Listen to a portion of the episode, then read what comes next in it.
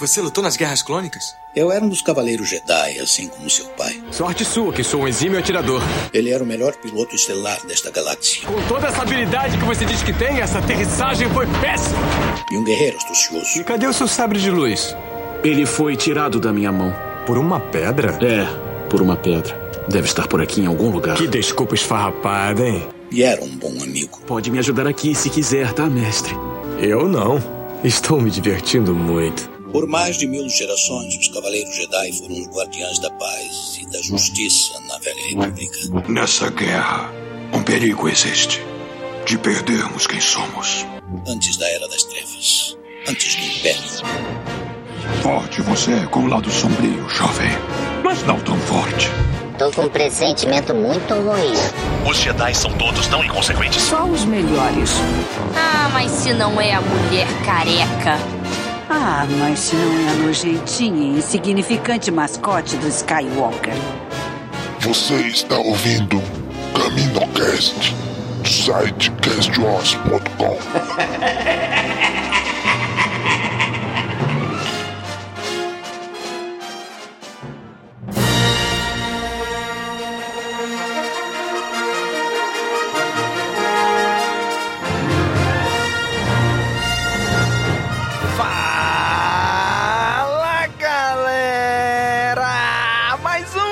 Caminocast começando! Aqui é Domingos e hoje tá gente o Tenho. E aí, Tenho? E aí, Domingos, aí pessoal. Gostaria de agradecer imensamente a Disney por nos presentear com essa obra maravilhosa que fechou esse 2019 muito bem. Para todos os fãs de Star Wars, obrigado por The Mandalorian. Aê! Rapaz, o Bidilão já tá vindo, que começou a agradecer. Rapaz, filha do merda. Escute os Caminocast sobre The Mandalorian no Cast Wars.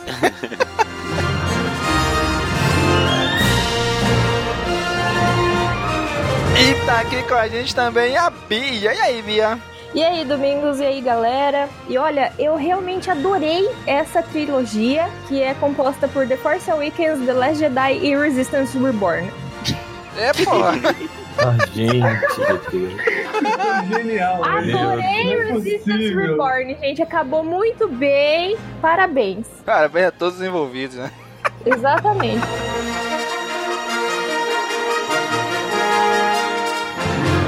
Tá aqui com a gente também o Nick. E aí, João? Justiça para Rose Tico. Justiça para Rose Tico.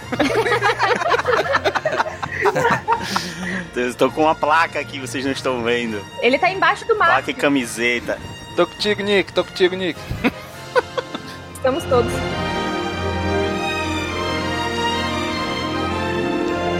E tá aqui com a gente também o Wallace. E aí, Wallace? Fala Domingão, quanto tempo a gente faz um cast junto? Se você me permite, vou fazer uma poesia. Estamos aqui hoje no Caminocast, num dia belo, um dia lindo e natural. Aqui é o Wallace Azione e J.J. Abrams, você não sabe fazer final? Eu, eu, eu pensei que eu vi outra coisa. Caraca, eu pensei que ia trocar final por outra palavra. Eu achei que ia vir outra coisa. Mas, A quebra mas de fez sentido. Eu ia falar J.J. Abrams, Esse é o poema do Ryan Johnson. J.J. Abrams, beije minha mão. Nicolau, porque foge, né? Cuspi café na tela, porra.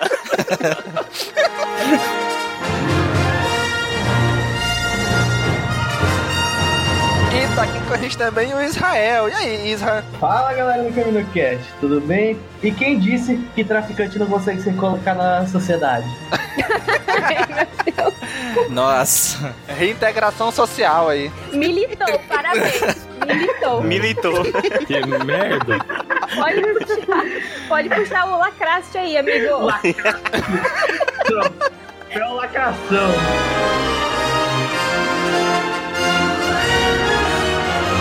E hoje estamos recebendo aqui um convidado mais que especial do Star Wars Storyteller, o Dan, o mestre. E aí, Dan? E saudações, galerinha da força. Aqui é o Dan e Sr. Ryan Johnson. A arma de um Jedi merece mais respeito, Sr. Ryan Johnson. Olha. Já estão vendo aí o clima do, do cast hoje, né?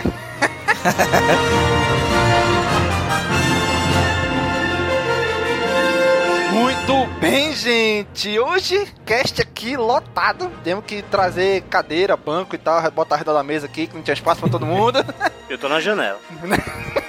Hoje está mega lotado pra gente conversar sobre o final da trilogia da era Disney de Star Wars. Hoje vamos falar de A Ascensão Skywalker. O que, que a gente gostou, o que, que a gente não gostou, o que, que ela nos alegrou, o que, que ela nos, nos transmitiu raiva. Você vai saber o que cada um achou logo logo e seja bem-vindo a Ascensão Skywalker.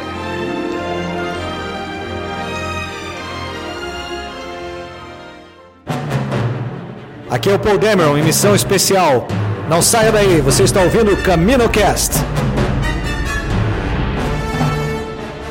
Muito bem, gente. Finalmente, depois de dois anos de espera, depois do episódio 8, chegou o episódio 9, a Ascensão Skywalker. Cara, eu não sei vocês. O que você, você acha que 2015 pra cá passou muito rápido agora que a gente já passou por tudo? Ou demorou muito? Ah, demorou bastante. Demorou principalmente que a gente veio de um Han Solo, né? Que não agradou muita gente, pelo menos não me agradou muito. É o eufemismo do ano, né? Não agradou muita gente. É. Injustiçado, injustiçado. Puta que pariu. Então demorou, a gente ficou um bom tempo sem filme de Star Wars, né? Então parece que foi um espaço, um espaço maior. Não, mas eu tô falando desde 2015 mesmo, 2015, lá do episódio 7 pra cá. Vocês acham que passou muito rápido olhando pra trás agora? Não, cara, pra mim, assim, por fatos pessoais, literalmente passou uma vida praticamente. Porque eu, quando tava estreando uh, o episódio 7, eu tava num processo de mudança de cidade. Então, uh, a minha vida aqui em Curitiba toda, ela já foi permeada, ela, ela começou na estreia do episódio 7, sabe? Então, realmente, parece que eu já vivi uma outra vida do episódio 7 pra cá, assim. Pra mim, parece que faz muito tempo. Eu também tenho esse mesmo sentimento, assim, eu não, não mudei de cidade, mas, cara, foi muita, muita, muita coisa, muita história. E primeiro que cada ano de Star Wars é mar... cada ano é marcado, né, por uma a vinda de um novo Star Wars. E olhando para trás já tem filme pra caramba aí, né? Foram que cinco filmes Isso. já para trás. Então fica aquela sensação de que é muita coisa. Cara, eu, eu olho para trás assim hoje, não sei porque, porque já estamos em 2019, né? Já passamos por tudo isso. Parece que não demorou tanto. Ainda mais quando eu lembro lá da, das prequels, que era três anos de espera entre um filme e outro. Eu olho assim, caraca, bicho, parece que passou mais rápido agora. Só que antes de estrear o filme, a gente falava, meu Deus, no, no tempo não passa, tempo não passa, mas agora que já vimos tudo, eu olho pra trás assim. É, não parece que demorou tanto assim. É, agora vai demorar mais pro próximo por causa da incerteza, né? A gente não sabe com certeza data, a gente não sabe com certeza tema, a gente não sabe com certeza porra nenhuma. Exatamente, não sabe nem se vão manter aquela, aquelas três datas, né, que eles tinham divulgado. É, então. Ainda bem, porque parece que eu sinto, pelo menos, que essa trilogia foi feita muito muito pelas coxas, sabe? Foi feita sem planejamento nenhum, os filmes meio que não se conversam assim, mas isso aí é mais pro final do podcast. Exato, exato, isso mesmo. Esse é o grande vilão mesmo. Falando por mim, eu acho que eu divido em duas partes. Até os últimos Jedi, eu tinha, eu tava numa ansiedade gigantesca. E de 2015 até 2017, para mim parece que foi uma eternidade. Depois que chegou os últimos Jedi, é, eu já não tava mais nessa ansiedade. Então acho que isso também alterou um pouco a percepção de tempo. Do, dos últimos Jedi até Ascensão Skywalker, eu fiquei muito tranquilo. Na semana do filme mesmo, eu tava bem tranquilo, assim, sabe? Muito diferente de quando ia sair os últimos Jedi, que eu tava pilhado, já, já não aguentava mais. Aí talvez possa ser isso. Mas é, porque desse tempo todo, de 2015 pra cá, agora que a gente ficou o tempo maior sem filme, né? Sim. Que Han Solo foi em maio de 2018 e ficamos até dezembro de 2019 sem filme. Antes era É, de ficou um mais ano, de um né? ano e meio, né? Isso. Foi. Uhum. Né? Então esse foi o tempo maior que a gente ficou sem filme de 2015 pra cá, né? Então, talvez tenha ajudado a aumentar a expectativa de uns, talvez diminuir de outros, né? Mas chegamos aqui, Star Wars episódio 9, retorno de J.J. Abrams, né, desde o episódio 7. Retornou aqui como diretor novamente, porque ele é produtor executivo da trilogia inteira, mas voltou como diretor. Daniel, não esqueci sua promessa desde o Despertar da Força. Está gravado no Caminocast. Será que irá- vai se cumprir agora? O amor diminuiu É. um pouquinho, mas ainda daria um beijinho assim. Um selinho? É, um selinho rola, um selinho rola. Diminuiu bastante o amor, mas um selinho rola. É, pra quem não lembra, o Daniel, depois do episódio 7, disse que se encontrasse J.J. Abrams, daria um beijo na boca dele, de tão feliz que ele ficou. Ainda bem que quem encontrou fui eu, não ele. Olha aí. Ia sair de lá Olha, preso. Que, momento babaca. Foi, foi mesmo. Que carteirada gratuita. Caraca, é mesmo, né? Que babaca. Ela viu a oportunidade, cara. Momento Bia babaca. Foi mesmo. Pode pôr um selinho, né? Tipo, é, em inglês, be a babaca, assim, seja um babaca. É, Bia. é, cara. Caraca, Muito excelente. Ei, mas vou dizer, se eu tivesse encontrado, também tinha dado uma dessa agora, hein? se eu tivesse encontrado o cara também, meu amigo, tinha dado um beijo, tinha dado carteirada, tudo. Ei, encontrei o cara aqui, meu irmão. Gosta assim, quando tá todo mundo empolgado. Vamos lá, vocês. Quem, quem assistiu na pré-estreia? Dan, assistiu que, qual sessão? Não, cara, eu fui na estreia. Eu fui na quinta-feira, sessão das nove e meia, assim. Eu me abstive de um dia de redes sociais, mas deu pra aguentar, deu pra aguentar de boa. Daniel. É, eu também. Eu assisti na primeira sessão da quinta-feira, das 14 horas. Bia. Eu assisti na pré-estreia, né? No caso, meia-noite, assim, às seis horas da tarde eu já tava no, shopping, pois nervosa. Nick. Fui na pré também. O único que eu não vi na pré todos os Star Wars foi o solo. Não perdeu nada. É. Wallace. Pré-estreia também, meia-noite um, tava lá no shopping. Uma hora antes. Tava bem tranquilo, na verdade. Isa. Fui na quinta-feira, sete e meia. Todos todo vocês assistiram uma vez o filme? Sim. Só vi uma vez. Eu não sou rico, nego. Eu tenho grana suficiente. Pô, 41 ingresso, velho. Tá louco, não tem como. Paguei 15. Eu fui duas vezes já assistir. Uma legendado, na pré-estreia, né? De meia-noite um lá. E depois na sexta-feira eu fui na estreia. Na estreia não, né? Eu fui no- na primeira sessão da sexta. Na sala mais simples, né? Mais baratinha, porque eu fui levar o meu filho, que ele tava doido pra assistir. Ele queria ir na pré-estreia comigo. Só que, cara, ele tem 8 anos. Ele não ia aguentar assistir o filme, ele ia dormir. Eu falei, Sim. não, tá muito caro, vou pagar pra te dormir lá, dorme em casa. não, pode dormir lá, dorme em casa, tranquila. Eu tinha uma sessão pra ver hoje, só que aí ficou no mesmo horário do, do programa e a gente marcou. É, eu também tava nessa. Ah, O ingresso tá muito caro pra mim assistir duas vezes um filme que eu não curti tanto. Exato. Nossa, mas eu preciso ver pelo menos mais umas Eu duas quero, vezes. eu quero ver mais uma vez, só que eu revi ele em lugares. Então, assim, deu Hum. pra dar uma re- É, refrescada então. na memória. Eu também Em tava. lugares? Eu também tava vendo hoje. Eu tava assistindo hoje na hora do almoço pelo método meio Han Solo de se ver filmes. Exato. Ah! Sim, tá. O Nick tá muito inocente. O Nick é muito inocente. Esse Nick. Não, é Ah. porque pareceu. Eu, na verdade, eu achei que era alguma coisa com outra conotação. Fiquei, gente, como assim? Mas, ah, mas eu entendi, beleza. Pelo método Paul Dameron agora, né? É, né? é. Desnecessário isso no filme, mas beleza. Exato. Acho. A gente já chega lá. Eu vou chegar com o meu lacraste aqui e vocês vão ver.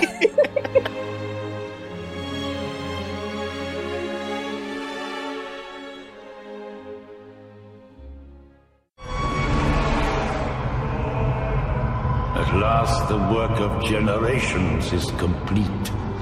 The great error is corrected. The day of victory is at hand. The day of revenge. The day of the Sith.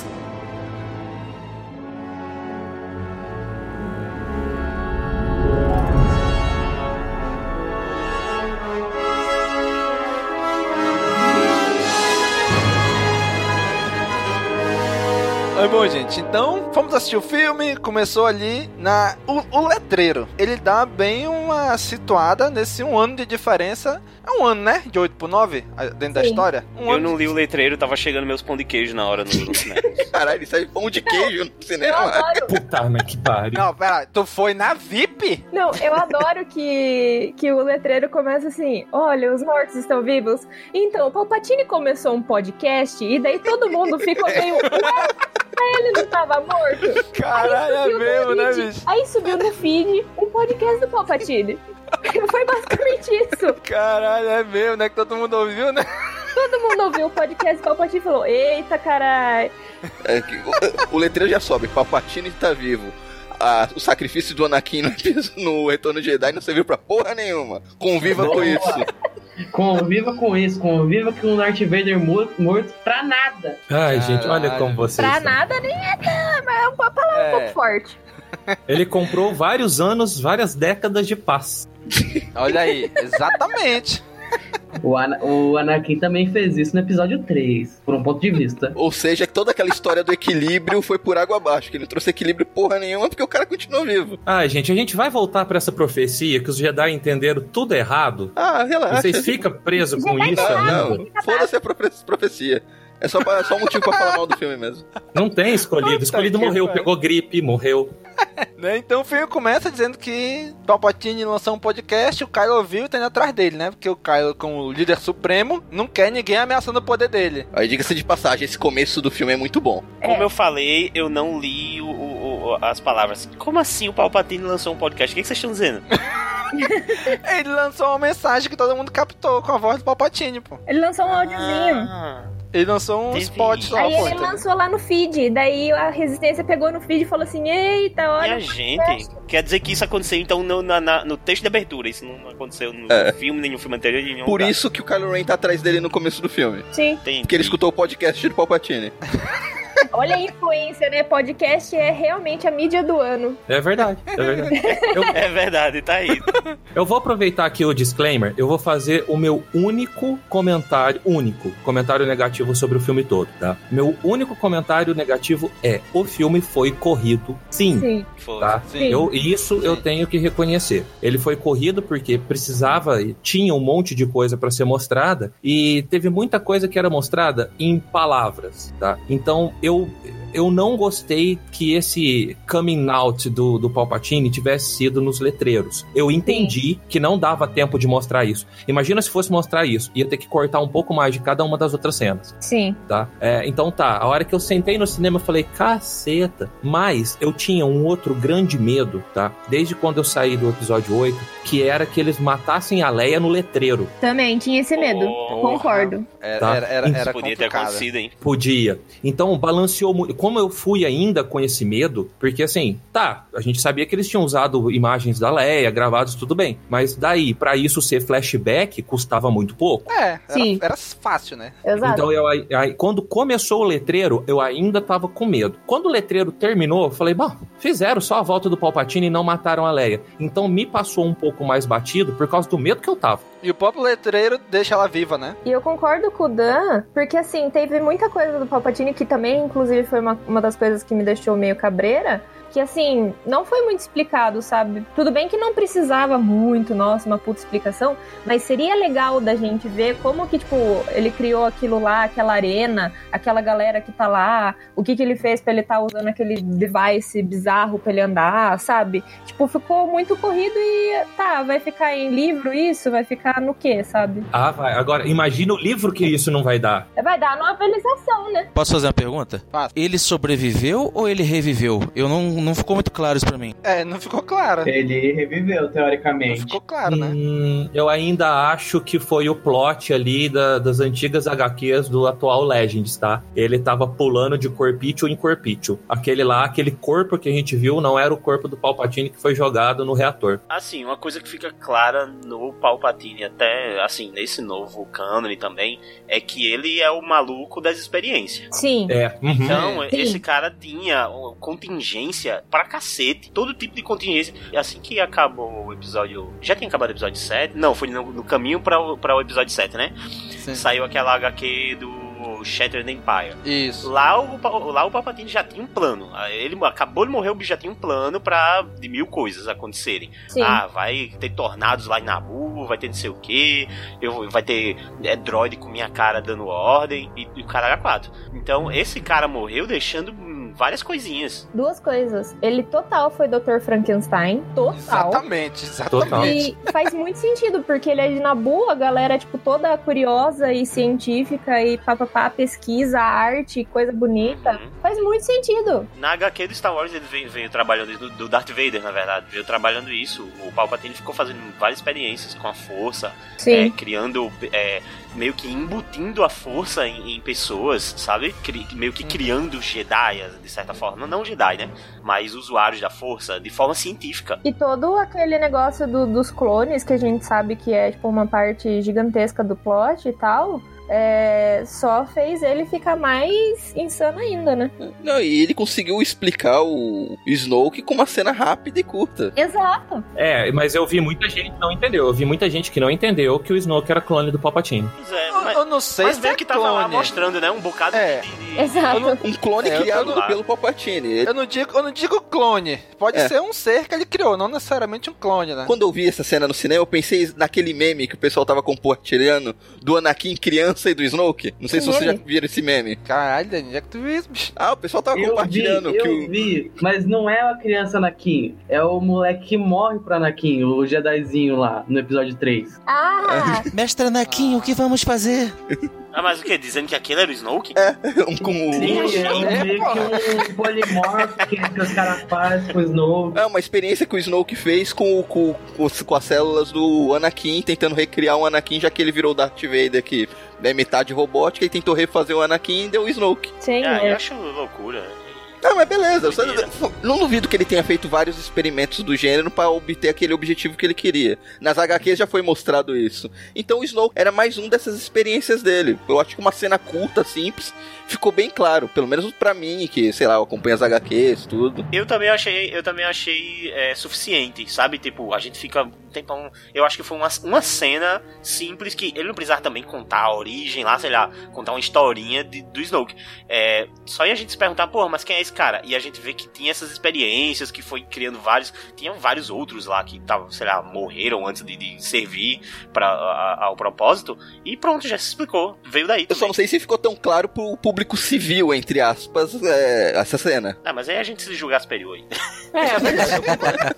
E, gente, deixa eu aproveitar pra falar um pouquinho do, do planeta e de tudo que tava ali em volta, né? Aquele tempo Sim, maravilhoso, aquelas estátuas maravilhosas. aquilo é muito lindo, né? Nossa, eu me Aquela- senti aquele tanto na Antiga cenário República. Ficou muito bonito aquele cenário ali. Inclusive, eu achei que tinha uns Siths lá que, olha, galera, bem, bem Legends. Cara, é, sabe o que eu achei? Eu até, eu até falei isso em off.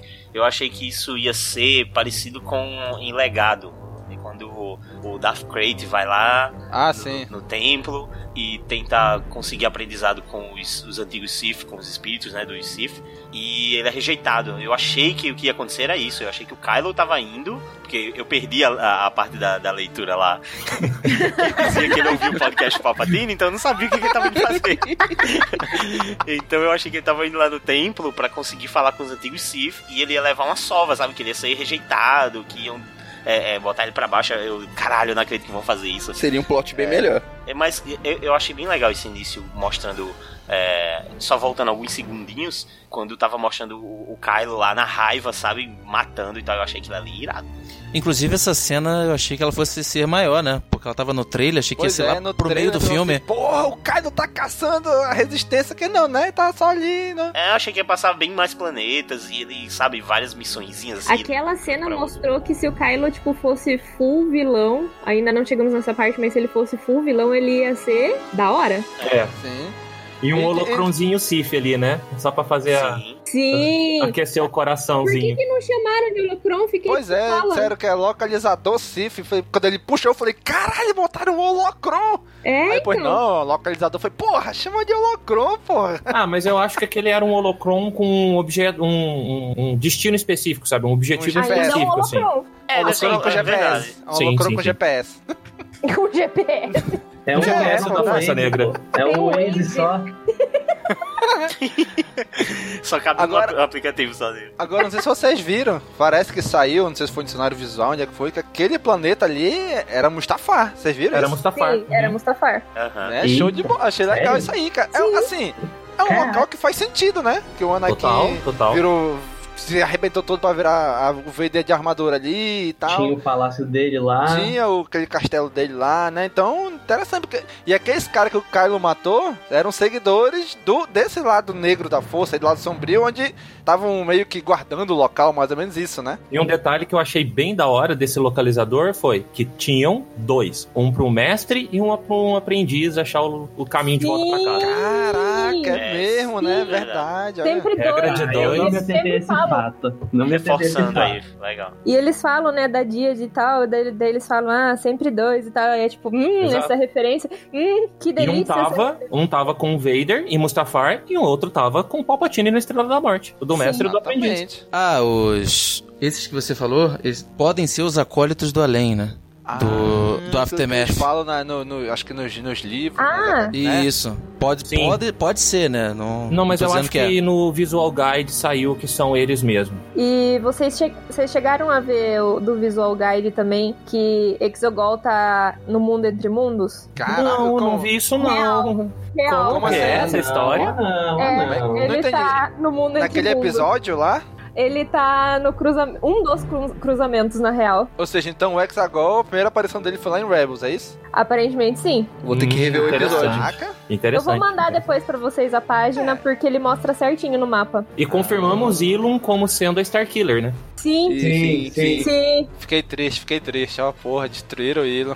Fiquei tristaço, admito. É foi aquele momento de um segundo de silêncio. Exatamente, eu fazer esse minuto de silêncio aqui pra, pra, por Ilum.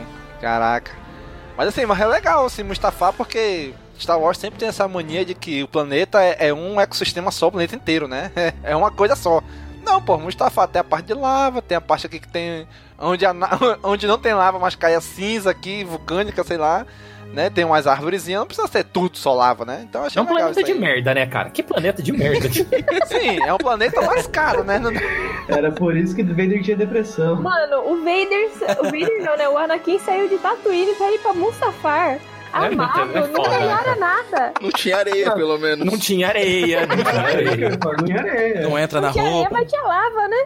O problema dele era areia, sempre foi. Caraca, bicho. Mas, mas aí, aí continua a história do filme. O Kylo acha o localizador e vai pra um planeta escondido dos Sith na, na região desconhecida, né? Achei muito lindo, cara, quando ele passa por aquela, aquelas ventos solares, é, não sei o que, de poços gravitacionais, que vai repassando naquele negócio vermelho assim, que não tem...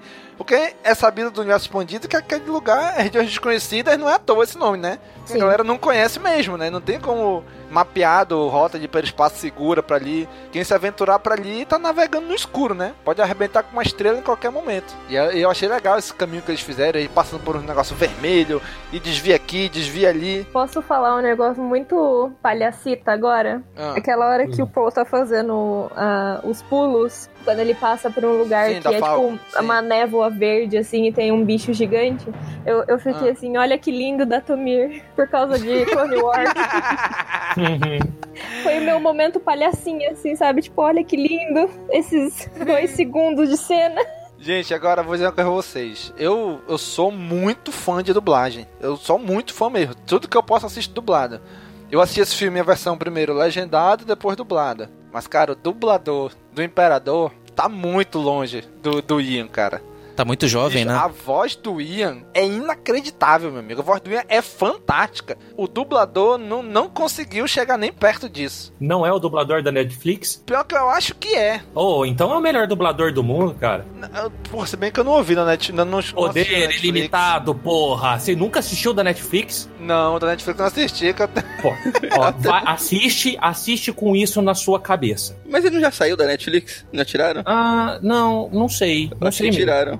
Tem que pegar aquela dublagem. Quando o imperador tá lutando com o Mace Windu, que ele fala poder, ilimitado poder, sabe? Traduzido bem, sim. bem literal, assim. O último poder, ele fala com a boca meio aberta e meio gritando, e é notório que parece que ele fala porra. Então fica poder ilimitado, porra! Parece a Dercy Gonçalves. Seria a melhor dublagem, imagina. É genial. Genial. Alguém tem que fazer isso. Tem que fazer uma versão feira da fruta de Star Wars. Nossa, por favor. Façam, por favor. Nossa, mas era Dercy ali. Eu, eu não. Cara, agora de cabeça eu não vou lembrar o nome do dublador. O dublador do, do Imperador do Blu-ray, da versão em Blu-ray, que tem aquela saga completa com os seis. Aquele ali, pra mim, é o dublador do Imperador. É muito bom. Esse agora, sabe, não, não, não, eu acho que não conseguiu alcançar, tipo, perto da voz do Ian McArdid lá. Cara, a voz dele no, no original é inacreditável, velho. É algo, assim, tu escuta, é fantasmagórico. É, é assombrosa a parada. É, quando você só tem um personagem na sua carreira de, de tantos anos, você tem que fazer, saber o que fazer bem, né? Real. Crítica social. É, Eu não sei quanto a dublagem, porque eu costumo não assistir coisas dubladas, assim. Mas o Imperador em si, no filme, ficou muito bom. Não, caraca, a voz dele, a- as sacadas dele, cara, é inacreditável. A hora que ele sobe os destroyers, assim, sabe? Você, você sente o poder é dele. lindo. Meu amigo, tu olha aqueles destroyers subindo e tu diz, meu irmão, acabou, acabou, já era a resistência, o que, é que vamos fazer? Olha a quantidade de destroyer que esse bicho tá levantando. E, e sério, eles não conseguem, né? Eles não conseguem fazer um filme de Star Wars sem uma arma que explode planeta, né? Porra, é, é- esse não, não vai ter Estrela da Morte nesse, gente. É é uma destruída. Mas não cada destroyer, mas cada destroyer tem o poder de uma Estrela da Morte agora. Eles não conseguem. Estrela da morte, velho. Ô, JJ, se larga, velho. Dúvida sobre esse- esses, esses Star Destroyers, tipo, eles ficaram. Essa frota inteira, ela tava enterrada ali. Então, eu, eu, fui atrás de, eu fui atrás de saber desses destroyers depois. Ah, lá no Aftermath, como é que é a tradução do livro?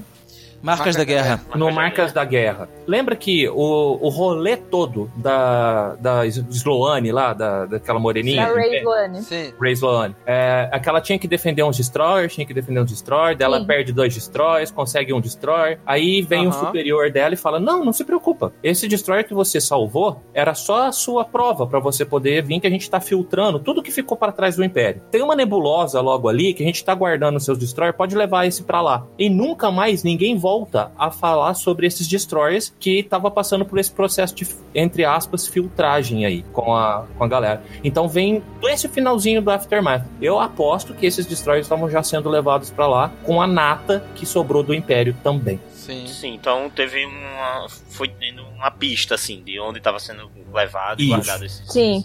Tanto que na minha cabeça, desde quando eu li o Aftermath, o Imperador e, ou sei lá, o resquício do Império, eu imaginava que o Imperador pudesse voltar, mas mesmo que se ele não voltasse, eu sabia fielmente que o resquício do Império estava se reunindo e juntando tropas e frotas em uma nebulosa. Então quando aconteceu isso no começo do filme, eu falei, ah, ok, tá lá, pegou lá do Aftermath.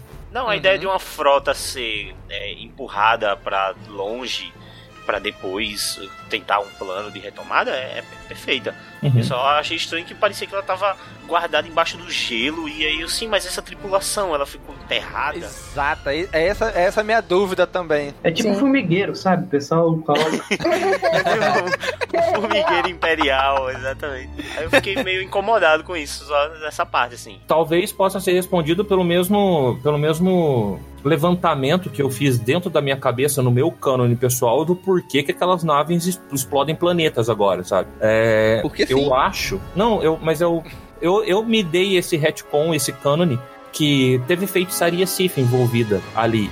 Tanto no processo de man- manutenção, quanto no aumento das armas. Porque vocês podem ver que o laboratório do Palpatine não era só biológico. É, não com, com certeza tudo todo esse novo trabalho aí teve uma mistura, eu acredito, de, de lado negro com uma coisa mais científica. Exato. É, eu, eu acho que deu pra mostrar muito isso. Só o fato do, do imperador tá ali preso num negócio cheio de fios e não sei o que, Uhum. aquilo ali era bizarraço, cara. Era uma, era uma mistura do lado negro da força com, com ciência. É. Sabe Ciência- é tipo ciência negra, né? E isso que é legal em Star Wars, né, cara? Porque a gente sabe que isso tudo foi lançado no. Se fosse outro filme qualquer, a gente ia ficar, tipo, só, só imaginando o que, que era tudo aquilo. Como é Star Wars, a gente sabe que daqui a pouco sai um livro, uma HQ, um jogo, uma coisa Aham. explicando tudo isso aí. Né? Então em algum momento a gente vai ter essa explicação, né? Saiu o filme, agora, opa, vamos pegar agora o que, que faltou explicar. Vamos lançar aqui no, no Transmídia, né? Vamos lançar um livro, uma HQ, um, um, um audiobook, um, um- um jogo, um não sei o que, né? Então isso, o, o legal é isso, que a gente vai ficar sem essa resposta, né? Se fosse um outro filme qualquer, a gente, pô, e agora? E agora fica pra nossa imaginação. A novelização tá pra sair, né? Porque a. Eu acho que é Ray também o nome dela, não Ray de Ray, mas tipo Rae. nome da. Ray Carlson, alguma coisa assim, é, é o nome da pessoa que vai escrever o livro.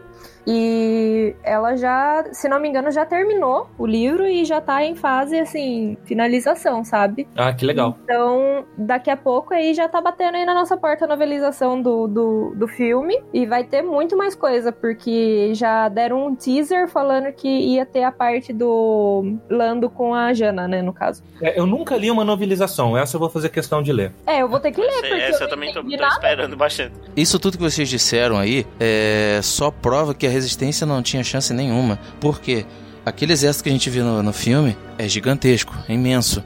E, já que o Dan comparou com Marcas da Guerra, no final do Marcas da Guerra existe um plano de contingenciamento. E o que que acontece? É uma autossabotagem do próprio Papaltini. Ele deixa tudo programado. Quando tem a guerra final no terceiro livro do Marcas da Guerra, já é um exército enorme. Então imagina se tivesse tudo isso junto no filme. Pois é, cara. É, é justamente é esse contingenciamento aí que, assim, quem só assiste os filmes não sabe, né, desse plano de contingência.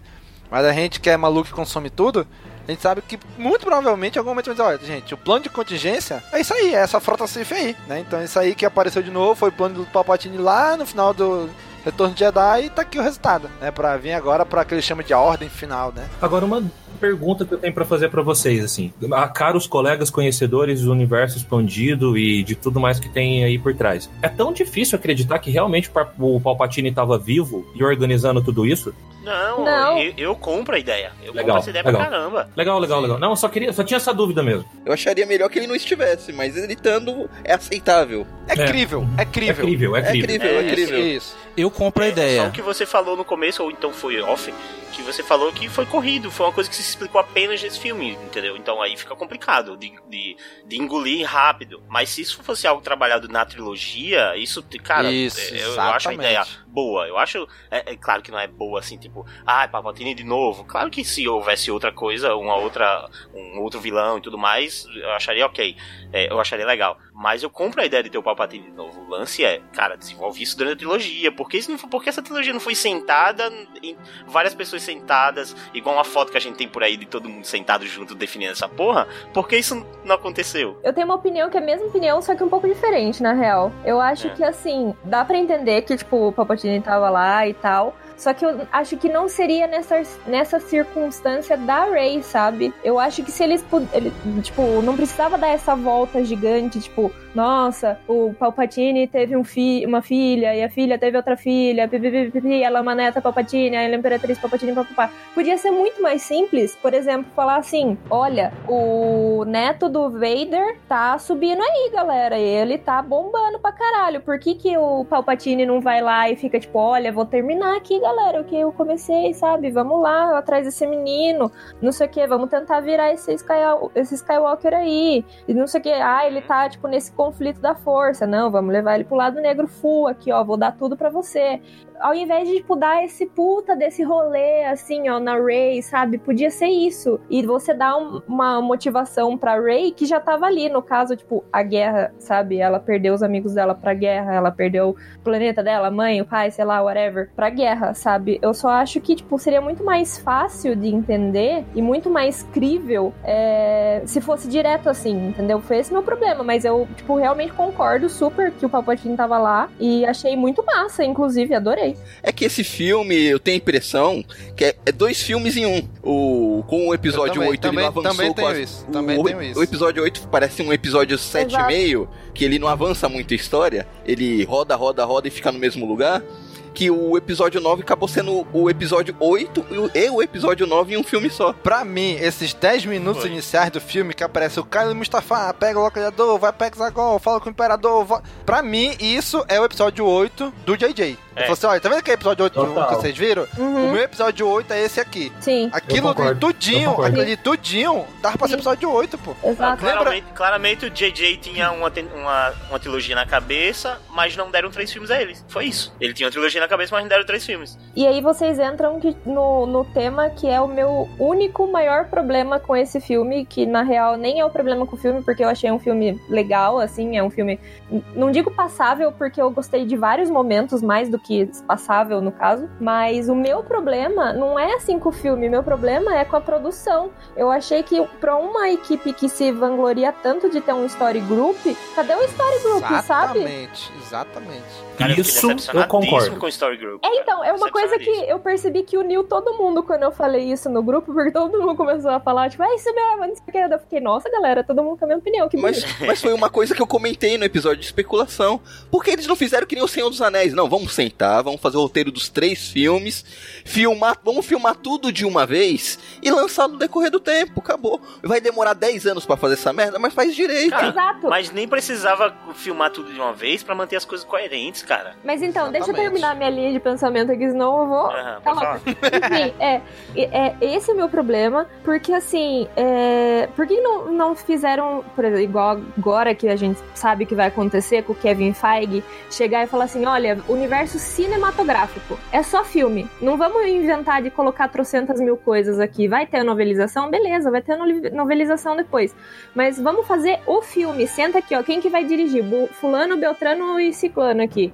Ó, vamos aqui os três. A história é essa aqui que a gente quer fazer. Você vai fazer desse jeito, você desse jeito, você desse jeito. Porque tá parecendo trabalho de faculdade, que cada um faz em casa. Na hora de um tá na apresentação, tá uma bosta. Ele falou assim: olha, vocês têm esse universo aqui pra trabalhar. Primeiro, JJ, tu vai fazer o primeiro. A gente quer essas linhas gerais aqui. Como tu vai fazer essas linhas gerais, aí é contigo. Exato. Teu trabalho, teu trabalho artístico, de diretor, do que for. Mas eu quero isso aqui. Exato. Ryan Johnson, eu quero agora que tu, em linhas gerais, me dê isso aqui. Como tu vai fazer aqui dentro, subvertendo o personagem é contigo. Colin Trevorrow, tu vai fazer o terceiro, eu quero isso aqui. Pô, aí teria ficado show, entendeu? Mas não, ó, JJ, faz aí. Terminou, Ryan Johnson, agora pega o que o JJ fez, dá continuidade. Colin Trevorrow, agora pega o que vocês dois fizeram aqui, dá continuidade. Aí o Colin olhou assim, ih, é uma cilada, é, it's a trap. Caiu fora. Exato.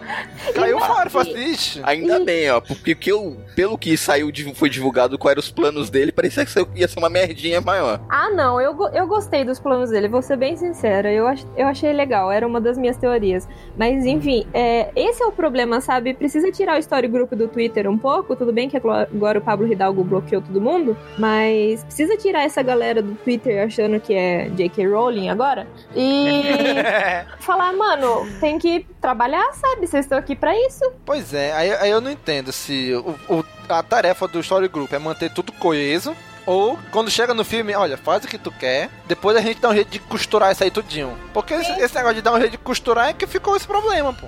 É, e ficou Entendeu? feio, ficou feio, porque agora nesse último episódio eu contei, porque eu revi, né, de- depois, umas três falas que é literalmente ele pegou a mesma fala do episódio 8 e pegou, falou que era fala, tipo, deu o quote ali e falou assim: não, não é isso. É a mesma coisa que, tipo, você pegar alguém mentindo. Você fala assim: ó, eu vi que você mentiu, eu tenho a prova aqui, ó. E a pessoa fala assim: eu disse isso? Eu nunca falei isso, não. Eu falei isso, falei com isso, sabe? Aí você fica, mano, por que, sabe? Podia ter resolvido de umas outras maneiras. É, se for pra, re- pra negar tudo, essas coisas que foram feitas, não fizeram um filme todo pra estabelecer umas coisas, e no outro filme perdem vários minutos pra desmentir tudo, re- refazer aquilo tudo. Por que fizeram então? Exato. Agora, Não deixava fazer. E, tipo, pro- provocar, né, o outro, tipo, você... é, eu sei que não, muitas pessoas não gostaram do que o Luke fez com o sabre lá, mas beleza, o episódio 8 veio primeiro, ele acabou fazendo isso. E o JJ vem nesse filme e faz ele pegar o sabre ali de novo e mostrar que tem que ter respeito com o sabre e tal. Mas da onde ele tirou que tem que ter respeito com o sabre? O Anakin Não, ele perdeu o vivia pedindo essa merda toda hora, cacete. Mas a ideia, a ideia aqui, o problema aqui é como, veja como não se conversaram, cara. Como simplesmente não, se essa conversaram, ideia- os caras estão se atacando. Essa ideia de endeusar sabre de luz é coisa de fã. Num filme nenhum foi apresentado que sabre é Foi. Mano, Foi sim, verdade, foi. Foi. tanto sabre que nem sabe mais de quem é quem. Então, agora, agora eu vou aproveitar essa oportunidade. Eu vou contar uma historinha, tá? Isso, É, pode. Eu tenho vários problemas com o episódio 8. Eu, eu realmente acho tudo, tudo que o pessoal tá conversando hoje sobre o que, que o JJ fez, nossa, que absurdo, pegou o trabalho do cara, ele pegou. Eu senti isso com o Ryan Johnson, tá? Eu também senti. que ele foi podando, que ele fez meio que de propósito, de birra, algumas coisas pra querer causar esse seu diferentão. Essa é a minha opinião do episódio 8 inteiro. Pra mim, o episódio 8 foi só isso, tá? Po- Posso falar uma coisa? Claro. É, o Daniel falou sobre respeito com o sabre.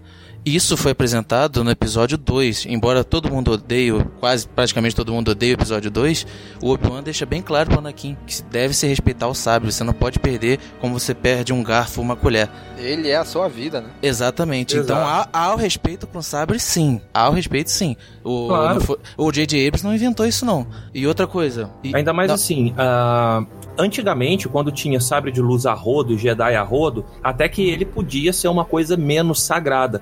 Mas depois, tá? Depois do purgo, ele é um símbolo dos Jedi. Então, sim, realmente tem que ter esse respeito. E como que eu, que eu afirmo isso, tá? É, a gente tava falando em off, então eu vou contar a história um pouco mais elaborada aqui. Eu apresentei uh, pro meu namorado o, toda, toda a saga, né, faz umas duas, três semanas que a gente tinha começado a assistir e, assim, ele nunca tinha tido contato com Star Wars, pelo menos não aprofundado, nunca assistiu um filme inteiro. É, ele é novo, tá? Ele é bastante novo, assim. Então ele é a ele é onde a Disney tá focando hoje em dia o público dela, tá? E eu fiquei observando, tá? Lógico, obviamente, episódio 4, 5, 6 foi difícil, porque não é mais pra época dele, não é mesmo, tá? É, a, quando passou pro episódio 1, já deu aquele respiro de frescor, assim, ele já começou a gostar mais e tal. Eu só ficava observando, tá? E daí todas as. Uh, aquela, aqueles turning points da saga, eu olhava pro lado e via o que, que ele tava aprontando. Uhum. Quando chegou no Luke tacando o sabre para trás, foi a primeira vez que ele verbalizou. Ele levantou os braços para cima e falou: Ah, não, mas o Luke nunca faria isso. Gente, uma pessoa que acabou de ter contato, não tem profundidade em nada. Aquela cena ofendeu uma pessoa que tava conhecendo agora, assim, ela tava no storyline. Então é, é ofensivo, sim, e é distoante. Ainda mais quando você coloca em sequência uma coisa com a outra. Por isso que a minha frase de entrada foi: uh, a arma de um Jedi merece mais respeito. Eu achei muito, muito importante essa frase no filme, porque o desrespeito que todo mundo tá sentindo da parte do JJ foi o que eu senti com o Ryan Johnson quando eu vi o episódio 8. Posso complementar o Dan? Vai. Vamos falando um pouquinho dessa coisa de, de, Eu acho que houve um, um problema de ego aí entre o JJ e o Ryan Johnson. Tá? Com toda certeza. Acredito. Sim. Eu não, eu não sei o que há nos bastidores entre eles, mas, por exemplo, existem algumas coisas, tanto do 7 pro 8 quanto do 8 pro 9. Vou falar do final do 7. A cena do Luke Skywalker recebendo o sabre e o Mark Hamill interpretando visivelmente emocionado. Tipo, ele pegou o sabre e olhou assim: caramba, isso aqui tem história. É só uhum. vocês pegar, pegarem essa cena e ver de novo. Aí pula pro 8, ele tá com cara de ranzinza, puto. Ah, isso aqui, isso aqui não importa. Então, daí você já vê que que houve uma desconversa entre eles. E que eu acho sim que o JJ, em algumas ocasiões, no episódio 9, quis dar o troco. Isso não tô negando, entendeu? Então essa guerra prejudicou quem? A gente, né? Os fãs. E o ponto, o ponto aqui não é nem quem tá certo nessa nessa guerra. É que simplesmente isso não pode acontecer. Exato, é isso Exato. que eu ia falar. Exatamente. E volta no, no, que eu falei, né? Tipo, volta na responsabilidade não deles, mas de alguém maior, no caso. Kathleen Kennedy. Infelizmente, a culpa é dela. Ela que tinha que estar tá lá é. controlando isso. Não querendo apontar dedo, mas, né? Mas era o papel dela, tá ali exato, controlando exato. E, e, mostrar o que deveria ser feito, onde tá errado e apontar a direção. Cara, Exatamente. Muita, muita gente reclama da Marvel. Mas, porra, mas o papel do Kevin Feige na Marvel foi o que faltou na DC, na Warner. Exato. E, e é exatamente o que a gente tá vendo agora com Star Wars. Faltou esse papel mais, mais duro, mais... Não, é isso aqui e é isso aqui. Tu não vai Entendeu? Faltou isso também aqui da Kathleen Kennedy. Exato, e foi o que eu falei no próprio grupo, né? Quando a gente tava no fervor, assim, de ter acabado de ver o filme, é, é que eu falei assim, eu falei, gente, vocês podem falar o que vocês quiserem da Marvel, que é receitinha. Eu, inclusive, falo isso porque eu acho que já ficou batido e eles realmente têm que dar uma inovada, mas é receitinha e tal. Mas eles têm uma coisa que a gente não teve, que é coerência e coesão, sabe? Continuou o que um tava fazendo, o outro foi, pegou, foi assim, foi uma passada de bastão bonita. Então, é, ficou feio para Star Wars os caras prometerem uma trilogia com três filmes que não, não se completam, sabe? Cara, e aqui eu vou ter que dar o braço a torcer, cara. A gente reclama demais do George Lucas.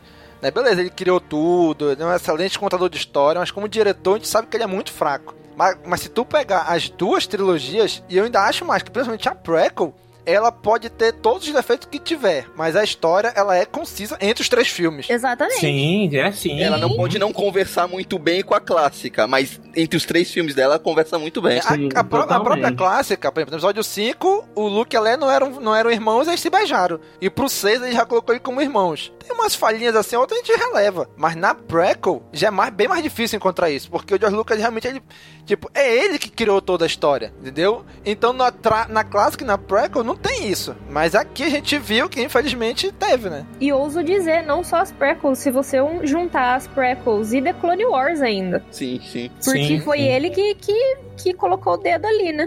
Se você assistir Clone Wars, melhora muito a trilogia clássica. Exatamente, pro filme melhora. Ela melhora muito. Principalmente o ataque dos clones, que eu considero uma bosta Exato. fumegante. Gente, essa, essa trilogia foi uma mesa de RPG em três sessões, em que cada um dos personagens, do- dos jogadores, mestrou uma mesa, tá? E aconteceu de todo mundo fugir da main quest, o pessoal ficou com preguiça de vetar background do personagem, o mestre tava sem saco pra desenvolver vilão. Foi isso, chegava na próxima sessão, eles não faziam a recapitulação direito. Exato. Sim, então, já feito todo esse disclaimer, vamos seguindo aqui no filme.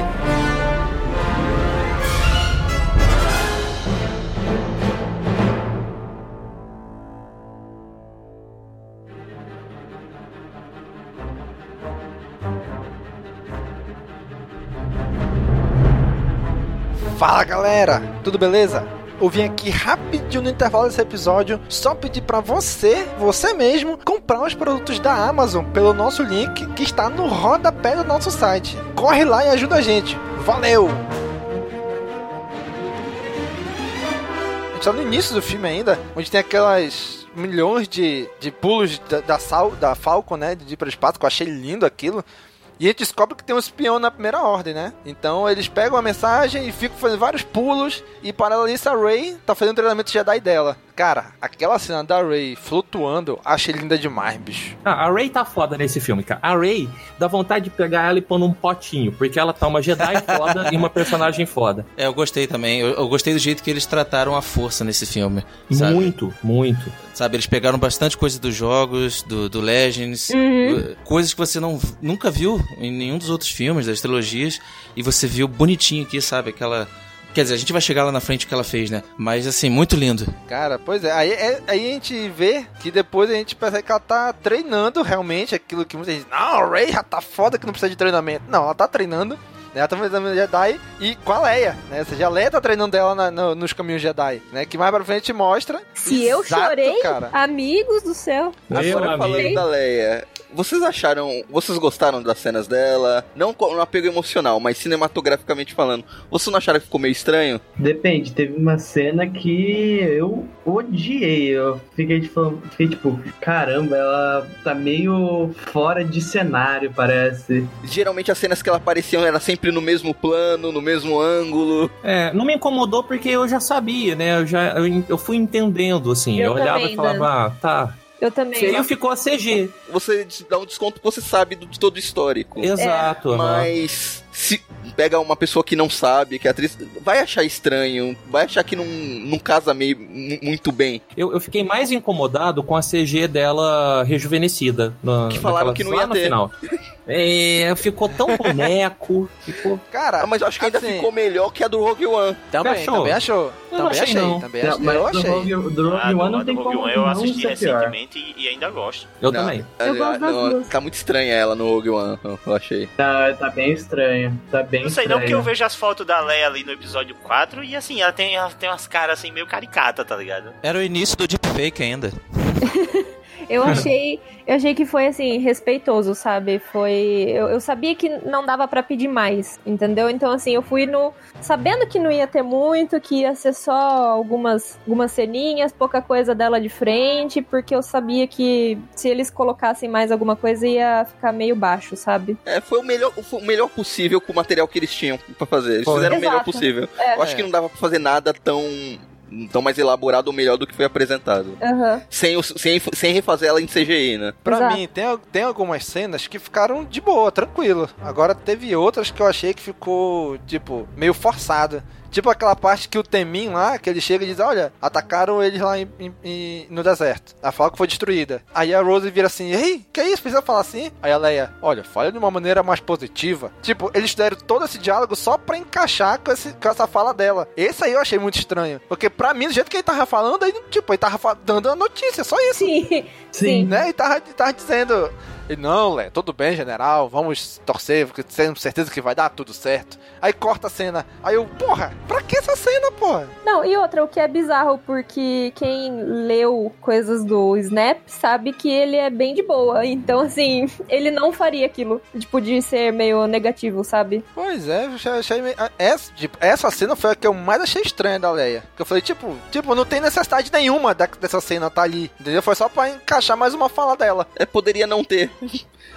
E uma coisa eu queria fazer uma pergunta pra vocês. Vocês sentiram um pouco os diálogos estando muito. Tipo, parece que eles não tentaram fazer diálogos mais. mais um pouco mais complexos, tirando do Lando, mas tentaram, fizeram muito superficial. Vocês perceberam isso um pouco? Envolvendo a Leia ou no Não, geral? No geral, cara. Eu, eu senti, tipo, tirando o Palpatine, tirando o Lando, eu achei no resto, achando, tratando muito no superficialidade. Ah, nossa, tipo, nesse caso da, da Millennium Falcon, nossa, vocês, vocês estragaram a Falcon. Não, vamos ser positivo. Eu achei muito superficial os, os diálogos. É, isso, si. mas é porque não podia aprofundar muito em muita coisa, cara. O filme foi todo corrido. Essa É. coisa de ser, de passar em. Tem, um- tem um termo que chama en passant, sabe? Dar um en passant nesse tipo de coisa é o jeito de fazer o filme ficar um pouco mais fluido e não ficar com todas as cenas aprofundadas, principalmente porque ele foi feito com cenas curtas e rápidas. Sim.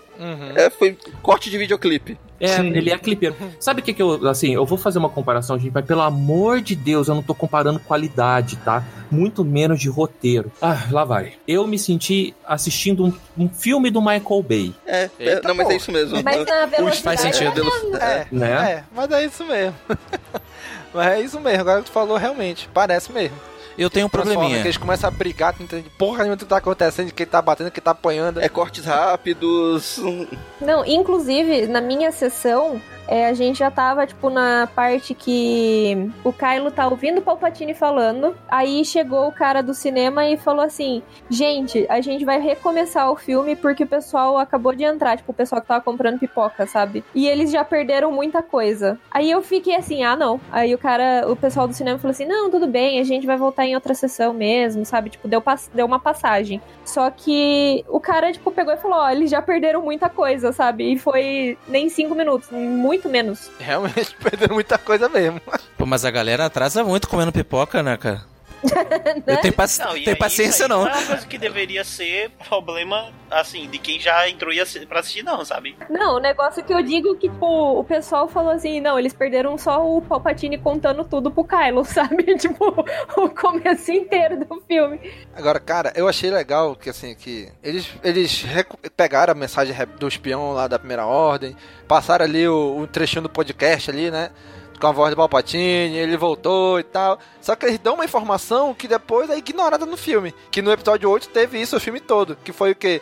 Olha, Palpatine voltou e ele vai atacar os, os mundos livres com a ordem final e tu- e tudo isso vai acontecer dentro de 16 horas. Tá, e depois ignoraram essa informação das 16 horas. Tipo, não serviu pra nada também. É o tempo dinâmico Ah, Z. 16 horas, Não, é não, não. daqui pra Berigui. Que isso? É, Domingos, eu tive menos sensação, essa sensação de perda de timing nesse filme do que no episódio 8. Porque aqui, realmente, pareceu que ali passou 16 horas. Porque o Sim. filme é tão corrido e acontece tanta coisa que desde quando eles saem do planeta onde eles estão. eu- eu não- Que planeta é aquele cheio de árvore? Que a resistência tá junto. Que parece Endor, mas não é, acho. É, não é, parece bastante, mas não é. Enfim, eles estão lá naquele planeta e realmente parece que passou 16 horas. Não tem nada comparativo como tem no episódio 8, em que, ah, a gente tem 16 horas de combustível e passa 3 dias no planetinha do Luke lá em Acto. Não, concordo, concordo que o filme tenha se passado em 16 horas. Mas, tipo, se não desse essa informação, não ia mudar nada o plot, entendeu? A urgência, não, simplesmente o Palpatine tá lá, a urgência é parar ele. Se é, É. em 16 horas, se é em 32, se é em um ano, entendeu? Pra mim, essa É. informação,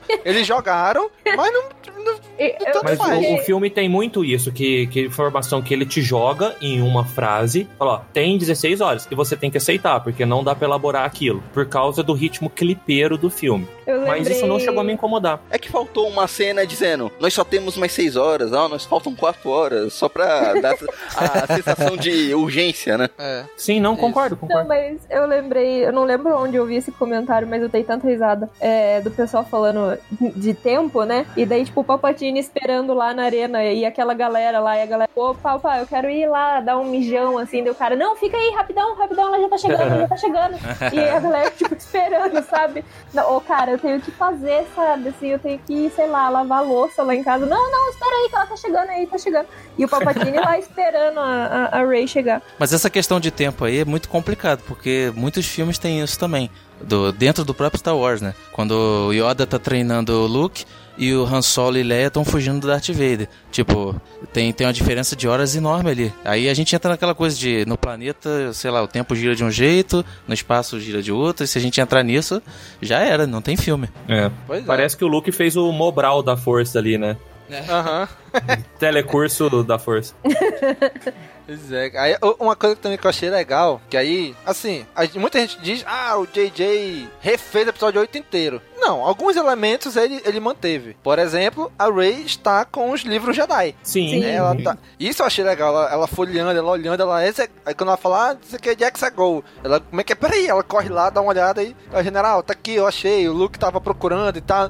Essa parte eu achei legal, entendeu? Por quê? Porque é uma continuidade, né? Você já tava com os livros lá, ela trouxe, e aqui ela tá usando os livros pra alguma coisa. Né? Então isso eu achei muito legal. E finalmente aconteceu o que eu acho que tinha que ter acontecido desde o episódio 7. É que o trio sai junto pra uma aventura. Nossa, Até que enfim, né? finalmente, graças a Deus. Finalmente. Faltou, faltou muito isso essa, essa trilogia inteira, cara. Como Isso. eles, combi- como eles dão certo junto, cara. Muito. Exatamente. Ah, eu quero fazer outro disclaimer aqui em questão de direção, tá? O JJ sabe dirigir ator muito melhor. É, isso eu concordo. Os três juntos me dava aquela sensação de alegria de ver os três juntos. Isso eu Ah, concordo. imaginava mesmo. Quando a Ray aparecia em cena, eu, eu me derretia por causa dela, como eu me derreti no episódio 7. Sabe, a Ray do I bypass the compressor e dá aquele sorrisão? Ela tava de Sim. volta.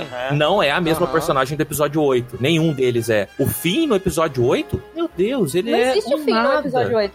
Tá maravilhoso o fim no, no 9, Nossa, cara. tá maravilhoso. Ele sensitivo à força, gente. Ai, eu chorei. Eu chorei. Ah, Cara, eu gostei. Muito do fim, cara, porque ele ele fez uma coisa agora no 9 que ele não fez nos outros dois filmes, que é o quê? Tomar atitude. Tipo, ele não correu pela primeira vez, ele não correu. Tipo assim, a confusão tá ali, é ali que a gente vai. Cara, eu gostei pra Exato. caramba disso. Eu também acho que o, o- a relação Finn e Paul tava, tava muito boa nesse filme e eu fiquei, caramba, por que eu não tive isso numa trilogia inteira? Exato. Sim. Porque eles tinham um jogo de palavras Sim. rápidas, assim. Um falava uma coisa, o outro repetia, é, é, respondia e o outro repetia e o outro respondia de novo. E, cara, é isso. E aí que eu vou. O Dan teve um momento dele. É aí que eu falo da minha frase do começo. Foi essa parte do trio foi o que eu queria, porque foi basicamente o livro Resistance Reborn pra quem leu. É, é isso, sabe? É es- esse relacionamento deles. É o Paul meio que com ciúmes, assim, de ter que dividir o Finn com a Ray. E a Ray lá aprendendo. E o Finn querendo controlar todo mundo ali. Tipo, galera, minha amizade aqui, eu gosto dos dois. Uhul! Sabe? O Tipo, Paul e a Ray brigando ali por causa da Falcon e por causa do BB-8. Exato. Nossa, eu dava muita risada, assim, quando eles estavam nessa, nessa, nessas conversas, assim, rápidas, assim, eu ficava sorrindo besta, assim, sabe? Eu, eu vou admitir, eu sempre detestei esse negócio de chipar personagem, Fou e Pin, e eh, Paul e Finn. Foi. Personagem novo. É, perce- percebi que tu não gosta de chipar. Percebi que tu não gosta de chipar. Mas, sério, Ah. durante, enquanto eu tava vendo o filme, eu, eu queria que os dois terminassem juntos no final. Lógico, casalzão Cara, desse. Bicho, as frases deles eram muito de casal, né, bicho? Estão brigando assim, que já tem um tempão junto e, e ficam. É, né? Já tá fazendo Nossa, isso, né? A dessa perguntando lá, é, teve um dia ruim, aí ele, quem eu? Ele, não, ele, aí ele, "Ah, sempre. Perfeito. É. É, é muito boa essa parte, porque tipo, resume muito os dois. Tipo, o fim, o, o Finn entende mais o Paul dela. Fala assim, ah, mas ele tá bravo? Mas quem eu? Não, ele. Ah, ele tá sempre, tipo... É, eu concordo demais com, com o que o Dan falou da, da direção de personagens, porque é, com pouca coisa, com pouca frase, com poucas ações, assim, a gente percebe, sabe, a união deles, assim. Tanto lá quando estavam, quando tava Finn e Paul na nave com a, com a tripulação, é, já dava pra ver ali a relação deles dois e tal. Quando eles chegam e encontram a Ray assim e, e já é a dinâmica dos três agora, Com sabe? licença, Finn e Paul jogando holochess com o Ch- o Chewbacca. Nossa, que cena maravilhosa. Aquilo está gravado. Eu, eu queria, eu queria tatuar uma cena assim, ó, no meu olho. E é aquela. Pô, é muito bom quando, quando o tio sai e eles, ah, ele tá trapaceando, tá, não, tá mas demais. não vamos desligar a mesa, não. Pode ir de boa. Desliga a mesa. E o BB-8 dá uma cola legal ali entre os três, né? O BB-8 também tá bem fofinho nesse filme.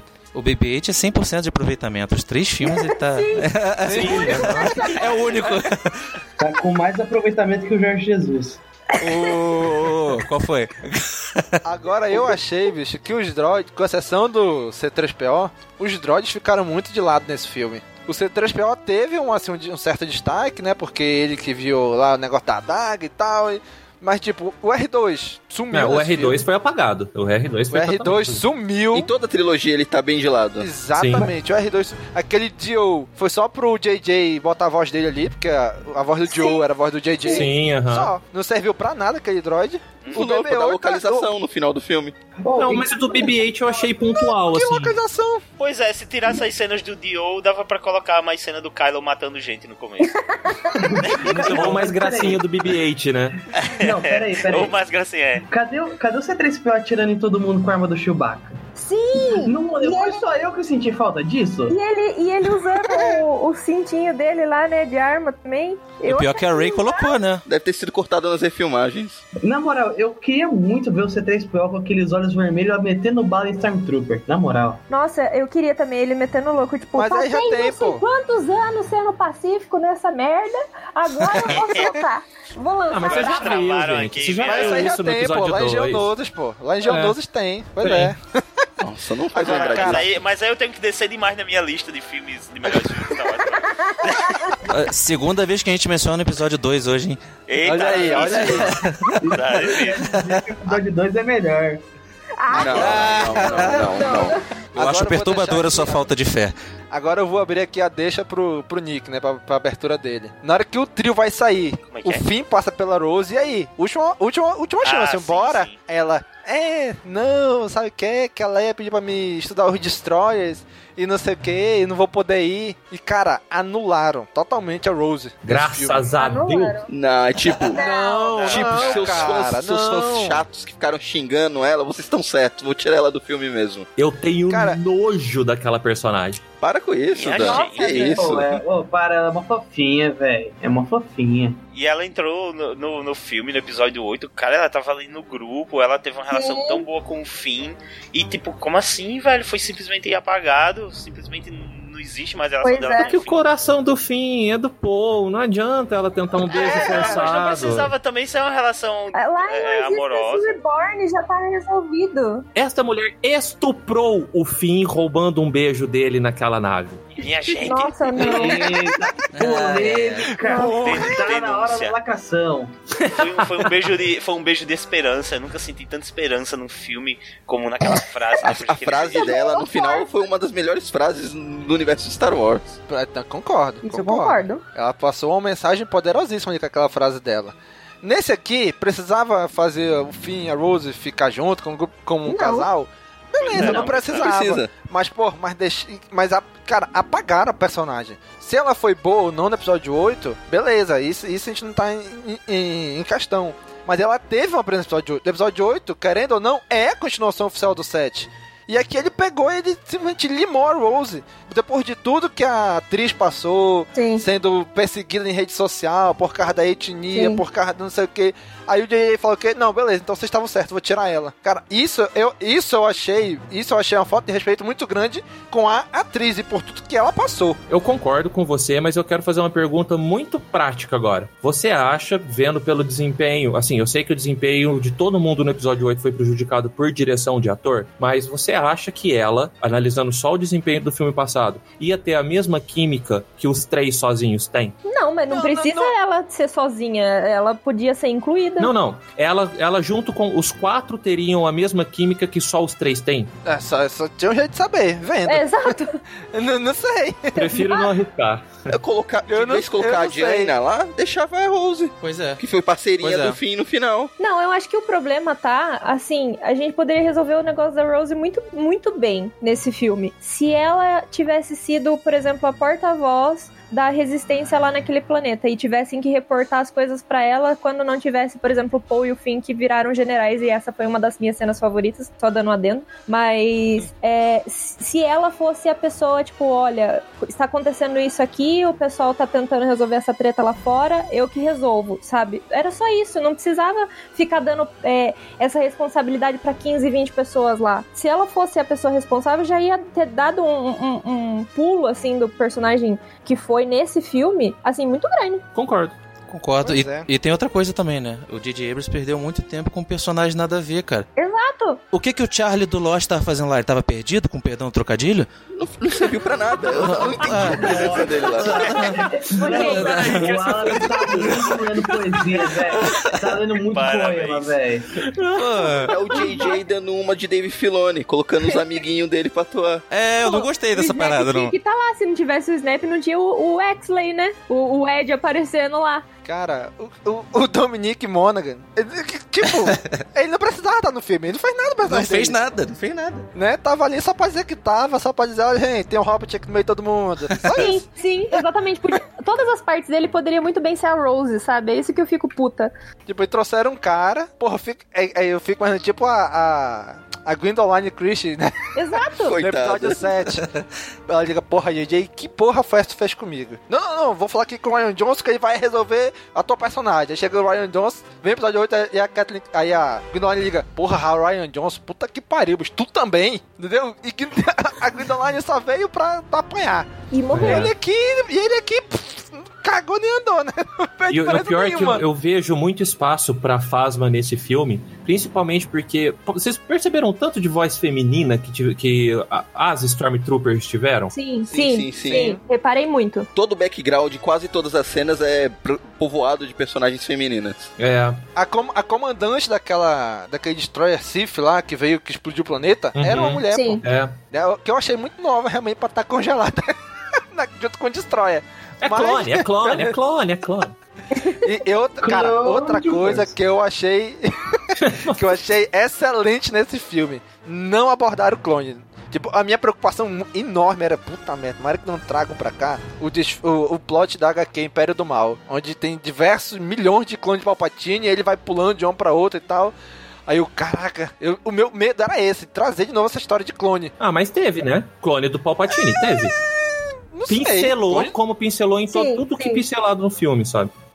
não sei, clone do Palpatine? Sim. Domingo de Deus, que filme que você assistiu? Exatamente, isso que eu ia falar. O Snoke Como era assim? clone do Palpatine? Eu acho que não. Eu acho que não. Eu era não- eu não entendi assim, não. Ele Eu era a entendi que ele- do Isso. Palpatine. Não que seria clone dele. Ah, eu entendi como clone. Não, pode. Agora eu vou, vou dar um disclaimer agora que pode eu- ser eu- que agora tenha eu- só na minha cabeça. Tô, tô, Uhum. tô relembrando aqui. Pode ser que realmente não. Sim, o, o papel do. Do menino do Lost lá foi falar clones, feitiçaria Sif. Ele fala. Eu lembro. É, é, só isso, na hora que ele ouve o, o trecho do podcast Então, lá. isso serviu pra Palpatine. justificar o que, que o Palpatine tava fazendo. Sim, teve clonagem sim. E deixa eu perguntar uma coisa. Aquela torcida organizada lá com o Palpatine era tudo de Snoke? Era tudo mesmo? Não. Eu fui- aquilo foi um, foi um momento de Metade da discussão. torcida do Corinthians. Aquilo ali eram só adeptos. é, eles não eram adeptos do lado negro, porque eles não tinham. Não eram pessoas que eram. Não eram usuários. É, não eram usuários da força. Eles eram só. É como se assim: Palpatine é o, o Papa e ali tá toda a igreja dele, sabe? São os fiéis do lado Os negro, os Minions, é. É, Surgiu até essa discussão aqui em casa entre eu e o Alan, que ele achava que aquilo lá era tudo os Siths do passado, manifestação de fantasmas da força, assim. Porra, aí, aí não ia me dar, deu não. uma dúvida. Eu falei, caralho. Mas teria um tom mais fanta fantasmagórico. É, não, não é. dado. É, é que ele falou assim: se fossem Siths, por que, que eles não iam pegar aquelas pedras que caíram em cima dele e levitar? É, é que eles não É. eram Siths, era só. Faz total sentido. Era Só, só só, só, só era um fã do rolê, só. só É. isso. Eram fãs do podcast do Palpatine. Era o pessoal do Apoia-se. Era os É. Era o pessoal do Apoia-se dele. Era apoiador. É tipo o Jovem assim, Nerd você- com os fãs. Então, é a mesma Aquilo coisa. ali era o grau, o grau do apoio-se que se você pagasse tanto, você ganhava uma, uma, uma bata, assim, uma, uma túnica junto. É, é por aí. E assim, a- o que, lá nesse planeta eu achei tudo muito bonito. Quando fala de Exegol, eu, ve- eu lembro do visual, porque eu gostei muito daquele visual. Também, também. Eu gostei do visual do filme inteiro. Eu achei o Star Wars mais bonito. Aqueles pulos na velocidade da luz que a Millennium Falcon fez, indo pro planeta. Aquilo foi lindo demais. Foi lindo demais. E aquele planeta que eles chegam, aquele planeta desértico, com aquele pessoal dançando. Gente, eu achei o figurino, eu achei a fotografia, eu achei aquilo tudo tão maravilhoso, mas tão bonito. E assim, é, até aí, o, o filme tinha me. É que depois acho que eu fiquei meio letárgico, assim, de perceber. Mas até aí, eu- toda cena que cortava, eu falava, gente, que coisa bonita, que coisa bonita. Eu também tava desse jeito, cara. Toda essa, toda essa parte de, de pulo de planeta em planeta, todos os cenários novos que você tava. quando seus olhos se acostumavam com uma coisa, o filme mudava completamente as cores. E você se, sabe, se encantava de novo. Então eu tava todo momento no filme, caramba, que legal. Porra, caramba, que legal de novo. Até que Jimmy, que a gente nem viu direito, eu achei super bonito aquela coisa meio neve, né? O pessoal, Sim. tipo, um- uma organização de cidade bonita, uma coisa meio Game of Thrones, assim, a Porto Real, sabe? A cidade, eu achei muito bonito. Kijimi é onde tá o Babu Freak lá. Exato. Isso. E, e não só a- a- o cenário, a- as, as vestimentas, eu achei as batalhas muito bonitas. Eu achei assim, Stormtrooper voando muito bonito, perseguição de motoquinha muito bonita. Falar de Stormtrooper, eu vou lembrar do Sith Trooper que a galera vendeu pra caralho e apareceu meio segundo. Minha nossa, se A raiva que eu Fiquei fiquei. muito pistola. Admito. Eu não esperava menos. Os caras fizeram um vídeo no YouTube de- dedicado e lançaram boneco e lançaram camiseta e foi programa de televisão falando disso e não sei o que. E pisquei, não vi o Sith Trooper, não sei nem o que fazem. Mas, Bia, isso aí você já devia estar acostumada, né? Eles sempre fazem isso. Pois é, cara. Mas aí, assim, quando a gente sai lá de. Vai pra Pass- que o trio diz, ah, vamos pra Passana. Tem um cortezinho que mostra o Kylo. Sabe-se lá por que diabos foi reforjar o capacete dele lá com César do meio dos macacos, né? Entendeu? Eu olhei aqui, eu, "Caralho, bicho." Trouxeram o César pra cá. Eu também, eu não aguentei. Eu tava, me, eu, eu tava me perguntando, o que, que é esse César, mano? É o nome verdadeiro do cara? Eu, caralho, como, como? Que crossover foi esse? Onde, onde é que eles fizeram crossover que eu não vi, né? Em algum... em algum- É porque tinha gente que ia ficar desempregado porque não tinha mais Snoke pra poder fazer o papel, daí ele foi fazer o papel de, de César. Já que o macaco e o Snoke é o Caralho, mesmo. é mesmo, né? An- Antes era que já tá aqui na saga, vem cá, reprisa esse papel aqui que tu vem. Já tem o corpo pronto, o molde pronto, vem cá. Pois é. Cara, aí ele vai refazer junto com, com, os- com outros personagens, tipo, figurantes que não serviram de porra nenhuma no filme, que são os Cavaleiros de Rain. Eles foram lá, não, vamos reforjar meu capacete aqui, não sei o quê. Pra quê? Bicho, pra mim foi de totalmente necessário. Pra que diabos ele fez aquilo? Sei lá, não precisa. Tanto que depois ele largou de novo o capacete. Não é, precisa disso aqui mesmo, não. Só a É. estética, ficou Ele bonito só- pra caralho. É pra vender nova versão do bonequinho com capacete soldado. Ele queria esconder o nariz. Gente que O tem capa- nariz grande sofre com isso. Eu entendo. Vai esconder as orelhas, né? Aquelas piantas que tem. O capacete ficou bonito. Serve pra alguma coisa? Porra nenhuma. Mas que ficou bonito, ficou bonito. Ah, né? mas já tá vendendo já. Já vi, já vi como cenário aí de muito canal no YouTube já. Já Teve JediCon aqui no. Já, já, teve JediCon aqui no Paraná a semana passada. E o pessoal já, já tinha uns dois Kylo Ren ali de capacete quebrado. É, aí tem, ele volta lá pra, pra aquele conselho ali da primeira ordem, né? E ele. E aí, General Hux, tá incomodado, é? Não, senhor, ficou bonito, parabéns, viu? Acho que seu, seu estilista mandou muito bem. Gato pra caralho, se tivesse no Tinder, ó. Dava um super like. E depois disso, aquela cena foi uma cópia daquela cena do episódio 4 na Estrela da Morte, né? Sim, eu percebi isso. O cara, não, mas esses feiticeiros, não sei o quê, o que, que ele quer em troca? Aí o cara. Só faltou Levanta a o falta cara. de fé, né? O nome disso é fanservice. Só faltou a falta de fé. Alguém fala pro Érico Borgo parar de escrever roteiro. Obrigado. né? Não, não achei nada ruim. O- eu achei ainda melhor é quando o general dedicado. Não é muito estranho.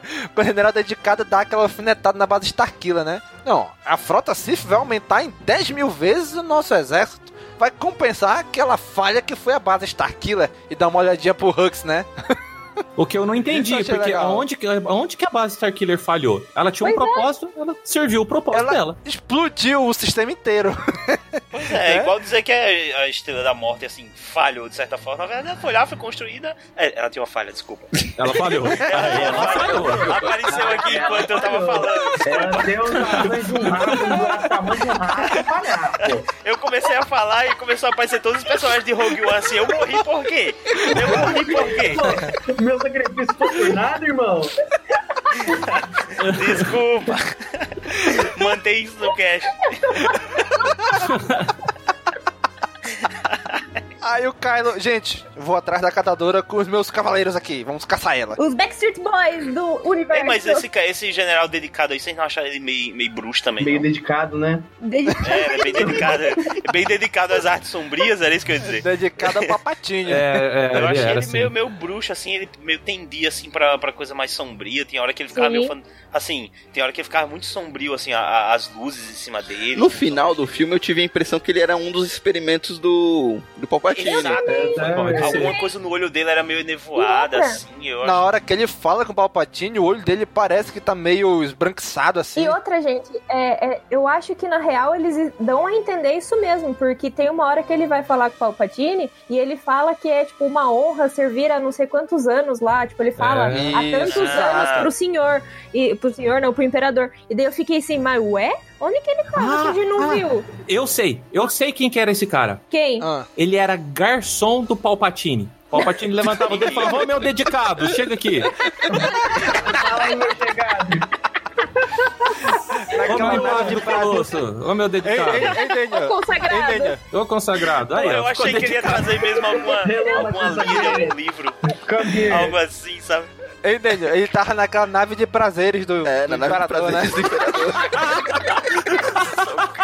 Nossa, gente, Socorro. agora vocês foram pra Star Wars XXX agora. Não, é canon. É canon. Pera, É canon isso? É canon Tá e no o HQ. Lando visitou ela. Tá louco. né? tá na. HQ do Lando. Aí depois aí já responde da onde que veio Ray também, da nave dos prazeres do Palpatine. Putz. É, Caraca, é mesmo, né? Agora o filme faz sentido, hein, galera? o filme é lindo, gente. Ele faz total sentido com, com o universo expandido. Ai, casquei.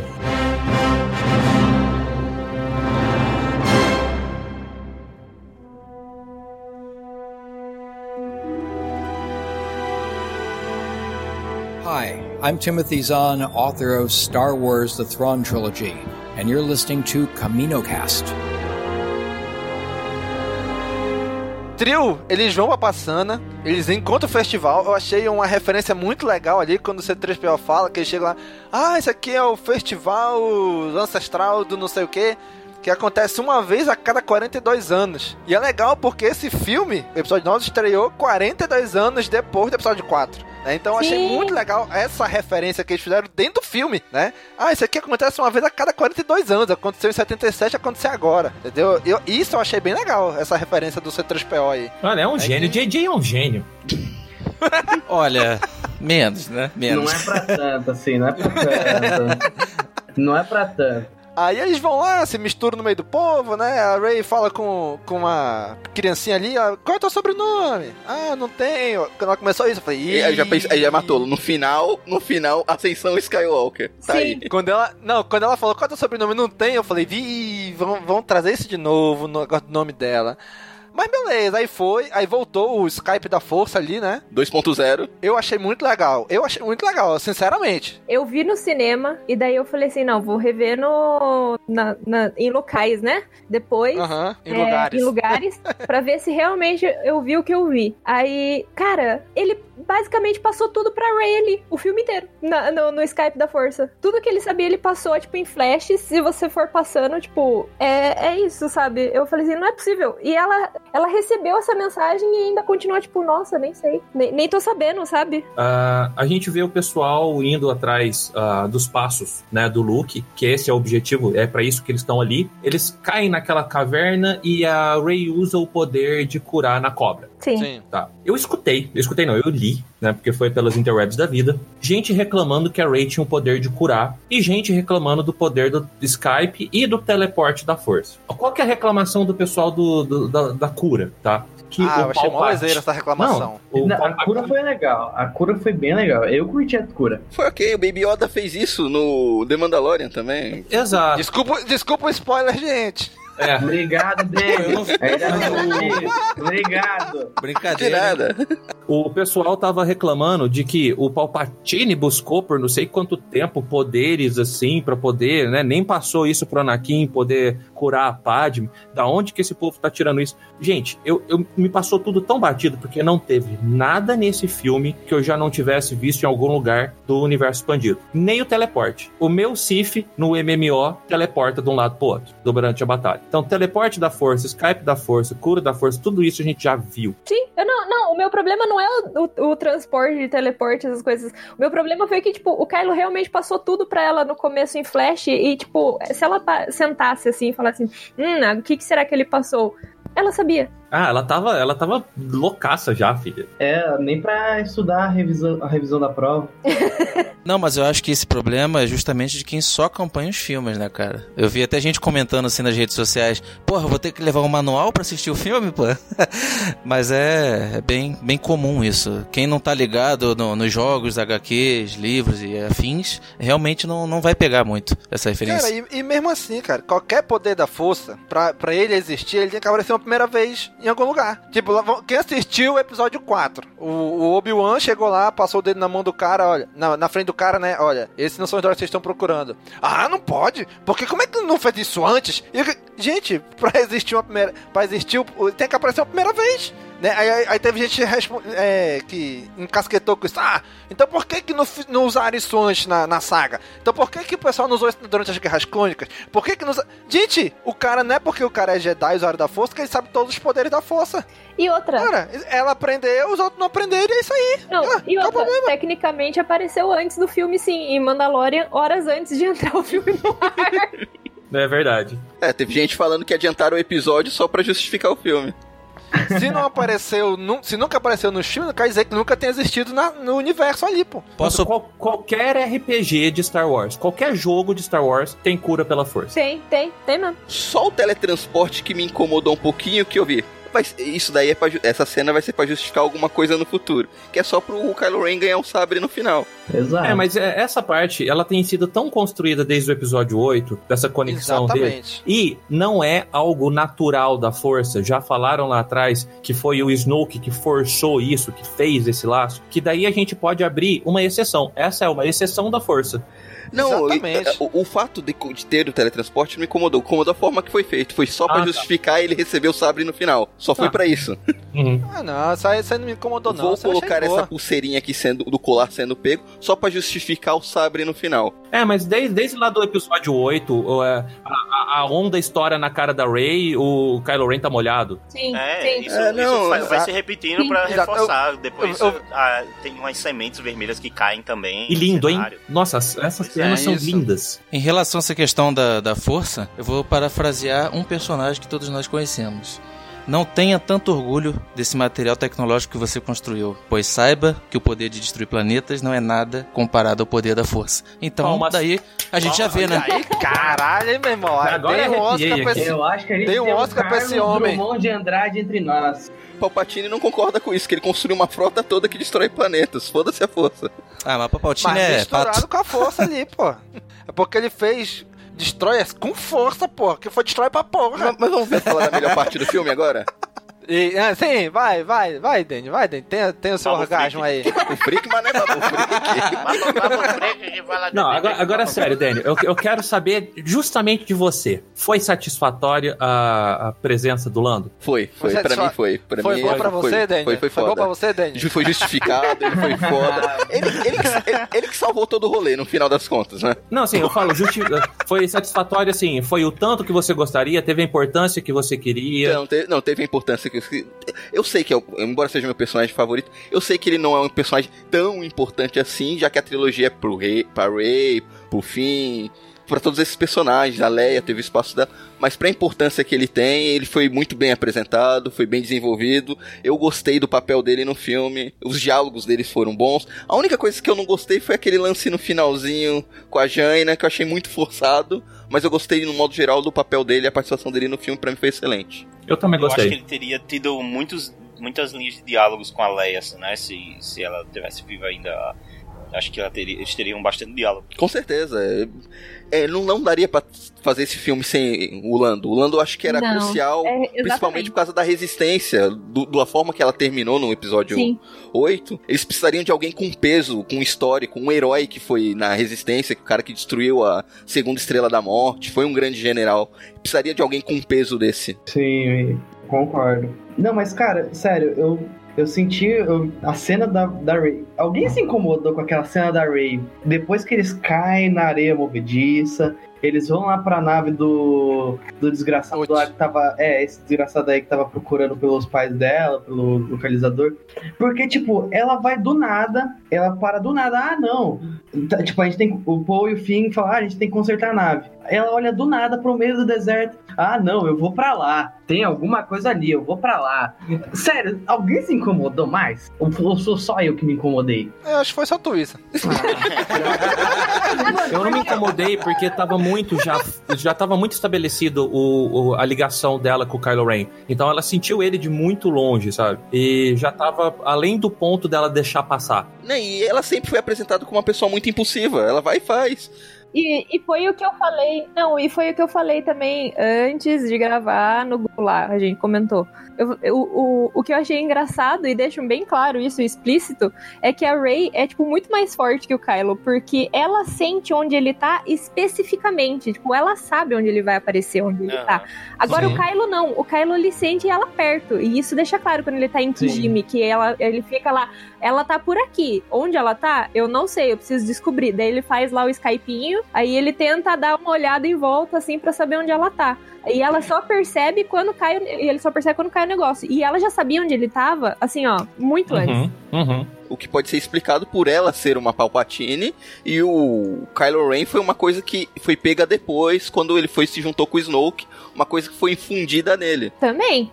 Mas também eu acho que pode ser treino. Do poder deles dois, a, a Rey, inclusive, assusta o Kylo, né? O Kylo Sim. se assusta com o poder da Rey. É, é bem, bem no- notório, assim, que ela é mais poderosa que ele. E outra, também o Kylo, eu acho que ele tem tanta coisa pra fazer que ele esqueceu de treinar, sabe? Ele, ele faz as coisas dele. Não, mas é real, tipo, é, é- é- a gente sempre vê o Jedi meditando e tentando afunilar essa força dentro dele e canalizar pra alguma coisa. E a Rey, tipo, ela não parou de treinar em nenhum momento, sabe? Agora o Kylo não, o Kylo tinha 300 mil coisas pra fazer. E tem outra coisa também, né? É, o Kylo Ren não tá balanceado. A força não tá tranquila nele. Nem pro lado negro e nem pro lado da luz. Então, deixa o menino todo zoado, todo zoado. Exatamente. Ele não consegue focar numa coisa só. Aí a história segue, eles achando a adaga, né? A adaga de morte, né, Bia? Que não serve pra porra nenhuma no filme.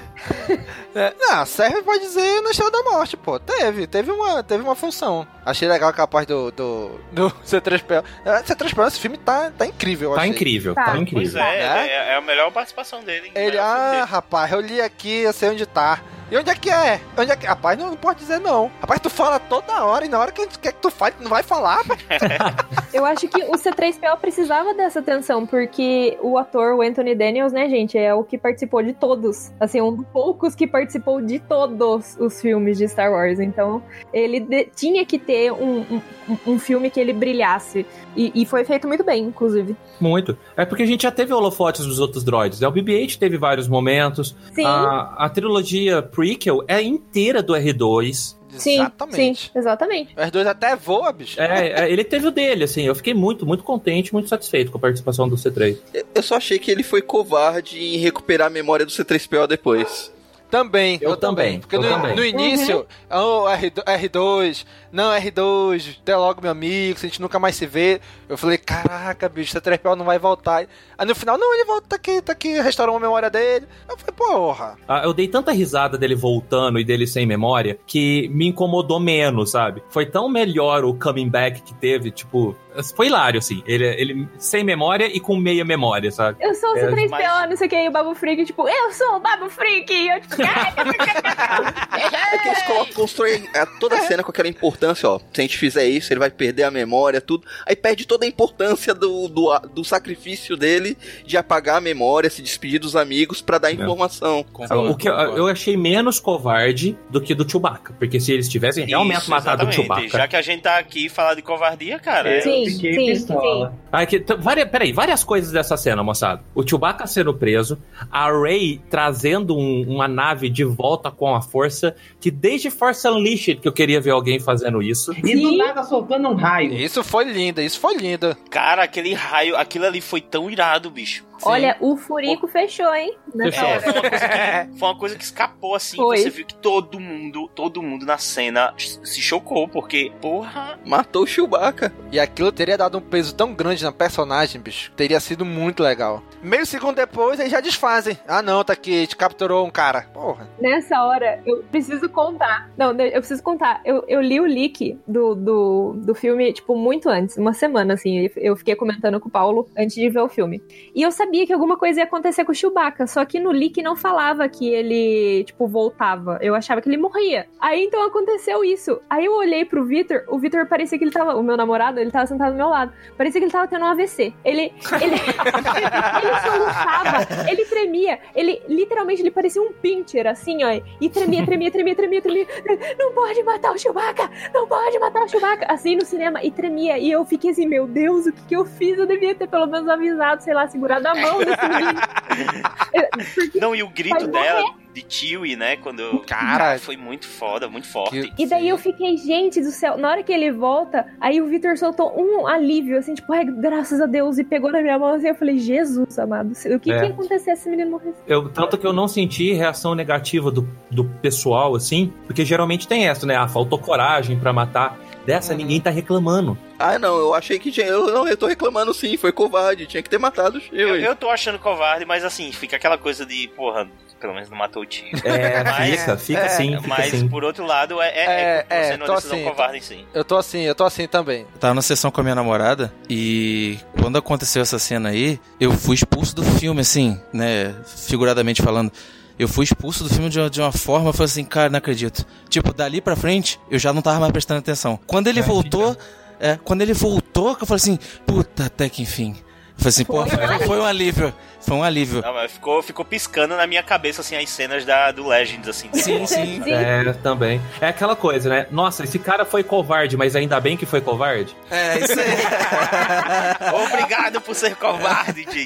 Pô, e na moral, eu tava assistindo o filme com meus pais, minha mãe chega do nada assim pra mim e fala, ô filho, a- essa menina é filha do Palpatine. Eu falei, o quê? Não, nada a ver. Aí do nada chega, é filha, você é minha neta. Eu, falei, eu virei pra minha mãe e falei, mãe, para com isso, né? Você assistiu esse filme antes, não, tem- não é possível. Pô, até que enfim, alguém que não foi pro cinema com a namorada, eu já tava tristão aqui. Só eu, bicho. Cara, Eu tava sozinho também. Ei, eu fui Forever valeu, Alone Daniel. também, bicho. Também fui, so, fui sozinho, gente. Continuando a cena, depois do tio ir lá, o Ray solta o, raio e tal, não sei o que, daí o trio volta pra nave, e daí o, o, o Finn, tipo, não, vamos dar as mãos aqui e tal, não sei o que. Aí o Paul tem um gay panic. O Paul tem um gay panic absurdo, porque o Finn pega e fala assim, dá a mão. Aí ele, tipo, dá a mão. Aí o Finn, é, dá a mão. Aí ele fica, tipo, eu vou ter que dar a mão pro meu crush. Aí, aí, vem, aí no meio disso tudo vem esse 3 também andando É, devagarzinho. dá a mão. Ai, cara, é muito bom. Essas, essas interações dele a gente já falou, mas foi, foi tudo, foi tudo de bom. Aham. Principalmente, eu não sei se a gente já comentou aqui enquanto eu fui pegar um café, é, quando tá naquela cena que tá, tá falando que, que o Paul fala que descobre-se, né, que ele foi é, contrabandista. Aham. Cara, aquela cena é perfeita, cara. Ah, nada, vai. É foi só pra demais. deixar ele mais, aproximar ele mais, tipo, é o Han Solo dessa nova trilogia. Exato. Não, exato, Não, tem esse não, problema. não, não, peraí, deixa eu chegar, eu e o meu lacraste aqui agora nesse momento.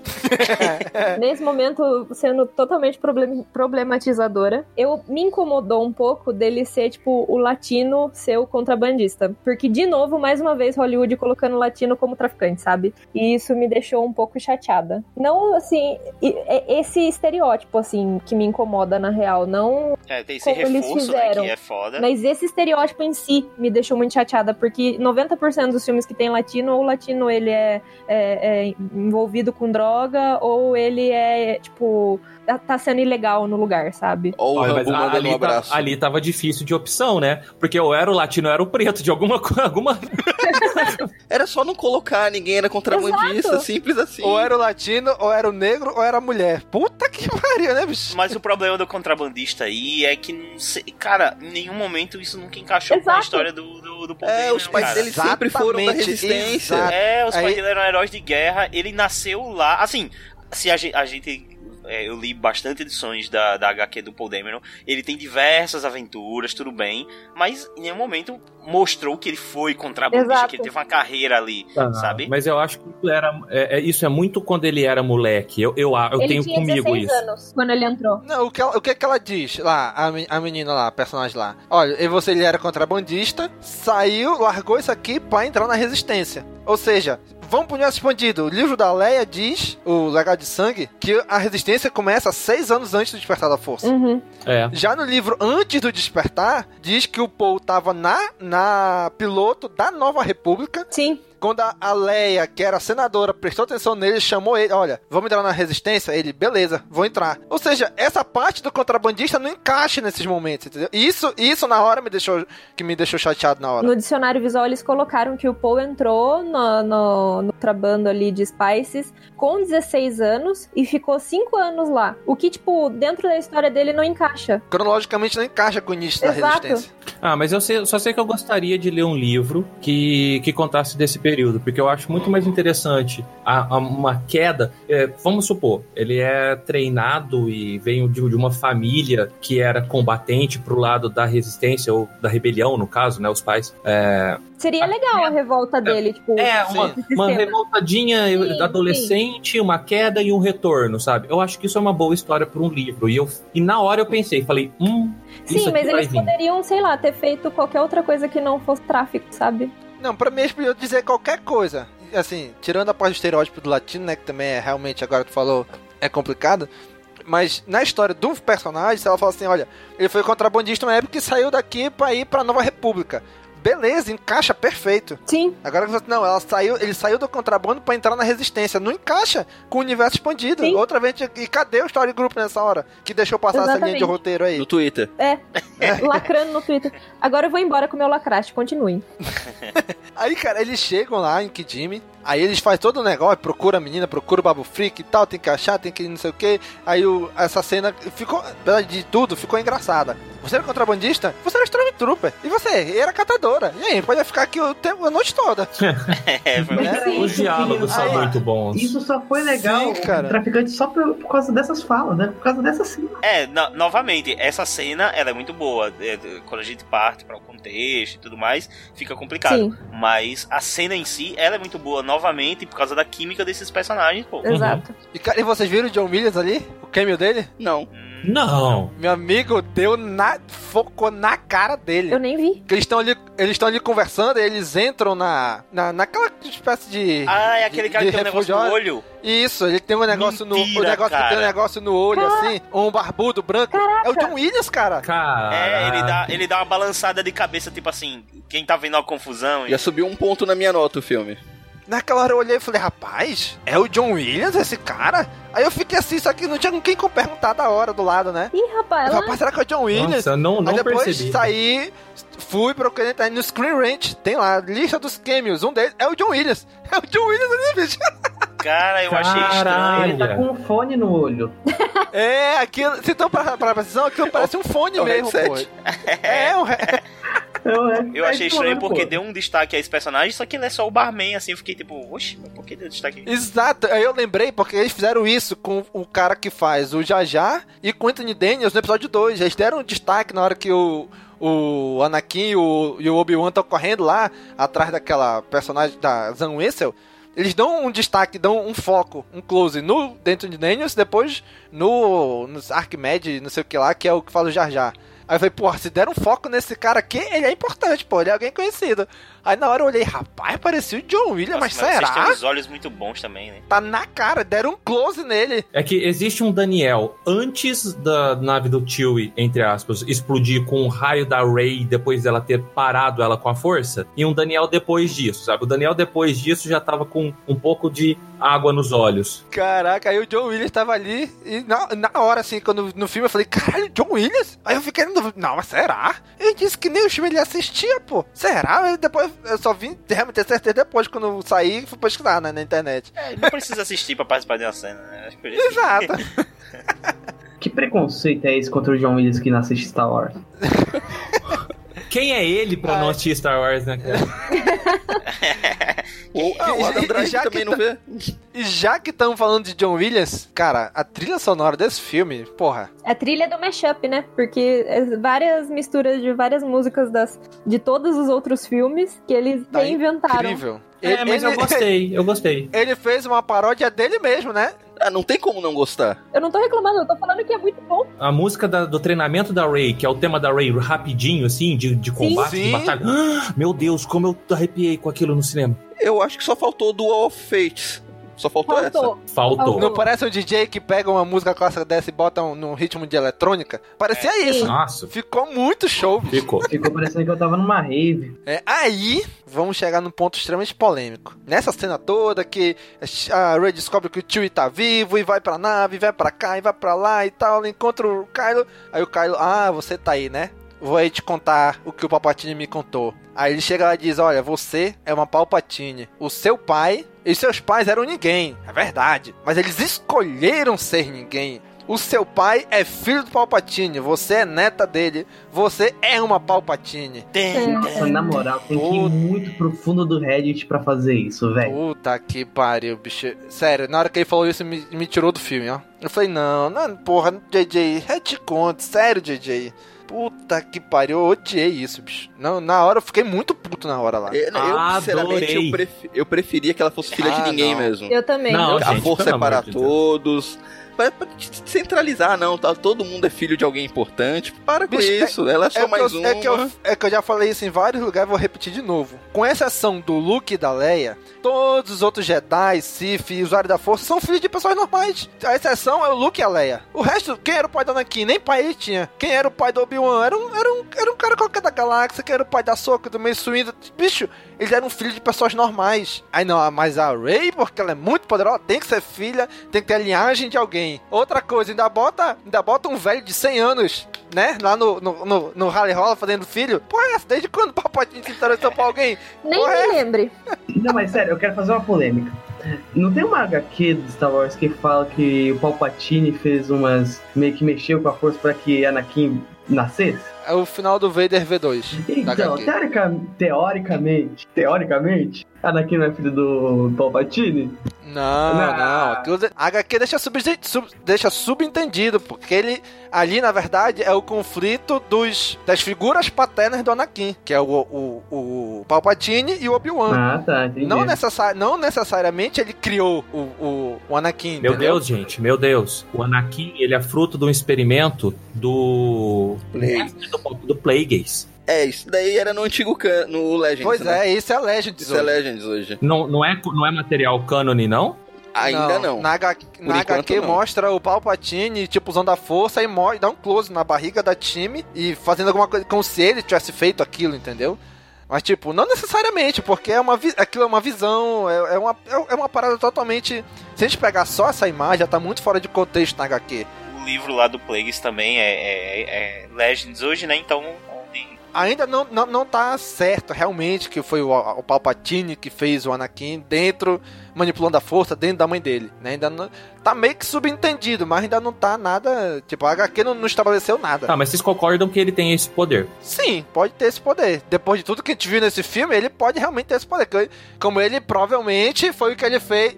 Que é isso que eu digo pra ti, que eu acho que o Snoke não é um, um clone. Eu acho que ele pode ter feito isso com o Snoke, entendeu? Ter criado, não ser um clone dele, mas criado um ser pra fazer alguma coisa que ele queria. E não pode ter sido isso fruto do. a, a origem do filho dele também? Não pode ser nesses termos? Não, até. Não, até aí tudo bem, se é, se é clone, se ele criou. Sobre esse negócio de ter que ser alguém, sabe? Tem. No ponto que a, que, que a força ficou depois que teve o purgo, uh, isso ficou totalmente desbalanceado, sabe? Para existir um pico, um, um, renascimento tão grande assim, precisa de um background, precisa de uma origem.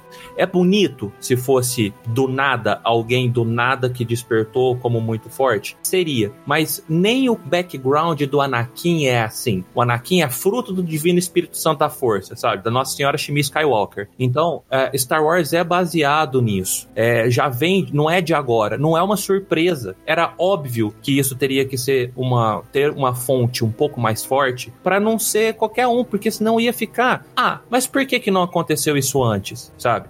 E tem todo aquele negócio que todo mundo fala que é justificativa de roteiro, mas querendo ou não, gente, a gente conhece o universo expandido, a gente sabe como que a força age. A força ela coloca é, no caminho uns dos outros aqueles que precisam ser colocados. Então tem muito mais lógica ser alguém relacionado do que não ser ninguém. Você tem um ponto, mas eu discordo. Pois é, o próprio Anakin, ele não tem uma linhagem. É ele que inicia a linhagem. Tipo, a Ray, para mim, também, por mais que a força despertou, escolheu alguém em algum lugar, despertou nela, e dali em frente, porra, pra mim, beleza isso. Tá, mas se ela, se ela fosse igual o Anakin, que surgiu do nada por fruto da força, ok, eu, eu, eu até gostaria mais, mas o que não poderia, não encaixaria ali é o ninguém. Porque o Anakin, tá, ele não era ninguém. Não, ele era fruto da força, ele nasceu do nada, entendeu? Pois é, mas por isso que eu tô dizendo, pra mim, o fato dela nascer de, de uma pessoa comum era o mais bacana nessa história. Tipo, o, Tipo, até hoje a gente não tem história nenhuma do Yoda. Mas em teoria, o Yoda é filho de um de um alguém qualquer. Assim né? como o Missindu e todos os outros Jedi Exatamente. que a gente viu no, nas prequels. Exatamente. Assim como qualquer outro usuário assim da como força. O Palpatine, até onde a gente sabe. Mas narrativamente, gente, isso não é interessante pra uma história de começo, meio e fim, entendeu? Ah, eu não acho. Eu discordo. Eu, eu acho, acho que seria até mais interessante. Não, se fosse o episódio 1, se tivesse começando com ela no ponto que tá da bagaça, de, de encontros e, e, e é muita, muita de muitas coincidências se colidindo, eu acho que já não é mais é, palpável alguma coisa desse tipo. Eu acho que isso faria sentidíssimo, porque ia ser a força. Não é, tipo, é, não é coincidências, é a força. Tá, mas vocês acham que isso estragou o filme? Estragar não, mas. Pra mim, pra não, mim, não, não estragou o filme, mas estragou a história dela pra Sim. mim. Hum. É, enfraqueceu bastante a jornada dela. É, eu também achei um Sim. elemento que, assim, incomodou bastante. Assim. Nossa, eu gostei claro, tanto. Não estragou o filme, mas foi um elemento bem. O seguinte, eu concordo com, com os dois lados aí. Acho que ela ser ninguém é muito interessante também. Mas a partir do momento que você traz o Papa Altini, você precisa de alguém que seja páreo dentro do contexto da história. Uhum. Então eu vou abrir aspas aqui para fala do J.J. Abrams, tá? Que ele falou, ele que disse isso. Abre aspas. Acho que uma das ideias, um dos temas do filme, é que ser qualquer pessoa pode ser qualquer coisa, independente de onde você veio. Não sei se isso ressoa para todos, mas acho que existem poucas pessoas que não apreciam a ideia de vir de lugar nenhum. E embora eu compreenda que você não é ninguém, é uma coisa devastadora, acho que é mais doloroso e chocante descobrir que você vem do pior lugar possível. E aquilo que você sente, que você sabe que faz parte de você de alguma forma, aquilo que te assombra, é o seu destino. A ideia de que a sua escolha e o seu sentimento é mais poderoso do que o sangue era algo muito importante para nós transmitirmos. Fecha aspas, J.J. Abrams. Concordo em gênero, número e grau. Não, ok. Esse, esse texto é mais bonito do que a, do que a passagem. Exato, é isso que eu ia falar. É esse isso. texto tá legal, tá muito legal essa frase de mas no filme não botou esse peso em cima dela Exato. de dizer, porra, eu sou filha do. Sou, sou, eu sou descendente dela, não sei o dele. Eu, eu, não, eu não vi isso no filme. Nossa, eu, eu vi não senti total. esse peso nela. Sabe por quê, Domingos? Pensa assim: se, se ela fosse uma Skywalker, aí eu ia achar zoado. Ah, de novo. Aí eu ia achar mais zoado ainda. Que paria, sabe? Se for ninguém, ah, ela não é ninguém. Ok, então ela tá ali porque ela escolheu, tá? E é a trilha dela tá ela é uma palpatina. Puta que pariu. Além de tudo, eu vim do meu inimigo, sabe? Eu acho isso mais foda, narrativamente falando. Assim, se botasse esse peso nas falas dela, ela teve uma fala depois disso, pô, eu vou encontrar o Patini e vou matar ele. Mas aí a gente entra no defeito do filme todo, né? É, que o filme é dois filmes em um. Isso daí era é. uma coisa pra ter sido desenvolvida ao longo de dois filmes. Exato. Agora, se isso fosse desenvolvido, esse negócio dela ser neto Palpatine desde o 7, mais uma vez voltando pra onde é a culpa. Story Group, Kathleen Kennedy. O que que acontece? O JJ, ele. O que que eu penso? No episódio 7, a gente sabe que o JJ ele é muito bom em reiniciar franquias, né? Ele fez isso com várias franquias. Ele no episódio 7 trouxe diversos elementos, deixou vários ganchos, pessoal. Agora, a cu- agora o bonde de que, dos próximos aí, né? Do, do Ryan e do Colin. Eu tô de boa aqui. Aí o Ryan pegou, Enfiou na bunda. subverteu algumas coisas deles, subverteu algumas coisas dele, que eu particularmente achei muito bom, mas Também, não vem ao junto. caso, né? Mas aí, o que que acontece? Aí quando seria o Colin pra fechar, o JJ voltou, o JJ, puta merda, armei uma cilada pra mim mesmo. Coloquei aqui os Cavaleiros de Rain e agora não sei mais o que fazer com ele. Coloquei aqui que a Rey era filha de ninguém e agora vou ter que dar um jeito nisso aqui. Entendeu? Algumas, algumas coisas que ele deixou como um gancho, na verdade foi uma armadilha pra ele mesmo. Porque ele teve que, ele teve que talvez no início, nem, tem- nem pensou em como fechar aquilo. Que não ia ser ele. Agora, como voltou a ser ele, "Ih, rapaz, e agora? O que, que eu vou fazer?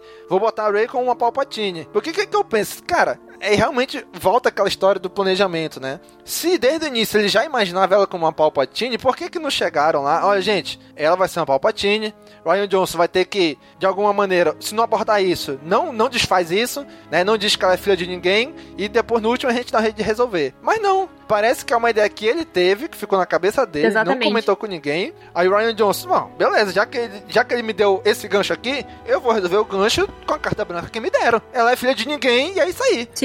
Aí o JJ volta depois, não, não é isso não, esse Ryan Johnson tá doido. É, realmente era filho de ninguém, mas o avô dela era alguém, entendeu? Então, dá, pra mim passa essa sensação de que não houve um planejamento nisso tudo, de que ela era uma, uma Palpatine desde o início. Entendeu? Então, se ele, se ele não queria isso, não sei, cara. Eu acho que de alguma maneira no início era pra eles terem, sei lá, se acertado e dizer: olha, a linha geral da Ray, vamos fazer aqui um background dela. O que, que ela vai ser? Ela vai ser isso, isso, isso, e ela vai ser, no final da trilogia, dita que é uma Palpatine. Beleza, então durante a trilogia a gente não pode fazer nada que, que contradiga isso. Mas não aconteceu. Aí o Ryan Johnson, tá na carta branca, eu vou fazer o que eu acho que é o certo. Ele fez. E aí não é problema de nenhum deles, na real. Isso, a culpa não é do, do Ryan. Pra mim, a culpa menor de tudo é do Ryan, porque deram carta branca pra ele. Um pouco do JJ, porque ele, eu acho que ele pegou picuinha disso. Mas principalmente Story Group e Kathleen Kennedy, que deixou isso acontecer. Entendeu? O JJ podia ter. Olha, gente, eu acho que a Ray tinha que ser um Palpatine. Vou botar isso no filme. Aí alguém chega de cima. Não, não, não, pera lá. Isso não vai seguir com o que a trilogia tá contando. Então tu não pode fazer isso. Mas não, não, JJ, faça. Então, meu amigo. Então ele fez.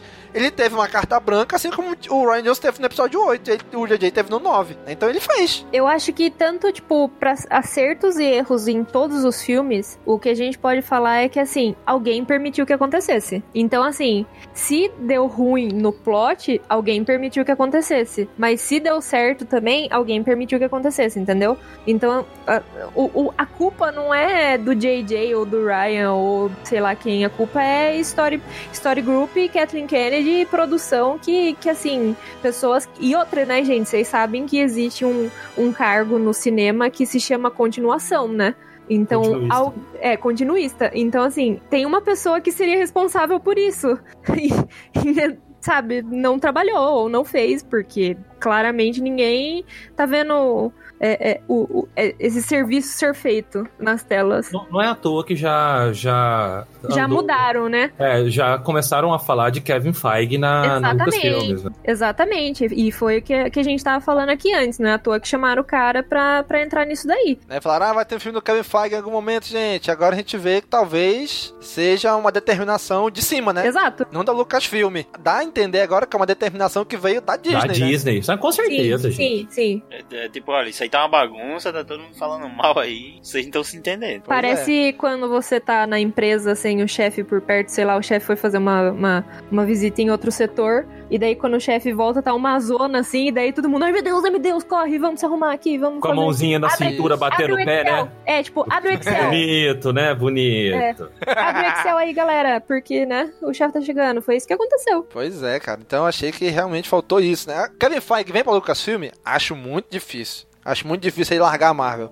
né? Mas, e assim, eu também não vejo a Kathleen Kennedy saindo. Eu ainda não vejo isso, né? Mas que eu tenho que. Mas toda ajuda é bem-vinda. Mas eu, eu, vejo duas coisas acontecendo. Né? E para falar a verdade, ou elas vão ser alternativas umas às outras, ou elas vão acontecer em projetos paralelos mais. Eu não vejo uh, trilogias sendo feitas com diretores e roteiristas diferentes mais. Também não. Tanto também não que eles já que era uma trilogia inteira pro Ryan Johnson, né? Que eu acho que não vai sair mais. Não, acho que já vai não sair. tem mais. É, eu- Eu acho que não vai sair mais, principalmente depois do JJ ter esfregado na cara que tudo que ele fez estava errado. Mesma coisa com os dados e Dolabella de Game of Thrones. Atualmente, oficialmente, ainda tá lá, né? Mas eu também não, não sei como é que fica. A última que eu ouvi é Star Wars não terá mais trilogias. Sim, sim, eu ouvi isso. Foi noticiado isso. Foi. Então, assim, de uma forma ou de outra, eu acho que eles já tentaram cortar um- uma possibilidade de acontecer um mal por aí. Sim. Lógico que a gente não sabe como que isso vai ser. Se eles fizerem um filme, sei lá, vão, eu vou jogar meu fanboyismo aqui. Se eles fizerem um The Old Republic e estourar, vai ter o dois, óbvio que vai ter o dois. A gente sabe como é que funciona a, a- a indústria de cinema hoje em dia, mas o- no plano não é, tá? Aí vamos ver como que vai continuar isso. Ah, mas você como uma empresa, você vê o quanto é arriscado. Não, vou lançar uma trilogia. O primeiro fracassa, você é refém de fazer os outros dois filmes. Exato. Ou você cancela e fica feio, né? Ah, gente, eu ia fazer, mas cancelei.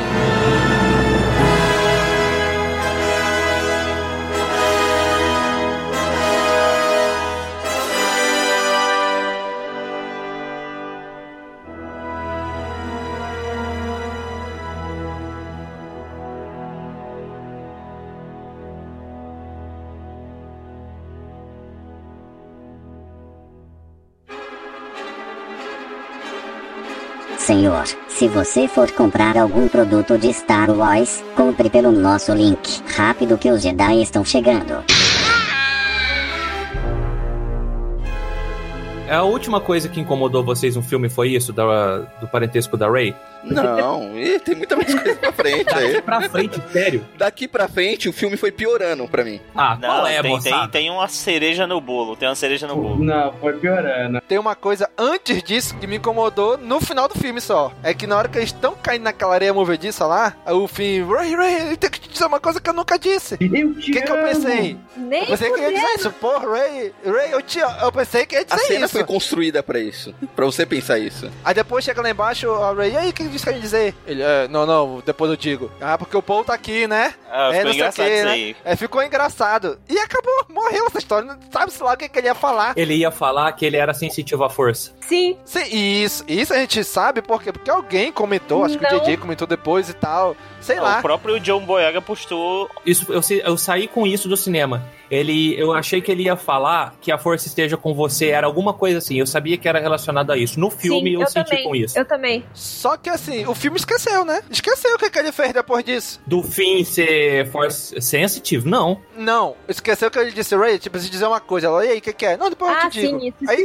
aí, aí acabou, esqueceu. Eles iam morrer e ele ia dizer, depois eles não iam morrer mais, ele não ia falar Exato. mais. Exato, aham. Não, na real, Sim. não, não, não. Então, gente, pra mim, não precisava dessa fala dele. Não, mas pra frente ele tenta de novo. Volta, é, é isso que o Daniel ia falar agora. Não foi esquecido, não. A hora que o, o Hux vai, a- fala assim, não, eu quero fazer isso eu mesmo e tal, não sei o que, que ele vai atirar no fim com o Paul, a primeira coisa que o Paul fala, ele olha bem pro fim, ele dá tipo uma cotoveladinha assim, ele olha pro fim e fala assim, o que que você ia falar pra Ray que você não pode falar pra mim? Tipo, alguma coisa assim. Ele fala, o que que você ia Uhum. falar pra Ray? Uhum. Aí ele fala, ele... Que segredinho é, esse aí? aí eles começam, tipo, com aquela briga de casal velho, sabe? Tipo, não, não sei o que, não sei o que, fica naquela enrolação, e daí você escuta o tiro no fundo. O, o Paul lembra? O Paul tá muito grilado com isso. Tá. Ficou engraçado? Ficou muito boa a cena. Agora, e, de- e depois disso, o que, que era que o Finn ia dizer pra, pra Ray? O filme não me diz isso, o que, que ele ia dizer pra Não, ela. ele não diz, mas eu, e, sei lá, né? Eu entendi. Precisa. Se ele iniciou o plot, Precisa. Pra mim não se ele não precisa. tivesse iniciado, não precisava. Mas já que ele iniciou, em cenas frente, ele voltou nesse tema, tipo, opa, então alguma coisa de importância tem. Sim. Ah, não, aí depois disso ele esqueceu. Porque o filme foi tão corrido que ele esqueceu. Mas isso aí é coisa do JJ, né? Porque ele gosta da tal da caixa misteriosa, que eu vou tacar na cabeça dele, não vai demorar muito. Por exemplo, ele faz isso com, com o droid também. Que o droid é meio traumatizado. Sim. Aquele Aí nunca mais fala isso no filme. Tipo, não toca mais. Tipo, ele só colocou aquilo lá pra você é, concluir da, da própria cabeça. DJ, eu não leio mentes, pelo amor de Deus. A gente pensa assim, ah, ele vai abordar isso lá na frente. Não, não abordou. Ficou por isso mesmo. Eu sou uma pessoa. Eu entendi o que ele quis dizer no, no filme, saí, tipo, já. Beleza, era isso que ele queria dizer e tal. Mas realmente precisava. Foi uma coisa que eu vi muita gente se perguntando depois que saiu do filme. Tem muita gente que saiu do filme achando que ele ia falar que ele amava ela. É. Eu saí do filme pensando Mas eu isso. sei- Eu, também saí assim, foi ele fala- vai falar, eu amo você, te amo, sei lá, eu fiquei, pô. É que eu sou muito pimple shipper, né, galera? Eu já, já fui descrente. eu já fui preparado. Duas perguntinhas, uma de maior impacto e outra de menor impacto. A de menor impacto primeiro. A batalha do Kylo Ren com a Rey naquela, naquelas ondas, assim. Vocês gostaram da batalha, pelo menos? Sim. Ficou a lindo. Ficou lindo coreografia demais. ou a, a fotografia? Tudo, num conjunto. Tudo, tudo ficou muito Achei show. tudo Não, bonito, eu achei a batalha. batalha de sabre meio genérica. Também, achei Eu achei muito todo o cenário, a construção muito bonitas, mas a luta em si achei meio Não, mas eu achei coisa. que teve um, um momento em que, que meio que o Ray, que o Kylo tava vencendo a Rey assim na, na parte na parte da luta mais física assim. Sim. A coreografia da luta não foi tão genérica porque chegou um ponto que que o Kylo tava mais incisivo Eu ia assim, falar e eu isso. achei essa cena toda legal. Exatamente. Ela tava meio defendendo, era, era quase como se a Rey tivesse de- quase desistindo assim, tipo, Exato. é, caralho, vou tentar aqui, mas tá, tá difícil demais e ele ele tava lutando A Rey, pelo que eu vi, ela lutou com uns dois ou três tipos diferentes de segurar o sabre dela. Aham. Ela, ela não ficou lutando do mesmo jeito que ela lutava, achando que ela tava com aquele bastão. Ela mudou duas ou três vezes de estilo. Ela segurou o sabre igual a Ahsoka, ela segurou o sabre igual um bastão e ela segurou o sabre igual o Obi-Wan. Foram três tipos. Então, assim, não tem como falar assim, ah, foi meio genérico. Porque ela lutou com três tipos diferentes. E mais um detalhezinho dessa luta. Ah, ela tava. A, a gente viu explosões de poderes da Rey várias vezes durante o filme. No Sim. treinamento, quando ela sim. amassa o BB-8 com a arma. Puto, Ficou o povo ficou puto. Ah, quando ela estoura a nave. E ali, ela tava extremamente é, contida pra não ir pro lado negro. E ela tava. E ela. E todo, todo Porque ela, burst. acaba- ela tinha acabado de ter a visão da Dark Ray. ali, né? Exato. Então Sim. todo burst de poder dela foi por causa do lado negro. E ali ela tava concentrada em não deixar o lado negro tomar conta. Quanto mais ela se concentrava, quanto mais ela se reprimia, mais cansada ela ficava. Eu achei isso lindo dessa luta. Uhum. A Dark Ray todo mundo matou, né? Todo mundo sabia que ia ser Sim. um Flash mesmo, uma parada. Sim, sim. É, é. Dark Ray é o nome de um Pokémon, né? Inclusive. É Dark Ray. Mas é, os dentinhos dela me deu um jumpscare, viu? Aham.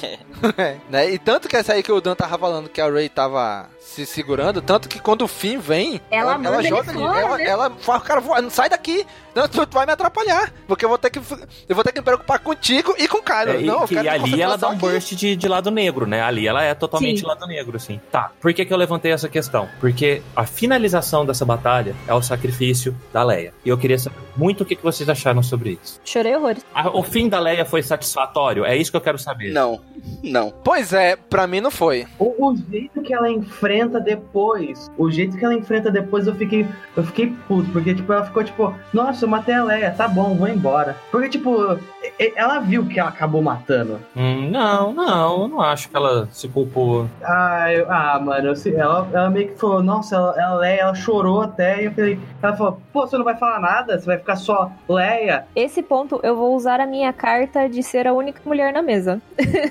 eu vou falar que ela, como mãe, foi uma puta de uma cena. Porque Foi, né? sim, ela ia fazer tudo pelo filho dela, não importa se o filho dela fosse o próprio Palpatine. Ela ia fazer de tudo pelo filho dela. E isso Cara. é óbvio. Isso, isso, isso eu já tinha certeza que ela ia morrer pra salvar ele ou ela ia Não. morrer por causa dele. Isso sem, sem assim, sombra de dúvidas. Agora, o que me incomodou um pouco, mas assim, muito pouco, mas muito pouco mesmo, foi a Ray meio assim, sabe? Mas eu entendo a situação e justamente, tipo, tava numa uma, uma cena muito conflituosa pra ela. Sim. Mas a parte da Leia, pra mim, não tinha a menor dúvida que ia acontecer algo parecido. E não tinha como ser feito de outra forma, né? Não, tudo bem. É que eu, tinha coisa pré-filme que eu falava assim, gente, eu não quero Kylo Ren voltando pro lado da luz. Eu também amor tinha de isso. Deus. Eu também exatamente faz isso. qualquer Eu também, eu também não, coisa, eu também não. Só que da forma que eles fizeram e com o sacrifício Sim, da também. Leia, a hora que eu ia falar, ai, mas esse cara tá indo pro. Não, tudo bem, eu aceitei. Ok. É, então, não Foi concordo, concordo. Me deu um cala-boca, sabe? Me. Eu acharia muito mais foda se ele fosse full vilão, tudo, fosse Sim. pro lado Dark Side. Sim. Ia, ia ser muito mais prazeroso no filme pra mim, eu ia gostar muito mais. Sim. Mas a forma que foi feita foi Exatamente. perfeita, não. Eu aceitei. Sabe o que eu ia gostar do final do Kylo? Se ele fosse como full Darkseid, como ele tava, tava indo. No início do filme mesmo, mostra ele full Darkseid, matando todo mundo. Se ele fosse pra cima do Palpatine, full Darkseid. E isso fi- ajudasse ele a derrotar o Palpatine. Exatamente. entendeu? Sem necessariamente ter que voltar pra luz. Isso eu ia achar foda, porque ele meio que ia ter a redenção sem ter a redenção, porque ele ia continuar full Darkseid até o fim. Sim. Entendeu? Assim, essa cena da Leia, a Bia puxou a carta dela, eu puxar a minha, né? Sim. O único, eu, eu acredito que, eu que eu sou o único pai aqui, né? O único que tem filho aqui. Cara, eu concordo. Eu concordo que, como mãe, eu sendo pai, eu vejo a minha esposa. Cara, eu amo demais os meus filhos, eu daria minha vida por eles. Mas eu não consigo ter a ligação que tem mãe e filho. Porque veio de dentro dela, é tudo. Cara, eu amo demais meus filhos. Mas eu não consigo chegar ao nível de mãe. Mas enfim. Então, eu, se tivesse no lugar da Leia, faria a mesma coisa? Sim, eu faria. Né? Eu faria de tudo pelo meu filho. Se eu tivesse que dar a minha vida pro meu filho voltar pro bem, eu faria. Agora, qual é o problema disso? É que eles não tinham muita opção de cena, né? Eles tinham que pegar o que, o que a Leia tinha.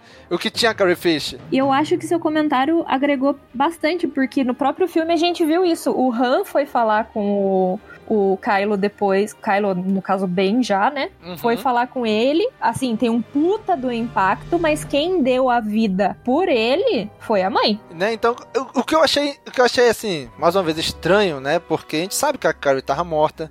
Então a Carrie não falou. A Mascanata teve que ser a porta-voz dela. Olha, É. a Carrie agora, a, a Ela Leia agora vai que ter fazer, que ir, né? porque ela vai saber, vai salvar o filho. Aí, sim, como tu sabe disso, mulher? Né? Ou seja, ela foi uma solução de roteiro porque não tinha não tinha nenhuma fala da Leia dizendo alguma coisa do tipo, né? Não tinha como ser feito de outra forma. Exatamente. Se tem, eu não sei. Mas que eu achei meio estranho. A, a Mascanata tendo que ser a porta-voz dela, eu achei meio estranho. E, e- e digo mais, eu acho que seria muito mais impactante se ela não falasse. Se a gente só visse a Leia assim se entregando, porque deu pra entender a cena Sim, inteira. É. Ah, mas É. o filme tem que ser feito pro afegão médio. Aí é foda. Mas olha, se não falasse ela, tipo, falar assim, ó, tá, não sei o que, ela não tá bem, papapá, no meio da treta, já dava pra entender. Ah, mas daí É assim. eu concordo que precisaria. Tem, tem um público que precisa dessa informação, sabe? Uhum. Né, assim, a cena dela foi feita desse jeito porque, mais uma vez voltando nesse ponto, né? Porque era, era o que tinha. Sim. Mas que eu achei que ficou estranho, olhando só como filme, ficou, ela tava ali no bem de todo mundo, bem de nada. Depois ela já saiu assim, ai, já tô meio. Tenho que sair me agarrando aqui com a, com a minha filha da vida real, né? Vou ter que sair me, me escorando nela pra sair, pra me deitar. E aí cobre ela, e aí não precisa mais ser a Leia, né? Qualquer coisa ali debaixo daquele pano, né? Não precisa ser a Carrie, tô querendo É dizer. que a né? gente aceita bem porque a gente sabe todo o histórico, que a Carrie Fisher faleceu. Mas o brasileiro médio, o afegão médio que vai ver o filme não sabe desse detalhe, vai achar uma cena estranha. É, e tanto que quando ela tá. O Kylo tá. Ele tá meio que sobrepujando a Rey. Ela tá no chão já. E por que, que eu acho isso? Porque o Kylo teve um certo treinamento com outros usuários da força, né? Ali na academia do Luke e tal. A, a Rey não teve muito isso, não- ela não teve muita opção de com quem treinar. Né? Tanto no episódio 8 a gente vê ela treinando muitas vezes sozinha, né? No episódio 9 aqui a gente vê ela com a Leia, mas talvez ela não tenha ido com um sabre de luz pra Leia. Então ela não teve tanto treinamento assim quanto o Kylo. Então por isso que eu acho que ele sobrepujou ela ali. Só que, cara, aquela ligação da Leia com o Kylo que faz ele parar é a mesma ligação que faz ele não atirar nela no 8. Exatamente. Né? Quando ele tá sobrevoando. Quando ele vai e aperta assim, ele. Opa, ele para o dedo. Então é a mesma ligação. Ela- ele para assim, ele sente. E a Rey tá tão focada ali que ela não percebeu o que tava acontecendo. Sim. Tanto que o Kylo, quando larga o sabre, ela pega o sabre do Kylo e fura ele. Sim. Né? Aí, aí quando ela fura ele, é quando a Leia morre. Aí ela sente, aí ela percebe o que tá acontecendo. Aí ela fica tipo, fiz merda. Por isso que ela cura ele. Ela, caraca, então peraí, vou curar ele por aqui por... em atenção à Leia. Sim. Exato, Não era nem por causa dele, mas, Sim. mas porra, a Leia se sacrificou pra causar ele aqui, beleza, então eu vou curar ele aqui, mas na próxima vez a gente se enfrentar, não vou ter presente não, hein? Foi isso que eu senti dela, né? Tanto que ela pegou, nessa hora, foi quando ela, ela se desligou de tudo, né? Ela não, tem que fugir, tem que ir embora. E ela voltou pra Actor. Sim. Né? Lá pra onde tava o, o Luke.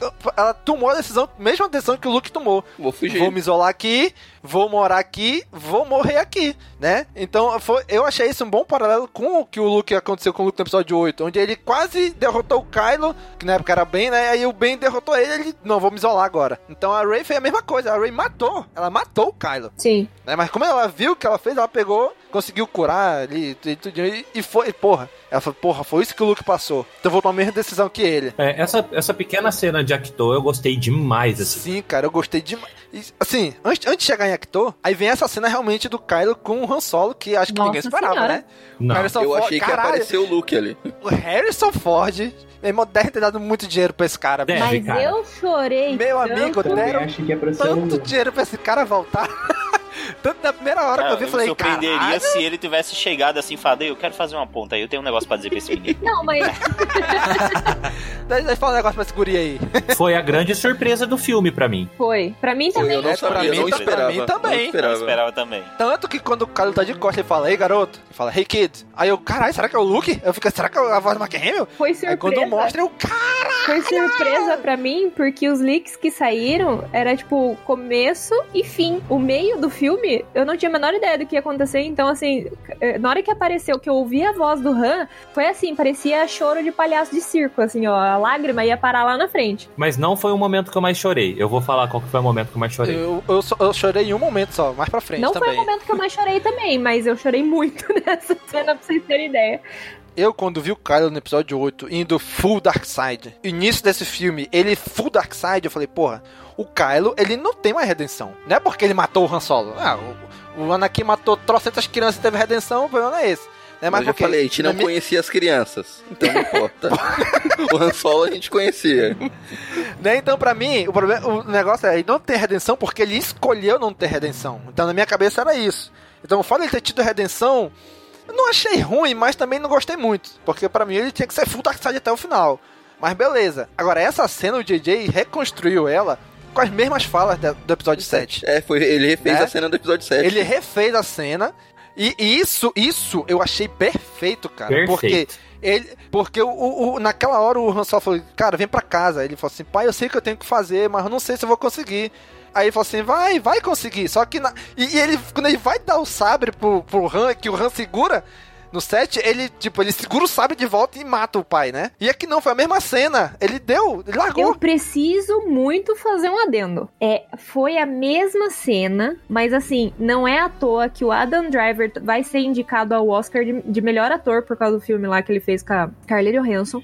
Porque assim, você vê aquela cena no episódio 7, você vê essa cena, a única diferença que tem é a emoção do Kylo, que agora é bem. Porque Uhum, ele muda exatamente. o rosto. O rosto dele é completamente diferente do Kylo. Você vê o Ben, parece que nem é a mesma pessoa. A, expre- a expressão dele é totalmente diferente. Eu fiquei, gente, esse, esse ator é bichão mesmo. Porque eu olhava É, ali. daí a Eu gente tem olhava outro, ali, outro eu personagem. não via Kylo. Sim, Era meio real. absurdo. Eu olhava ali e falei assim: não, esse cara. Eu- E e eu acho que eu aceitei bem a redenção do Kylo justamente por causa disso. Porque eu era uma das pessoas que tava assim: não, não tem redenção, não tem redenção pra esse cara.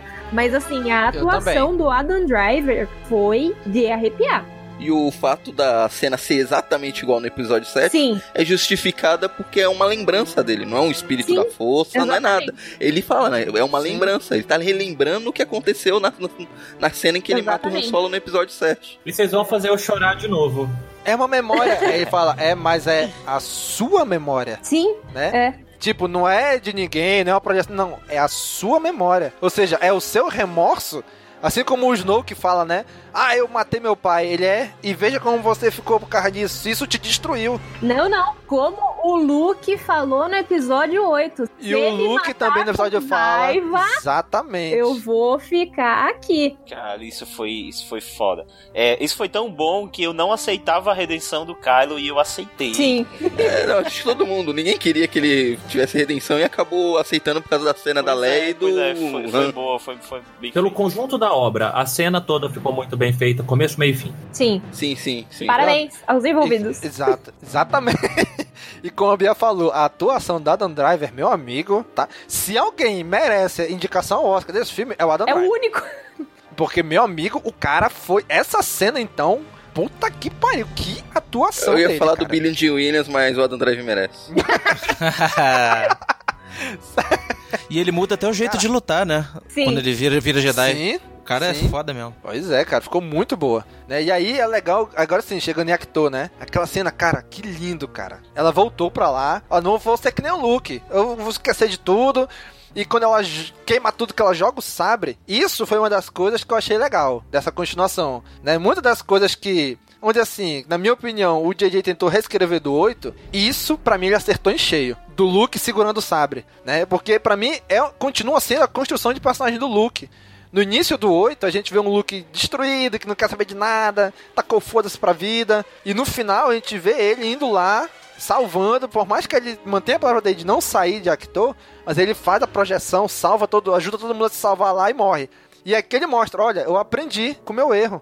Aquilo de eu jogar o sabre pra trás foi um erro, né? Não é, não é porque eu não mostrei respeito. É porque eu tava muito, sei lá, eu tava muito desanimado com tudo, desiludido com tudo, que eu não queria saber de nada mais do que me ligasse ao Jedi. Tanto que essa foi a frase do filme pra mim. A hora que ele pega o sabre e fala aquilo que a arma do Jedi deve ser tratada com mais respeito. Nossa, eu senti arrepiando até o cabelo do chorando dedão do pé, sabe? Ah, mas quando o Luke fala é, eu estava errado, mas no final do episódio 8 ele já tinha admitido Sim. que estava errado. Então não é, ele não tá negando nada do que foi feito no outro filme. Ele só tá Exatamente, pra confirmando mim- aquilo que o Luke aprendeu no final do Exato. filme. Sim. Pra Ele mim, fala, ele tá não, expandido ainda mais. Exatamente, ele tá expandido ainda mais o É personagem. que ele não teve a oportunidade de falar isso no outro filme porque ele morreu.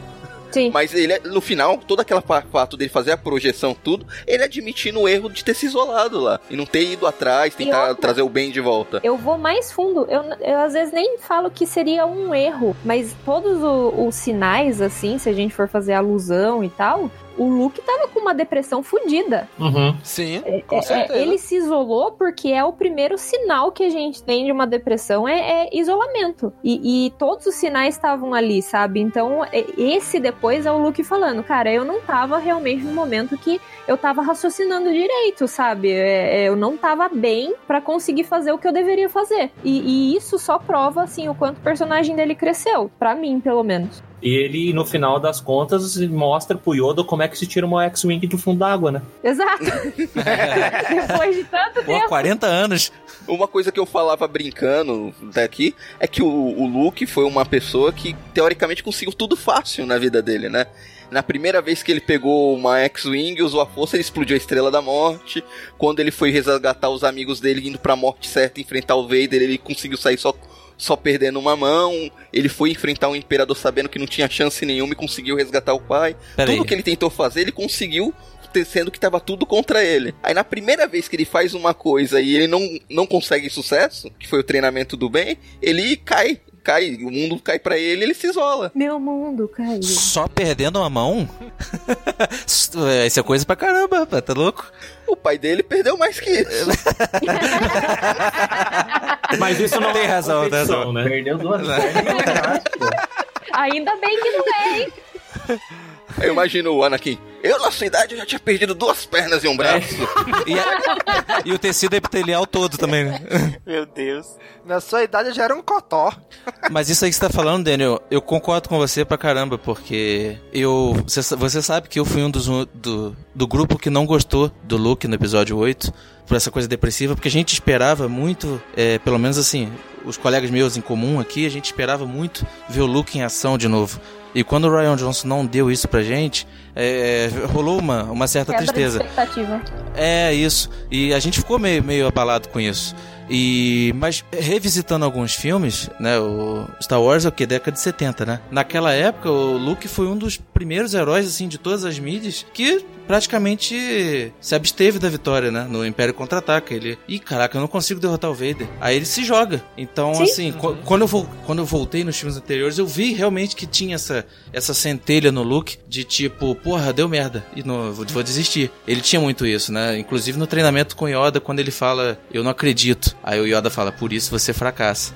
Então, depois de muito tempo, eu absorvi essa questão do, do Luke depressivo, como diz a, como diz a Bia. Mas claro que na época do lançamento, eu falei assim, porra, não era isso que eu queria ver, né? Eu queria ver o Luke bad motherfucker, entendeu? Sim, realmente. Ele, ele- agora que tu falando, realmente ele tem, esse- sempre teve esse negócio de ir pra frente, mas no primeiro obstáculo, ah, não, eu já vou, vou, vou voltar aqui, depois de um outro jeito, né? E é muito legal nesse filme ele mostrando, olha, eu aprendi que não é assim. Respeite a Ordem do Jedi, toma, vai lá, tudo que tu precisa tá aqui, né? Aí ele mostra, ah, a Leia teve um sabre, a Leia treinou comigo, tanto que no universo expandido a gente sabe que a Leia foi a primeira aprendiz do Luke, Sim, né? aham. Só Sim. que ela decidiu não seguir porque ela quis seguir na política, né? Mas ela teve um certo treinamento com o Luke. E mostra aí, eu achei, eu achei isso legal, né? Que mostra o treinamento dela com o Luke. Né? E eu achei, e eu achei, diferente de muita gente, eu achei bem, bem incrível. Tanto a Leia quanto o Luke novos ali. Essa, eu acho que foi a cena que eu mais chorei. Apesar de ter sido. Vocês falarem o CGI e tal, não sei o quê. Foi uma É. coisa que eu queria muito ter visto. Então, assim, na hora que apareceu, eu fiquei tipo, "Ai, meu Deus, aconteceu mesmo. Eu só queria que ela fosse mais bem feita, E viu? eu achei que ele foi inteligente de botar no escuro, né? Eu também, eu queria que tivessem gastado mais tempo naquela cena. Um pouquinho mais de dinheiro no CG. Ah, eles já economizaram fazendo boa parte da luta com eles de máscara, né? Sim. Exatamente. Mas eu acho que o simbolismo É. ali me pegou, sabe? Então, na hora que começou, eu tipo, Não, com "Ai, meu certeza, Deus, com certeza. Ele treinou ela, não sei o quê. Nossa, eu tava achando. É, eu não sei se eu não sei se é o fato, não sei se é o fanboyzismo, porque Star Wars me- é muito difícil eu sair do filme por causa de defeitos, sabe? É um, um uma coisa que eu, que eu achei ruim na, na história consegue me tirar mais, muito mais do que Sim. uma parte mais visual. Assim. Não, é, mas assim, eu tô só sendo chato, tá? Isso não me incomodou na hora do filme de jeito nenhum. Eu olhei e falei, ah, meu Deus. Só tô botando realmente que eu não consegui achar uh, ruim assim, não consegui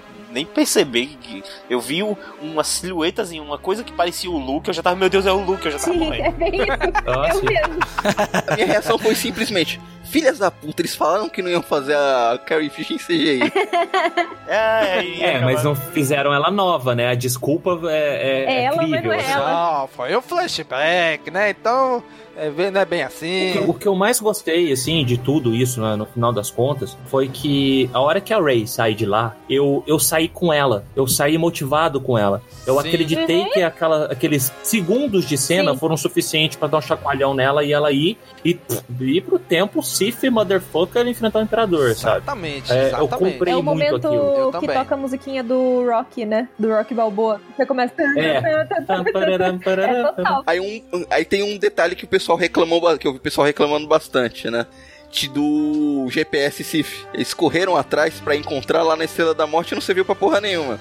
Que ela acabou pegando o que tava na nave do Kylo Ren pra encontrar o local. É, mas serviu pra ela conseguir chegar na batalha final do Kylo Ren e pegar aquele dele, sabe? Não, não foi Canto Blight pra mim, não. É, eu também É, acho eu, que não me não, incomodou. eu não não. acho que foi de. É, também não achei Cantor Bites, não. É, não, não também não achei, mas e- eu vi muita gente reclamando desse detalhe. Ah, é a vida, bicho. É a vida. Acontece. A gente, vê, a gente tenta ver fazer uma coisa no final dá errado, pô. Eu acho esse o menor dos problemas. Né? Sim. Eu só sei que a hora que ela chega lá no para enfrentar o Palpatine, eu acho tudo aquilo muito bonito.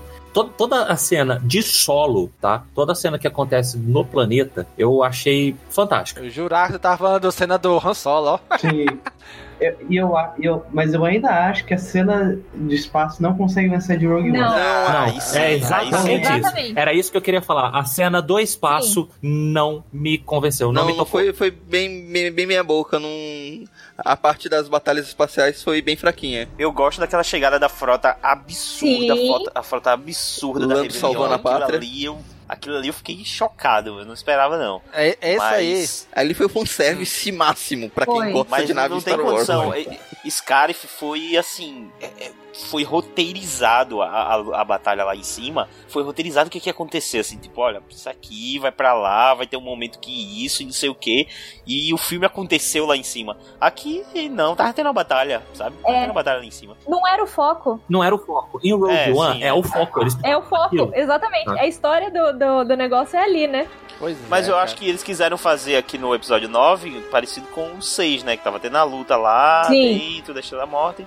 E- Mas no 6 também, a batalha espacial fica de terceiro plano. É, bem, bem qualquer o coisa. primeiro é Luke e Vader Imperador. A segunda é no, no solo de Endor. é. E a terceira é a Sim. batalha espacial. E ainda assim, Aqui corre o solo de. Endor foi a parte que bo- botaram os cavalos pra correr Sim. na. na... Que eu gostei. Essa parte É, eu gostei. foi, foi uma ideia legal, foi uma ideia Muito ótima. pessoal foi ah, como é que vai fazer né? cavalo como é que vai fazer cavalo correr no espaço? Foda-se, não tá no espaço, tá na atmosfera, né? Então pode, pronto. não, tá no, no- não tá no vácuo. Eles estão, no- estão na atmosfera do planeta. É incrível. Eu achei muito bom essa cena também. E foi muito esperto, porque pegou o cara e falou assim: não, é, é traqueia, tipo, o. Como é que é o nome? Os speeders. Os Traqueia os speeders, speeders. Daí ele falou assim, mas viu, eles não estão usando speeder. E daí aparece aqueles cavalos lá e eu, tipo, eita porra! Pera, pera, pera, pera, pera. Ah, foi muito bom, cara. Aquilo foi muito bom. E BB-8 lá na frente, lá. Uh! Foi muito maneiro.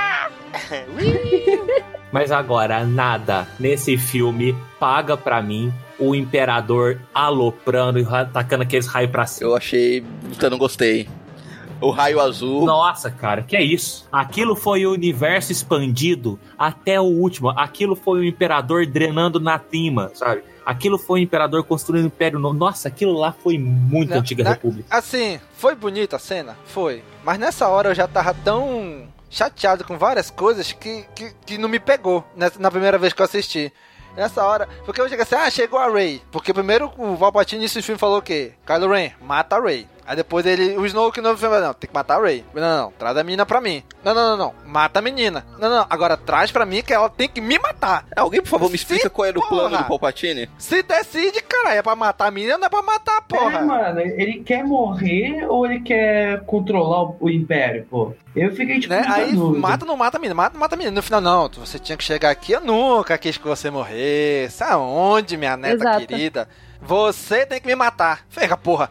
Ah, Não tem mais porra nenhuma. Aí, Mas é, era isso o plano dele o tempo inteiro. e por que que, e por que que mandou matar ela várias vezes? Porque ele sabia que não ia. Porque no filme anterior, Ah, não- o não tem pupilo dele fez um link justamente pra juntar esses dois. Esses dois estão sendo juntos e, e postos é, um na frente do outro e com um elo mental entre um e outro desde o começo. Tem lógica, tá? É, assim, lógico que a gente sabe que provavelmente não era esse o plano. Mas falando como mestre de RPG, no final das contas, quando você para e pensa, você fala, olha, o Snoke estava juntando esses dois com uma conexão telepática. Eles só se aproximaram desde então. Quanto mais eles lutam, mais eles se aproximam. E o objetivo dos dois sempre foi levar um pro lado do outro da força. Cara, a hora que o Palpatine pôs a mão no, no, no, no, no Kylo Ren, ele falou, vai lá e mata ela. Que era a única coisa que ele podia falar pra ele naquele momento que realmente ia fazer ele ir atrás dela. Chegou o Halo. Não, nem lembro dessa cena, pelo amor de Deus. Você fala assim, traz a catadora pra mim. Não precisa dizer mata ela. Assim como o Snoke falou, traz a catadora pra mim. Ele não ia trazer. Ah, bicho, não sei. Ele não ia fazer nada que o imperador falasse pra ele fazer naquele ponto, porque ele chegou lá pra matar Tá, o imperador. é, o, é o plano do imperador é que ela, a rei chegasse lá e matasse ele e assumisse o lugar dele como a imperatriz Sith do, da porra toda. É. Só que ela não quis matar ele, não. Mudança de planos. Vou sugar a energia de vocês e eu vou ser o rei da porra toda. Não, não, não, não, não, não, não. Não foi. E pior que Foi não foi sem querer, assim. foi sem querer ainda. Tem que ter um E plano não B, foi, ah, pô. você É. não quero, vou matar vocês. Aí sem querer parece que dá um choque dos dois. Aí eu vou. Opa, que é isso aqui? Eu achei muito cagado Aí ele isso. fala alguma coisa da Díade, da força e tal. Eu também achei muito cagado isso. Sem querer. Opa, sem querer descobrir. O que me incomodou foi que, assim, se já se sabia que esses dois tinham essa ligação e tal, não sei o quê, por que que nessa hora, tipo, ele deu uma de burro e ficou tipo, nossa, essa conexão dos dois, sendo que os dois eram a Díade e eles já sabiam disso, sabe? Tipo, era, era meio óbvio. E- e não sei se foi erro do Palpatine, o que que foi, porque, tipo, ele sabia que alguma coisa ia Isso acontecer. foi erro no roteiro. Exato. É, não, e se o Palpatine já tava mexendo na cabeça do Kylo há muito tempo, ele saberia que ele tava conect... os dois estavam conectados. Foi ele que fez a conexão. Pois é, ele não deu essa aquela facilitada da, da conexão deles, ele já. Exato. E se ele sabia que os dois eram a Díade e tal, não sei o que, não sei o que, não sei o que, ele sabia que se juntasse os dois ia dar bosta. É, mas eu acho que muito do, muito do, do, do que ele mudou o plano ali na hora foi que ele não contava que o Kylo Ren fosse voltar a ser bem, né? Ali ele falou, e fudeu. Que a partir daí a gente já pode parar de chamar ele de Kylo Ren, né? Vamos chamar ele de Ben Solo agora. Não, mas tipo, essa coisa de ele ser do nada, porque, pô, o cara é o imperador, mano. O cara tá vivo, eles tá, ressuscitaram o cara. E, pô, ele é todo poderoso, tá controlando, tá fazendo todo o plot pra ele. Ele descobrir do nada, nossa, eu consigo sugar vocês. Não tem como, tipo, eu não consigo engolir. Ah, mas, cara, ele não tem necessidade de saber que ele poderia absorver aquele poder dos dois. A mudança de mentalidade dele, eu, eu comprei muito fácil por causa disso. Ele, não, ele sempre esperou que por aquela porta fosse descer Kylo Ren. Agora, Ben Skywalker e Rey Palpatine contra ele, ele não ia dar conta. O que não faz sentido é porque, assim, sendo Ben ou Kylo, eles continuam sendo a Díade. Sim. Eles continuam tendo, tendo o mesmo poder. Ah, mas ele não precisa saber que ele consegue sugar o poder da Díade. Não, ele Nunca não precisa saber. Antes. O que eu tô falando é que, do mesmo jeito que sendo Kylo ou sendo Ben, eles iam continuar sendo a Díade. Eles iam continuar tipo, se complementando. Não, sim. É que, ó,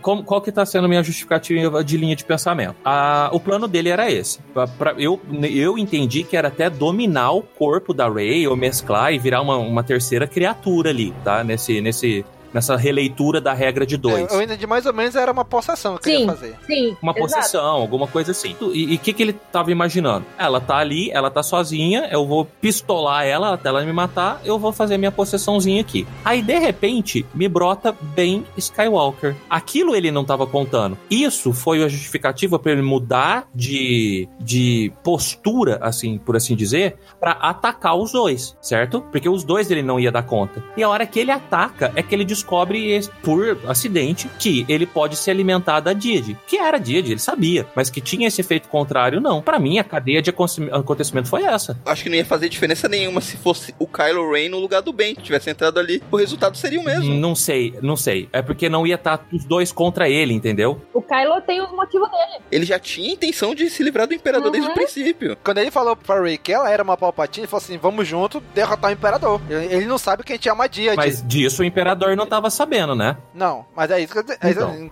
Se é bem ou se é Kylo, ele queria matar o Imperador de qualquer forma. Não, mas pra, no- pra- na cabeça do Imperador, o Kylo Ren tava do lado dele. Não, acho que ele sabia que. Então, mas tem uma cena antes, a cena que a Leia se sacrifica, que o, o Palpatine sente. Ele fala, a Leia estragou meus planos, mas nada vai mudar. Tem uma cena que ele não fala, adiantou de nada. é, não adianta nada. Ele sabia que era o bem, já tinha passado pro lado da luz. Sim. O que eu acho cagado no roteiro é isso do nada, ele sugar os poderes e ficar fortinho. Ele descobriu sem querer ali na frente e sugou na hora. Ah, não, gente, não me incomodo. É crível, é crível. Mas eu acho que a solução que foi dada no roteiro, no filme, que ficou meio estranha, eu achei. Ficou preguiçosa. É, ficou estranha porque ficou, Ficou rápida. preguiçosa. Né, A gente descobrir isso na vida real, sem querer, é uma coisa, porque é vida real, pô. No filme não, no filme tá tudo escrito já. Então não, não precisa ser incrível. O cara que planejou tudo, desde o, da morte dele no Retorno de Jedi até agora, ele descobre numa cagada que pode ficar poderoso de novo pra governar tudo. Não, um cara que é, tipo, que foi pintado como, tipo, o poderoso, o, no, no caso, desculpe o uso da palavra, o todo poderoso, o cara que sabe de tudo, que vai lá pra frente, volta lá atrás e tal, não sei o quê. Literalmente o pica das galáxias. Exatamente. E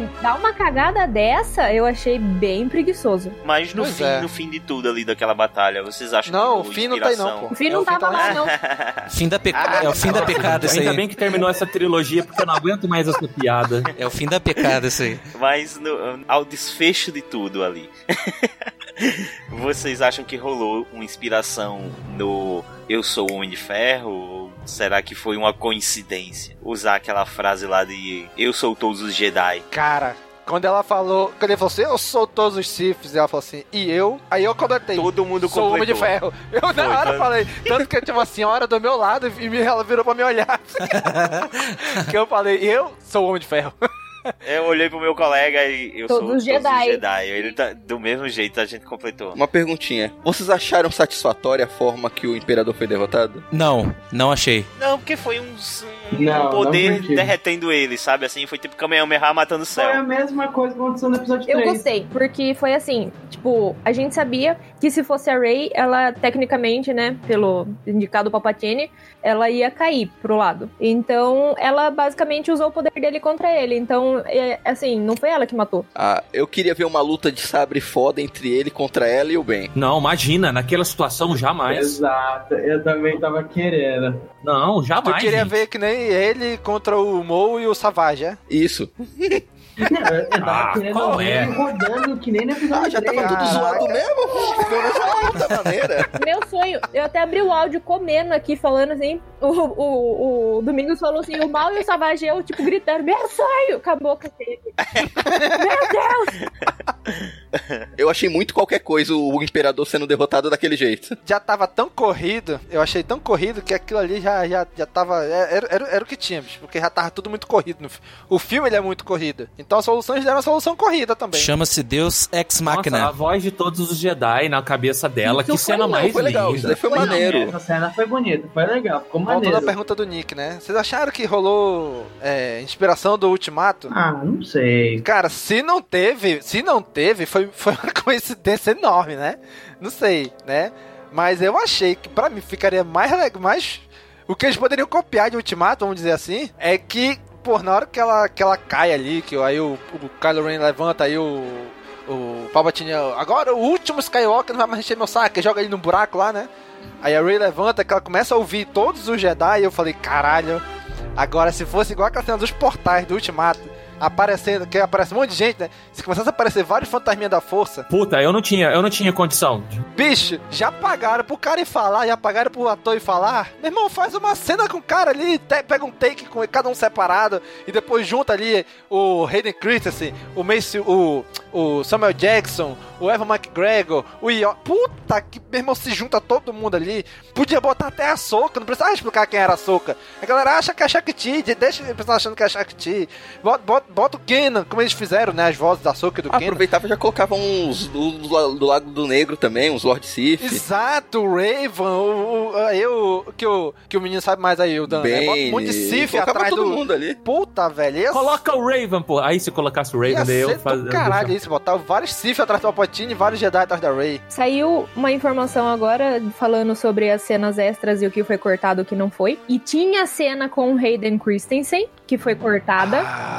não se sabe Ah, quais, tinha sabia. duas dele, não era uma só. Então, provavelmente, uma, o povo especula-se que o único que apareceria pra ajudar ela ia ser o, o, o Anakin. Anakin. Porra, tá na caralho, E ia hein? deixar o Kylo meio assim. Esse filme merecia a versão estendida. J.J. Abrams adotou, adotou o método do Zack Exato. Snyder. Não, não fala, não fala diretor merda aqui, não.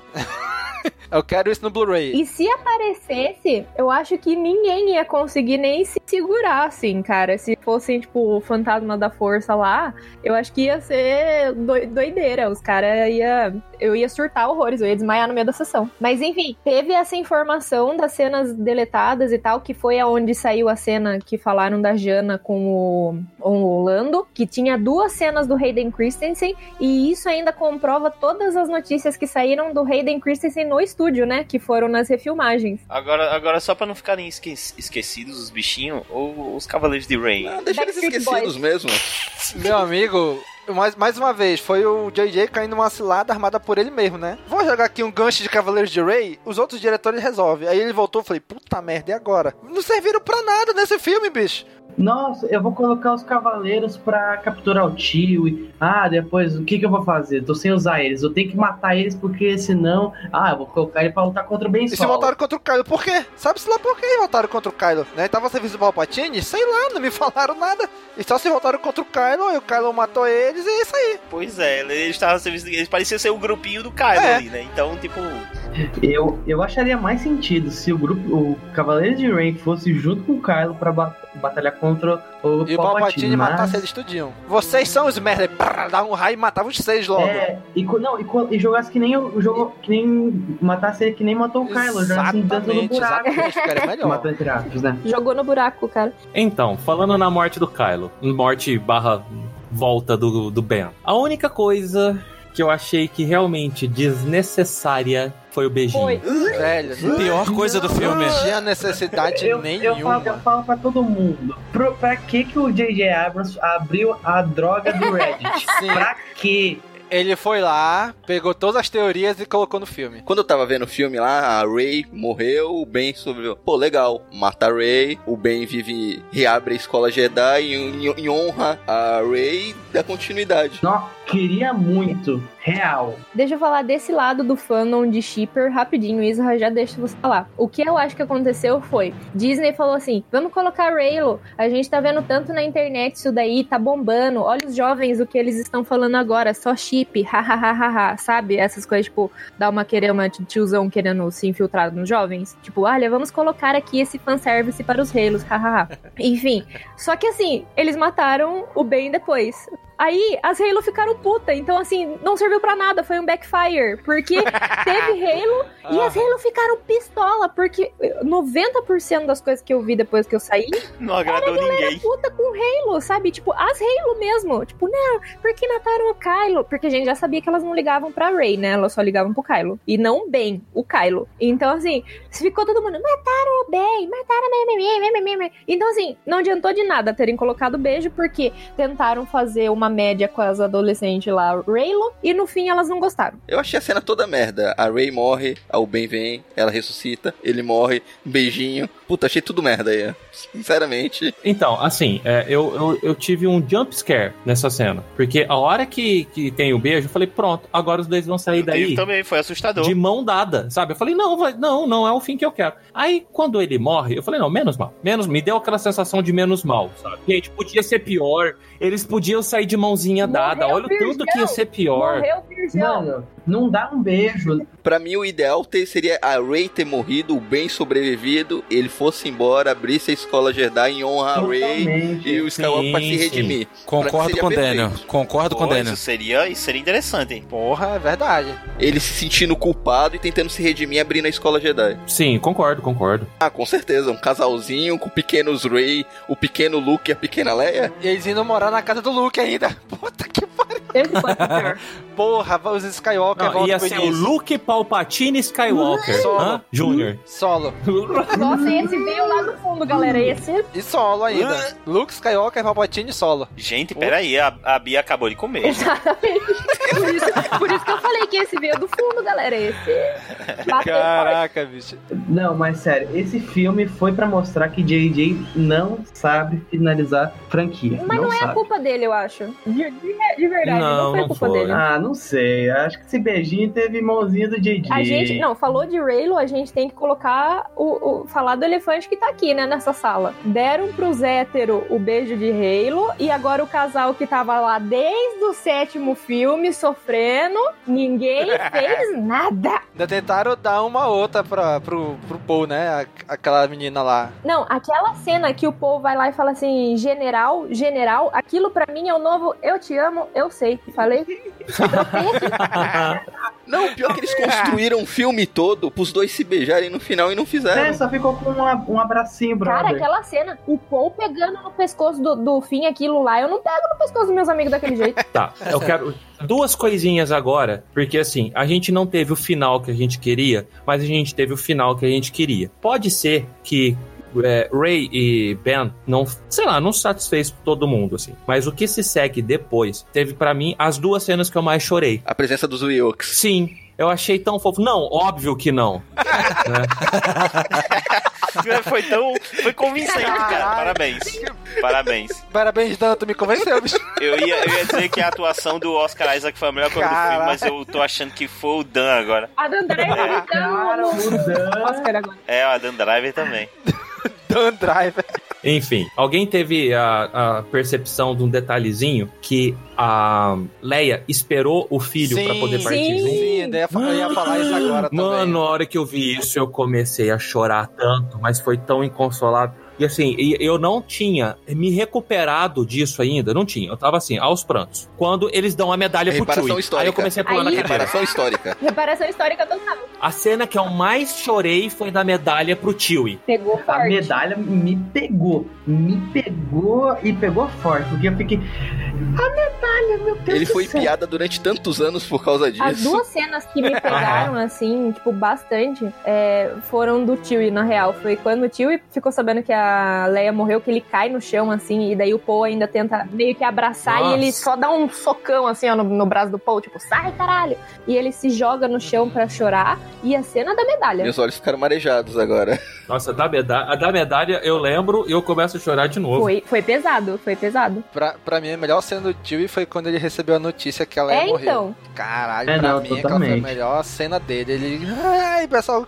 calma, ele empurra todo mundo, ele se joga no chão. É aquelas cenas pra ganhar o Oscar. Caralho. Tanto que, viu, mas vocês viram que ah, tá o pedido de indicação do Jonas como melhor ator coadjuvante, né?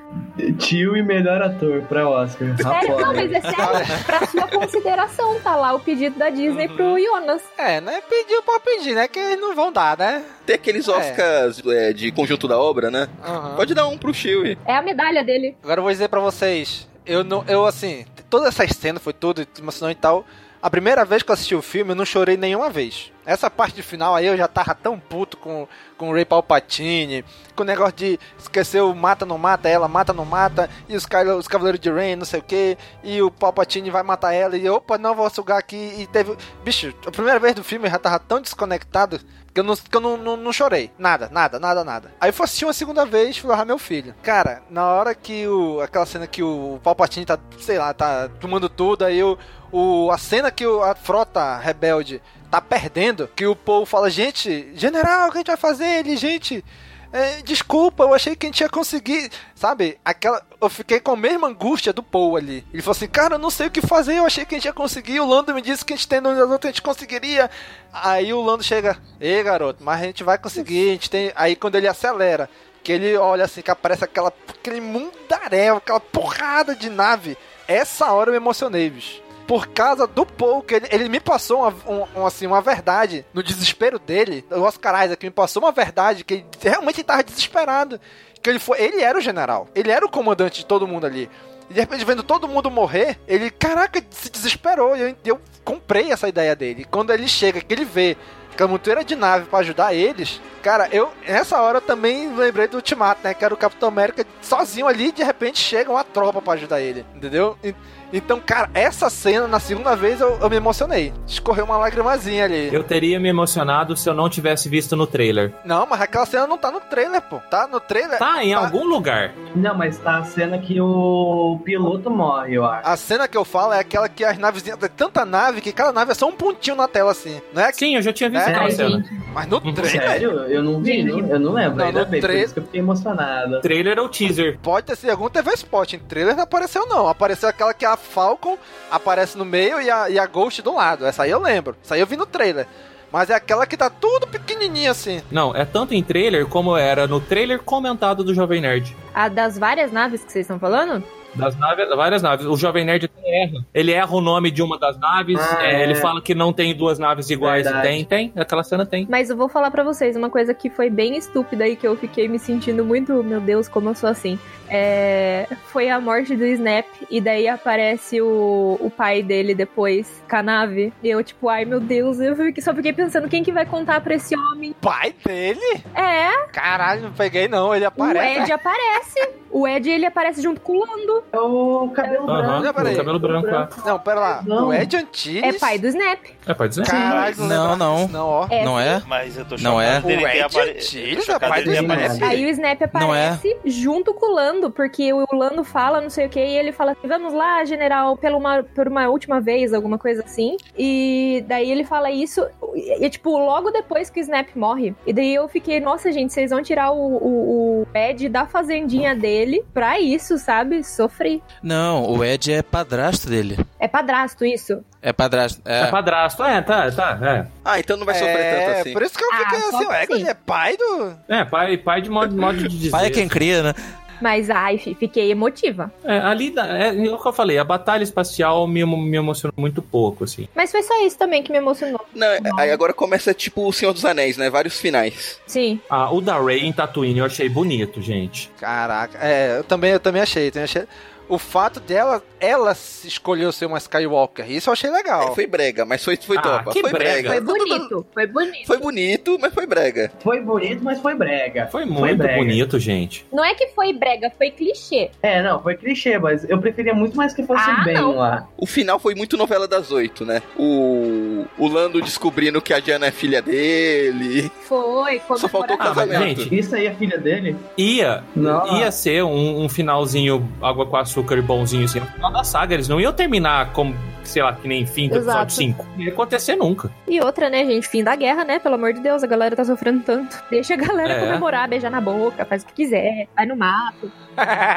Menos Raylo, não tem como Raylo deixar não, beijar Raylo aí, tá vetado. Esse está vetado. Sabe o que, que que eu achei tão bonito, tá? É porque eu sempre falei, eu não quero Rey Skywalker, eu não quero Rey Skywalker, mas eu não queria que ela fosse filha de nenhum deles, sabe? Assim, na história. E a hora que terminou, terminou como Rey Skywalker, eu olhei e falei, filha da puta, eles me fizeram gostar de Rey Skywalker. Eles acharam um jeito disso ficar bom. Eles tentaram agradar todo mundo com esse, nesse filme. É quem queria que a Rey fosse uma Skywalker? A Rey é uma Skywalker. Quem não queria que a Rey não fosse uma Skywalker? Ela não é uma Skywalker. Quem queria que ela fosse filha de ninguém? Ela não é filha de ninguém. Mas ao mesmo tempo ela é filha de alguém importante. Tentaram agradar todo mundo. Ele conseguiu me agradar pra caralho. Foi, Dan tá, Dan tá que nem lixo aí. Ray Skywalker me, me agradou muito. Ray Palpatine me incomodou Sim, sim, demais até sim, agora. sim, sim, sim, sim. Concordo com o Domingo. Mas aquele lan, aquela cena lá no começo do filme, quando perguntam o nome dela e ela fala que não tem sobrenome, já, já ficou claro que no final ela ia assumir o sobrenome Skywalker, pelo menos pra mim. Sim. Ah, não. Pra mim não, pra mim não ficou claro que era Skywalker, não. Pra mim ficou claro que, porra, vão mexer nisso de novo. Eu falei, puta que pariu. Não, pra mim que ela ia pegar o Skywalker. Não, pra mim, quando eu vi aquela cena, é pra no final justificar que ela vai usar o Skywalker com um sobrenome. Pois é. Ah, sei lá, gente. Só sei que eu tava tão desanimado com Star Wars. Eu real- Todo mundo já percebeu aqui, quem conversa comigo fora de, dos podcasts da vida Sim, sabe sim. que eu tinha odiado o episódio 8 ao ponto de abandonar tudo, abandonar a fanpage, abandonar canal, abandonar, falar, não quero mais saber dessa merda. Remover tatuagem. Quase que eu removi minha tatuagem. É, passar laser nele. Mas esse filme conseguiu me. Ele cumpriu o que eu queria que ele cumprisse pra mim. Que ele, esse filme tinha um objetivo e uma responsabilidade pessoal pra mim muito grande. Que era ou ele me afundava no fandom e eu nunca mais voltava, ou ele me trazia e me resgatava. Não, mas essa é uma parte muito que eu, que eu fico bem feliz, em- apesar do filme ter me decepcionado em alguns pontos, eu fico muito feliz de o filme ter agradado Sim. tanto é, outros, outros fãs, inclusive você, que eu já sabia que era uma pessoa que já tinha se decepcionado com Star Wars outras vezes, saber que você gostou do Uhum. filme ao ponto de, de ficar empolgado assim, cara, isso é muito bom. Perfeito, Nick, perfeito. Você falou que eu, que eu pensei também. Até porque isso eu tô falando pra todo mundo, assim. É, o meu problema com esse filme não é, é o problema do filme em si. O meu problema, e eu acho que já vocalizei bastante nisso no, no grupo, é, deixei bem claro, o meu problema é o negócio do story group mesmo. Isso que me deixou bolada, porque é uma coisa que todo mundo se vangloria tanto no negócio do fandom de Star Wars. Não, porque nós temos story group, porque nossas histórias, pipipipipipi, porque temos o universo de Star Wars. E, e isso me incomodou Exatamente. muito, sabe? Porque deixou uns buracos muito feios pra uma coisa que, assim, deveria ser obrigação já, né? Mas não é culpa Sim, do filme. É uma coisa que foi meio que um balanço geral, sabe? Quando você senta e fala assim, tá, o que que tudo isso significou pra mim? Tá, teve isso que foi bom, teve isso que foi ruim, teve isso que foi bom, mas isso aqui me incomodou mais, que foi, no caso, esse, essa junção dos três, né?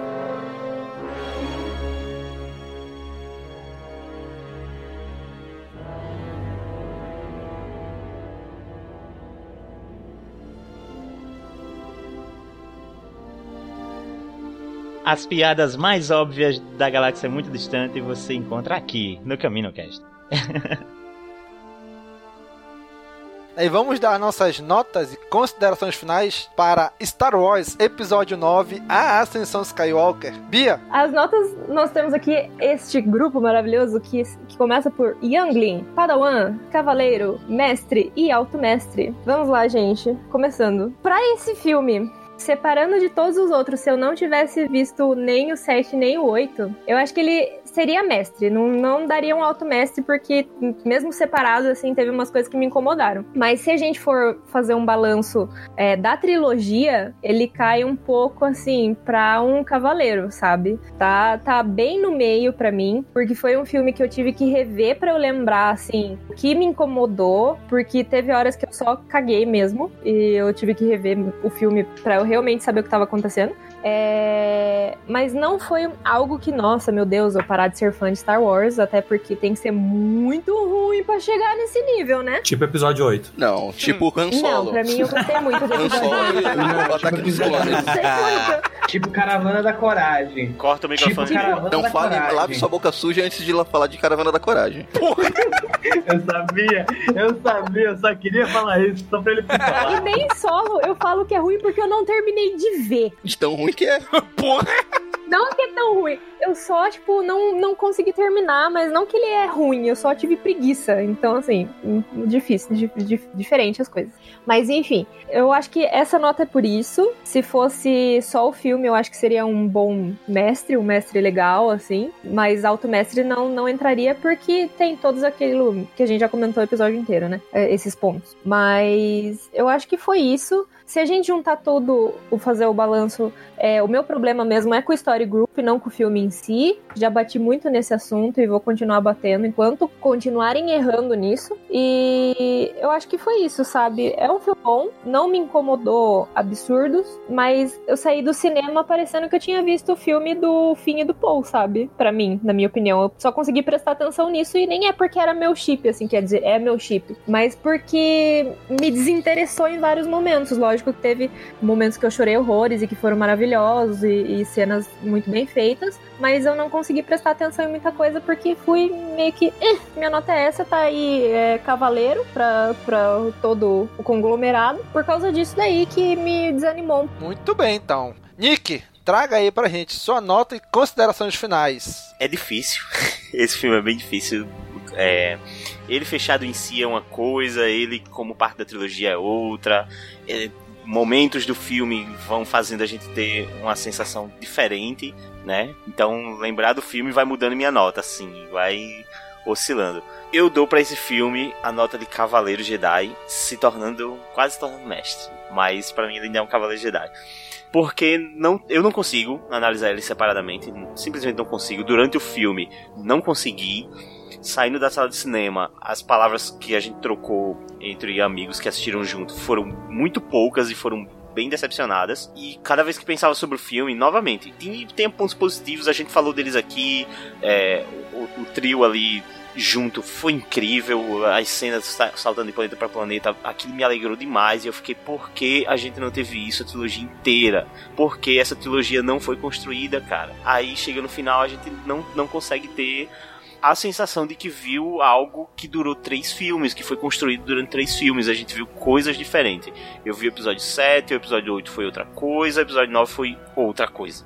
Então, é, isso me deixa muito magoado nessa trilogia inteira. É, fica aquela sensação de que, porra, finalmente eu tô vendo Star Wars no cinema, finalmente eu tô vendo minha saga preferida, o principal produto da minha saga preferida, que, é, que são os filmes, e eles não estão me agradando como vários outros, é, várias outras como posso dizer, outros produtos de, de Star Wars me agradam, os quadrinhos de Star Wars me agradam até hoje, é, a gente tá com uma série maravilhosa que é o Mandaloriano, e eu só consigo sentir aquele meme que saiu do, do Mandaloriano, é, da, dos filmes dizerem é, que Mandaloriano é uma side story, né, e o Baby Yoda dizer, não, eu sou Star Wars agora, porque eu só consigo, eu só consigo pensar dessa forma.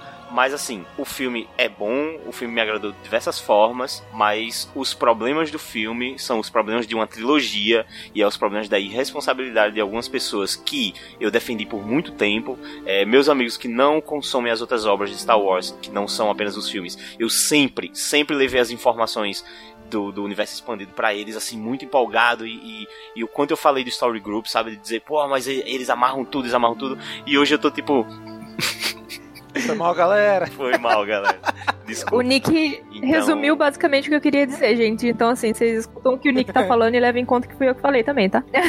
É, eu, eu não, não tem nada aqui. Aqui é o meu coração saindo, desculpa. Não, tá certíssimo. Então tá Cavaleiro Jedi porque no fim das contas eu me diverti muito com muitas cenas no cinema. Tem, eu vou guardar com muito carinho muitas cenas que eu assisti ali. Mas infelizmente eu vou, vou chorar no canto escuro com outras cenas que eu acho muito triste eu ter visto no cinema. É isso. Muito bem, Nick. Wallace, traga-se para nós a sua nota e considerações finais para esse filme. E a missão difícil é assim. Vamos lá. É, se eu fosse comparar, já que tá todo mundo falando como trilogia, é, se fosse comparar com o trabalho, não em questão de roteiro, fotografia, coisa e tal, mas assim, a situação que aconteceu foi exatamente como a DC queria, que é o Homem de Aço, que seria equivalente ao Despertar da Força. É uma promessa de inovação. Eu sou fã do Superman, declarado há muito tempo.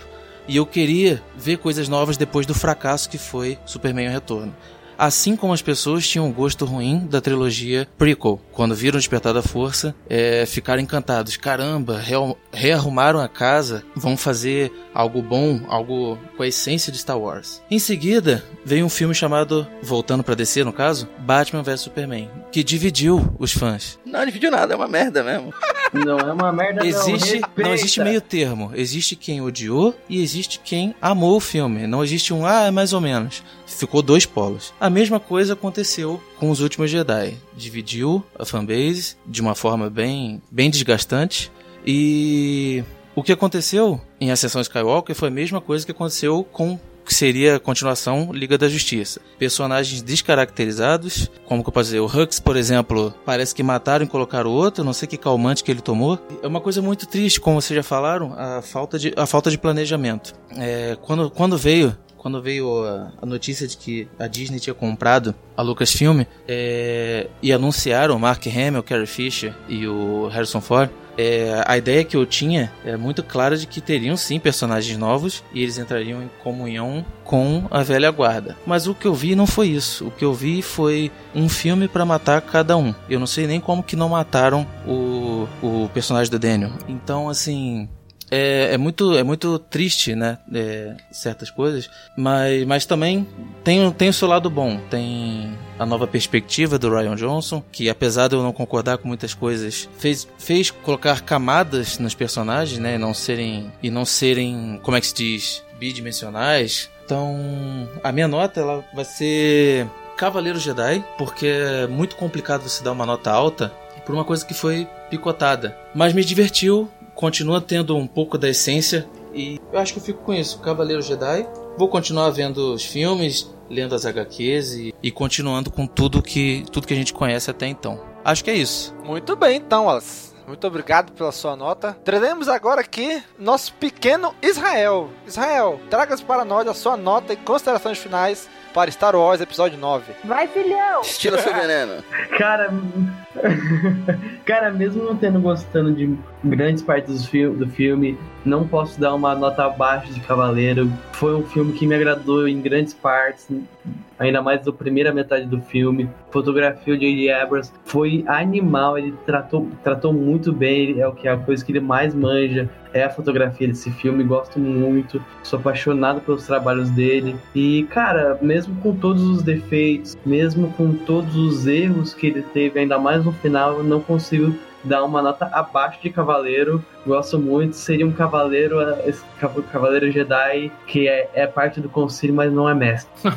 é. Boa. Risos. É isso, Isa? Isso aí, Domingos. Beleza. Daniel, traga para nós, Daniel, sua nota e considerações finais. É, é como todos disseram, não dá para falar que é um filme ruim é um filme que ou agrada ou desagrada. No caso, o filme me desagradou bastante. Teve pontos que eu gostei muito, mas no, se colocar na balança, ele me desagradou mais. Não é que desagradou, acabou me decepcionando, né? Eu acabei achando um filme muito covarde. Né? Na sua maior parte, ele joga no seguro, ele vai naquele feijão com arroz de Star Wars, ele não tenta inovar em nada por, por mais que as pessoas critiquem e não gostem dos últimos Jedi, uma coisa pode dizer que é um filme corajoso e tenta fazer uma coisa diferente. O diferente pode ser pro ruim ou pro mal, mas é uma coisa diferente. E nesse filme não, ele joga no seguro, vai naquele arroz com feijão de sempre, que acabou me desagradando bastante. Mas em si, o filme acaba sendo um filme bom, embora tenha muito fanservice, ele tenta na minha opinião, ele tenta conquistar o fã pegando na nostalgia, é, com, tocando a trilha clássica, remetendo cenas dos filmes clássicos, fazendo referências. Mas no, no, no, conjunto da obra, ele é um filme que você consegue se divertir. E eu acho que minha nota não é, é Cavaleiro Jedi, embora eu Pra mim, eu, cons eu considero o pior filme dessa trilogia nova tá, para mim, Despertar da Força e Os Últimos Jedi são muito melhores. Concordo. E como, como vocês falaram, o filme não casa com os outros. Ele. É, um filme foge muito do outro. Eu ainda acho que os últimos Jedi conversa melhor com o Despertar da Força do que o, o Ascensão Skywalker conversa com os últimos Jedi. Porque aí eles não, Concordo, não existe concordo. diálogo nenhum. Concordo em gênero, número e grau. Concordo, concordo com ressalvas. É um filme mediano. É um filme mediano. Não é um filme que eu acho que daqui a alguns anos um, não vai ser, ó, porra, aquele filme. Eu acho que os últimos Jedi vai ser muito mais lembrado, tanto pelo bem como pelo mal, do que o Ascensão Tanto pelo Skywalker. bem quanto pelo mal. Eu acho que o filme que seria pra fechar a trilogia com chave de ouro, seu grande destaque, tá, tá sendo ofuscado por uma série de TV, série de, de streaming. Pra ver como a recepção não tá sendo tão boa. Até as pessoas, as pessoas estão, muitos fãs estão gostando mais do que os outros filmes, mas mesmo assim não tá tendo aquele boom. Eu tenho até medo que o que foi feito nesse filme dê força pros fãs mais chatos que reclamam de tudo ganhe mais força. Porque tudo que aquilo que eles reclamaram no filme anterior, entre aspas, foi corrigido nesse filme. Eu tenho medo que as pessoas, esses tipos de fãs, aca- acabem achando que se eles reclamarem muito, eles vão conseguir tudo o que quer. Então vão continuar reclamando, falando mal das coisas até conseguir o, o- aquilo que eles acham melhor. É, Cavaleiro Jedi, eu acho que uma nota até bem, bem- meio generosa pra isso. Também achei, Dani. Achei que tu ia jogar lá embaixo, Dani. Não, Pô, não. Tá esperando. o é que o filme não é, um, não é uma não é uma merda completa, não é um Ataque dos Clones, não é um Han Solo. É um filme assistível, é um filme de sessão da tarde. Se estiver passando na TV, é um filme que eu consigo sentar e assistir e aproveitar. Embora não me agrade. Então é isso, Dani? É, infelizmente é isso. Eu queria estar aqui batendo pau, falando que me empolguei pra caralho, mas não foi. Não foi dessa vez. Muito bem, Daniel. Muito bem, então já vou também dar aqui minhas notas e minhas considerações finais. Bom, gente, esse filme, assim, desde que saiu essa trilogia da, da era Disney, eu fui gostando de cada filme que foi saindo. Pra mim, o, o máximo deles, o top deles foi o episódio 8, que eu gostei muito Tamo das subversões que o Ryan Johnson fez. Né? E concordo com o Danny quando ele diz que o 8 conversa mais com o 7 do que o 9 com o 8. Eu, eu concordo, apesar de o 9 continuou algumas alguns pontos do 8 continuou, né? Mas ainda assim eu acho que o 8 casa mais com o 7 do que o, o 9 com o 8. Mas cara, eu eu no ano em que a gente teve o fim de outra saga, que é a saga do infinito, do, da Marvel, dos Vingadores. Eu vi, cara, Vingadores Ultimato, eu saí extasiado, eu saí rouco, eu saí já quase desidratado do cinema. Eu chorei, eu gritei, eu berrei, eu vibrei, eu me, cara, me deu o que eu queria, me deu o que eu esperava, né? Me, me cativou muito. Então eu falei, caraca, Star Wars tem que ser algo nesse nível, né? Eu não, não, não querendo comparar duas sagas, mas é, cara, é fim de saga, né? Então eu queria muito algo nessa mesma vibe, né? Que eu queria algo assim, que eu saísse extasiado do cinema. E, infelizmente esse filme não me deu isso. Eu esperava muito mais, eu esperava que depois de Subver do 8, tipo, mudar, quebrar muitas coisas de Star Wars. Aí saiu uma notícia do JJ algumas semanas antes do filme dizendo que ele agradecia o Ryan Johnson por ter mostrado pra ele por que, que eles faziam esses filmes. De que no episódio 7 ele jogou muito no seguro, mas que no, o Ryan Johnson permitiu que no 9 ele usasse mais. E quando chegou no filme eu não vi essa ousadia que ele falou. Entendeu? Então eu queria, eu queria muito. Assim, eu- a, a minha nota ela só subiu um pouquinho porque eu assisti esse filme duas vezes. Se eu tivesse assistido esse filme uma única vez, a nota ia ser lá embaixo. Ia ser um padawan, né? Porque eu saí muito chateado do cinema. Eu lembro que eu mandei mensagem no grupo do, de spoilers que a gente tinha. Eu mandei, eu mandei mensagem, grita, eu berrava, eu entrei no carro. Gente, sério, desculpa, não tô lendo o que vocês estão escrevendo. Porque eu tô dirigindo. Tô mandando áudio aqui, inclusive o desgraçado parou na minha frente. Mas porra, gente, tá que pariu. Sério. Porra, JJ. Tu não sabe terminar! Ei, JJ! Esse áudio Bicho, eu, foi eu tudo. saí. Foi tudo. Quando o Domingos ligar pra mim, eu vou colocar esse toque no celular. Ai, mas é Ai, perfeito. bicho. Sabe, eu, eu saí, eu saí revoltado do filme. Fui assistir uma segunda vez, já sabendo de tudo que ia acontecer, eu curti mais. Então eu acho que esse filme vai acontecer pra mim, mesmo que aconteceu com o Homem de Ferro 3. O Homem de Ferro 3 eu saí do, do cinema achando o Homem de Ferro 3 uma merda inacreditável. Falei, não, bicho, mas esse filme é muito ruim, é muito ruim. Só que depois eu fui revendo ele várias vezes, passando na TV, fui olhando, fui assistindo. E sabe, eu fui aceitando. Eu fui aceitando, fui compreendendo. E foi de boa, sabe? Hoje eu vejo Homem de Ferro 3, acho um filmão? Nunca, nunca vou achar. Mas já não acho essa merda inacreditável que eu achei quando eu saí do cinema, né? A primeira vez. Então, pra mim, episódio 9 vai ser isso. A primeira vez eu achei muito ruim, depois já não achei tão ruim, né? Já até consegui me emocionar na segunda vez que eu me emocionei com uma cena. Então, eu acho que com o tempo eu vou só digerindo melhor o episódio 9. Ele vai melhorar com o tempo para mim. Mas não que ele vai se tornar um filmão. Eu simplesmente vou aceitar ele do jeito que ele é. Então, para mim, ele é um cavaleiro Jedi, mas um cavaleiro que acabou de deixar de ser Padawan. Ele, ele era Padawan até ontem. Ele passou pelo ritual de se tornar cavaleiro hoje de manhã e agora ele já é cavaleiro Jedi. É tipo a Soca, ia ser cavaleiro, mas saiu porque não tava afim. Boa, Marcela, essa é pra você, hein? é, então é isso. Minha nota é Cavaleiro Jedi, mas o cara acabou de deixar de ser Padawan. E agora, para finalizar nossas notas, trazendo aqui, Dan, traga pra gente sua nota e suas considerações finais para Star Wars Episódio 9, A Ascensão Skywalker. Então, eu acho que eu vou dar uma, um pouco de luz nessa, nessas notas, que a minha nota é automestre, porque não Eita tem uma maior para dar. Porra, aí sim, hein?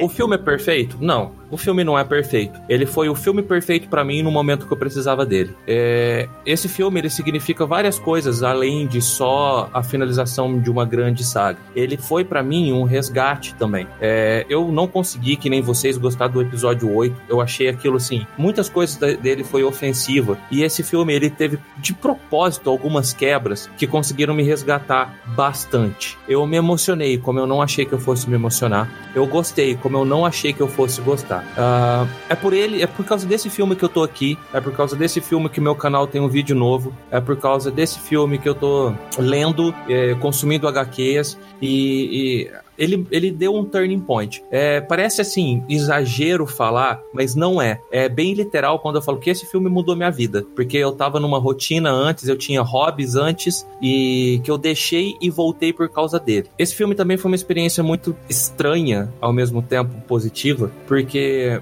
Uh, eu, tô, eu comecei a namorar muito recentemente e existia um, um, grande vácuo que era o não conhecimento de Star Wars dentro do meu relacionamento. A semana passada eu namorava alguém que não conhecia Star Wars e por causa desse filme hoje eu namoro alguém que é fã de Star Wars. Hoje que tem esse filme como o melhor filme para ele, assim como eu tenho esse filme o melhor filme para mim por causa do tanto que ele significa mais, mais do que por causa de só o filme em si. Então, para mim, Alto Mestre Jedi, porque não tem como dar uma nota maior para ele, porque esse filme se tornou extremamente importante na minha Chorei? vida. Chorei. Caralho. Caraca. Parabéns. Queria ter gostado Pronto. tanto quanto o Dan. Eu também, hein? Queria ter gostado tanto quanto o Dan. Cadê o Babu Freak fazendo vai a Nerd? Aham!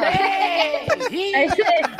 Como eu falei, eu talvez não tenha gostado tanto do filme, mas eu fico felizaço de ouvir alguém como o Dan falando isso, cara. Eu fico feliz que teve fãs que adoraram o filme, sabe? Eu posso não, não ter gostado tanto, mas uma coisa que eu nunca vou fazer é tentar convencer uma pessoa que gostou a deixar de gostar. Exato. Nunca, nunca, nunca, nunca, nunca, nunca. Exatamente. Né? Eu fico muito feliz com isso. Porque, cara, no fim das contas, cinema é arte, cara. E assim como qualquer arte, tu olha um quadro. Tem pessoas que vão olhar para aquele quadro vão ver uma coisa, pessoas que vão olhar para aquele quadro vão ver outra coisa mas é o mesmo quadro, é a mesma obra. Cinema é do mesmo jeito, né? Cada um vai olhar pro, pra obra de um, de, com a visão de vida que ela teve, com as experiências de vida, com a percepção de mundo que ela tem. Então cada um vai ter uma visão diferente da mesma obra, mas é a mesma obra, né? E eu fico feliz que tenham pessoas que gostaram muito, mas muito mais do que eu desse Sim. filme. Né? Eu fico muito feliz por isso. E torcendo que 2022 surja outro filme, né? Que, não, que eles não, não cancelem, mude calendário nada. Que 2022 surja um novo filme, que Star Wars leve a gente pro cinema mais uma vez, né? Como ela vem fazendo comigo desde 99. E é isso, cara. Fico muito feliz de termos conseguido fazer essa jornada.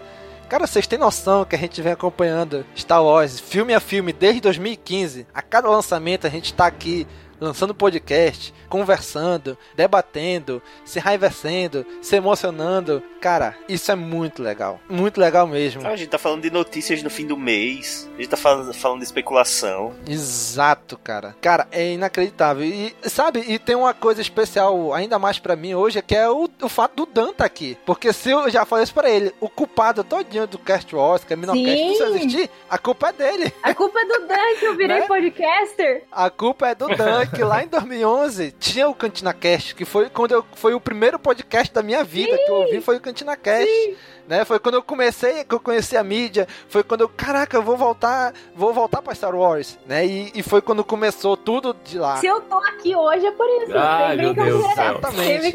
Então, é, então assim, é, assim, é legal para mim ter o Dunk hoje, né? No final dessa trilogia, no final dessa saga, porque a gente quando iniciou o Caminocast lá em 2012, a gente não tinha ideia do que estava por onde Star Wars ia, né? O George Lucas já, tava, já disse que não ia mais fazer filme, ele não queria mais nada, a gente não, não sabia do que ia acontecer com Star Wars. A gente iniciou o Cast Wars, seis meses depois, Lucas, a Lucasfilm é vendida para Disney e vem toda essa enxurrada e a gente tá aqui acompanhando desde o início, né? Essa nova fase de Star Wars. Talvez eu esteja chorando um pouco.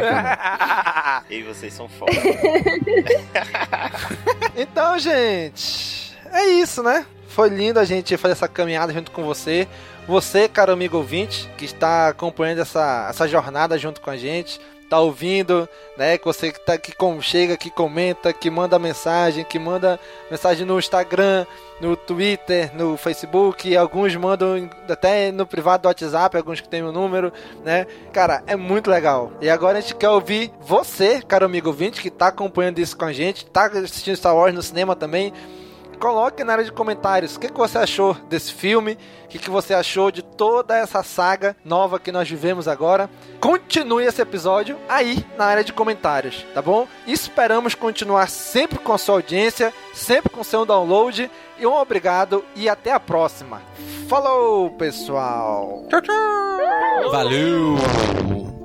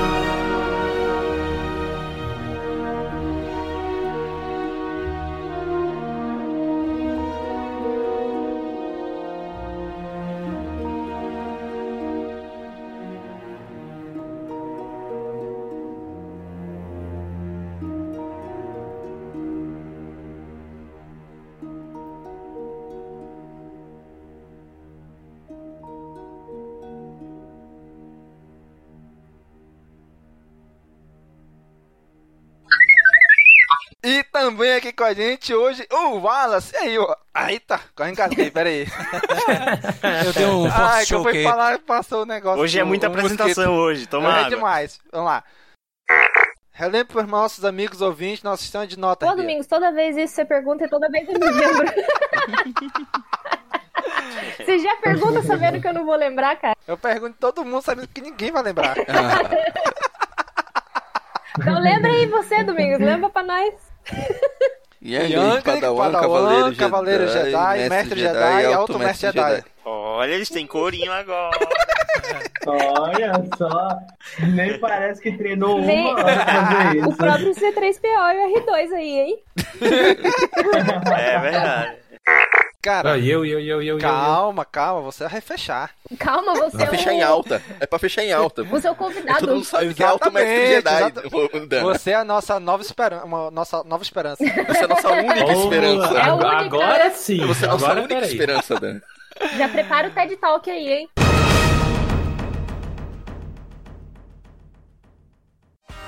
Esse podcast faz parte da Cast Wars Podcast Network.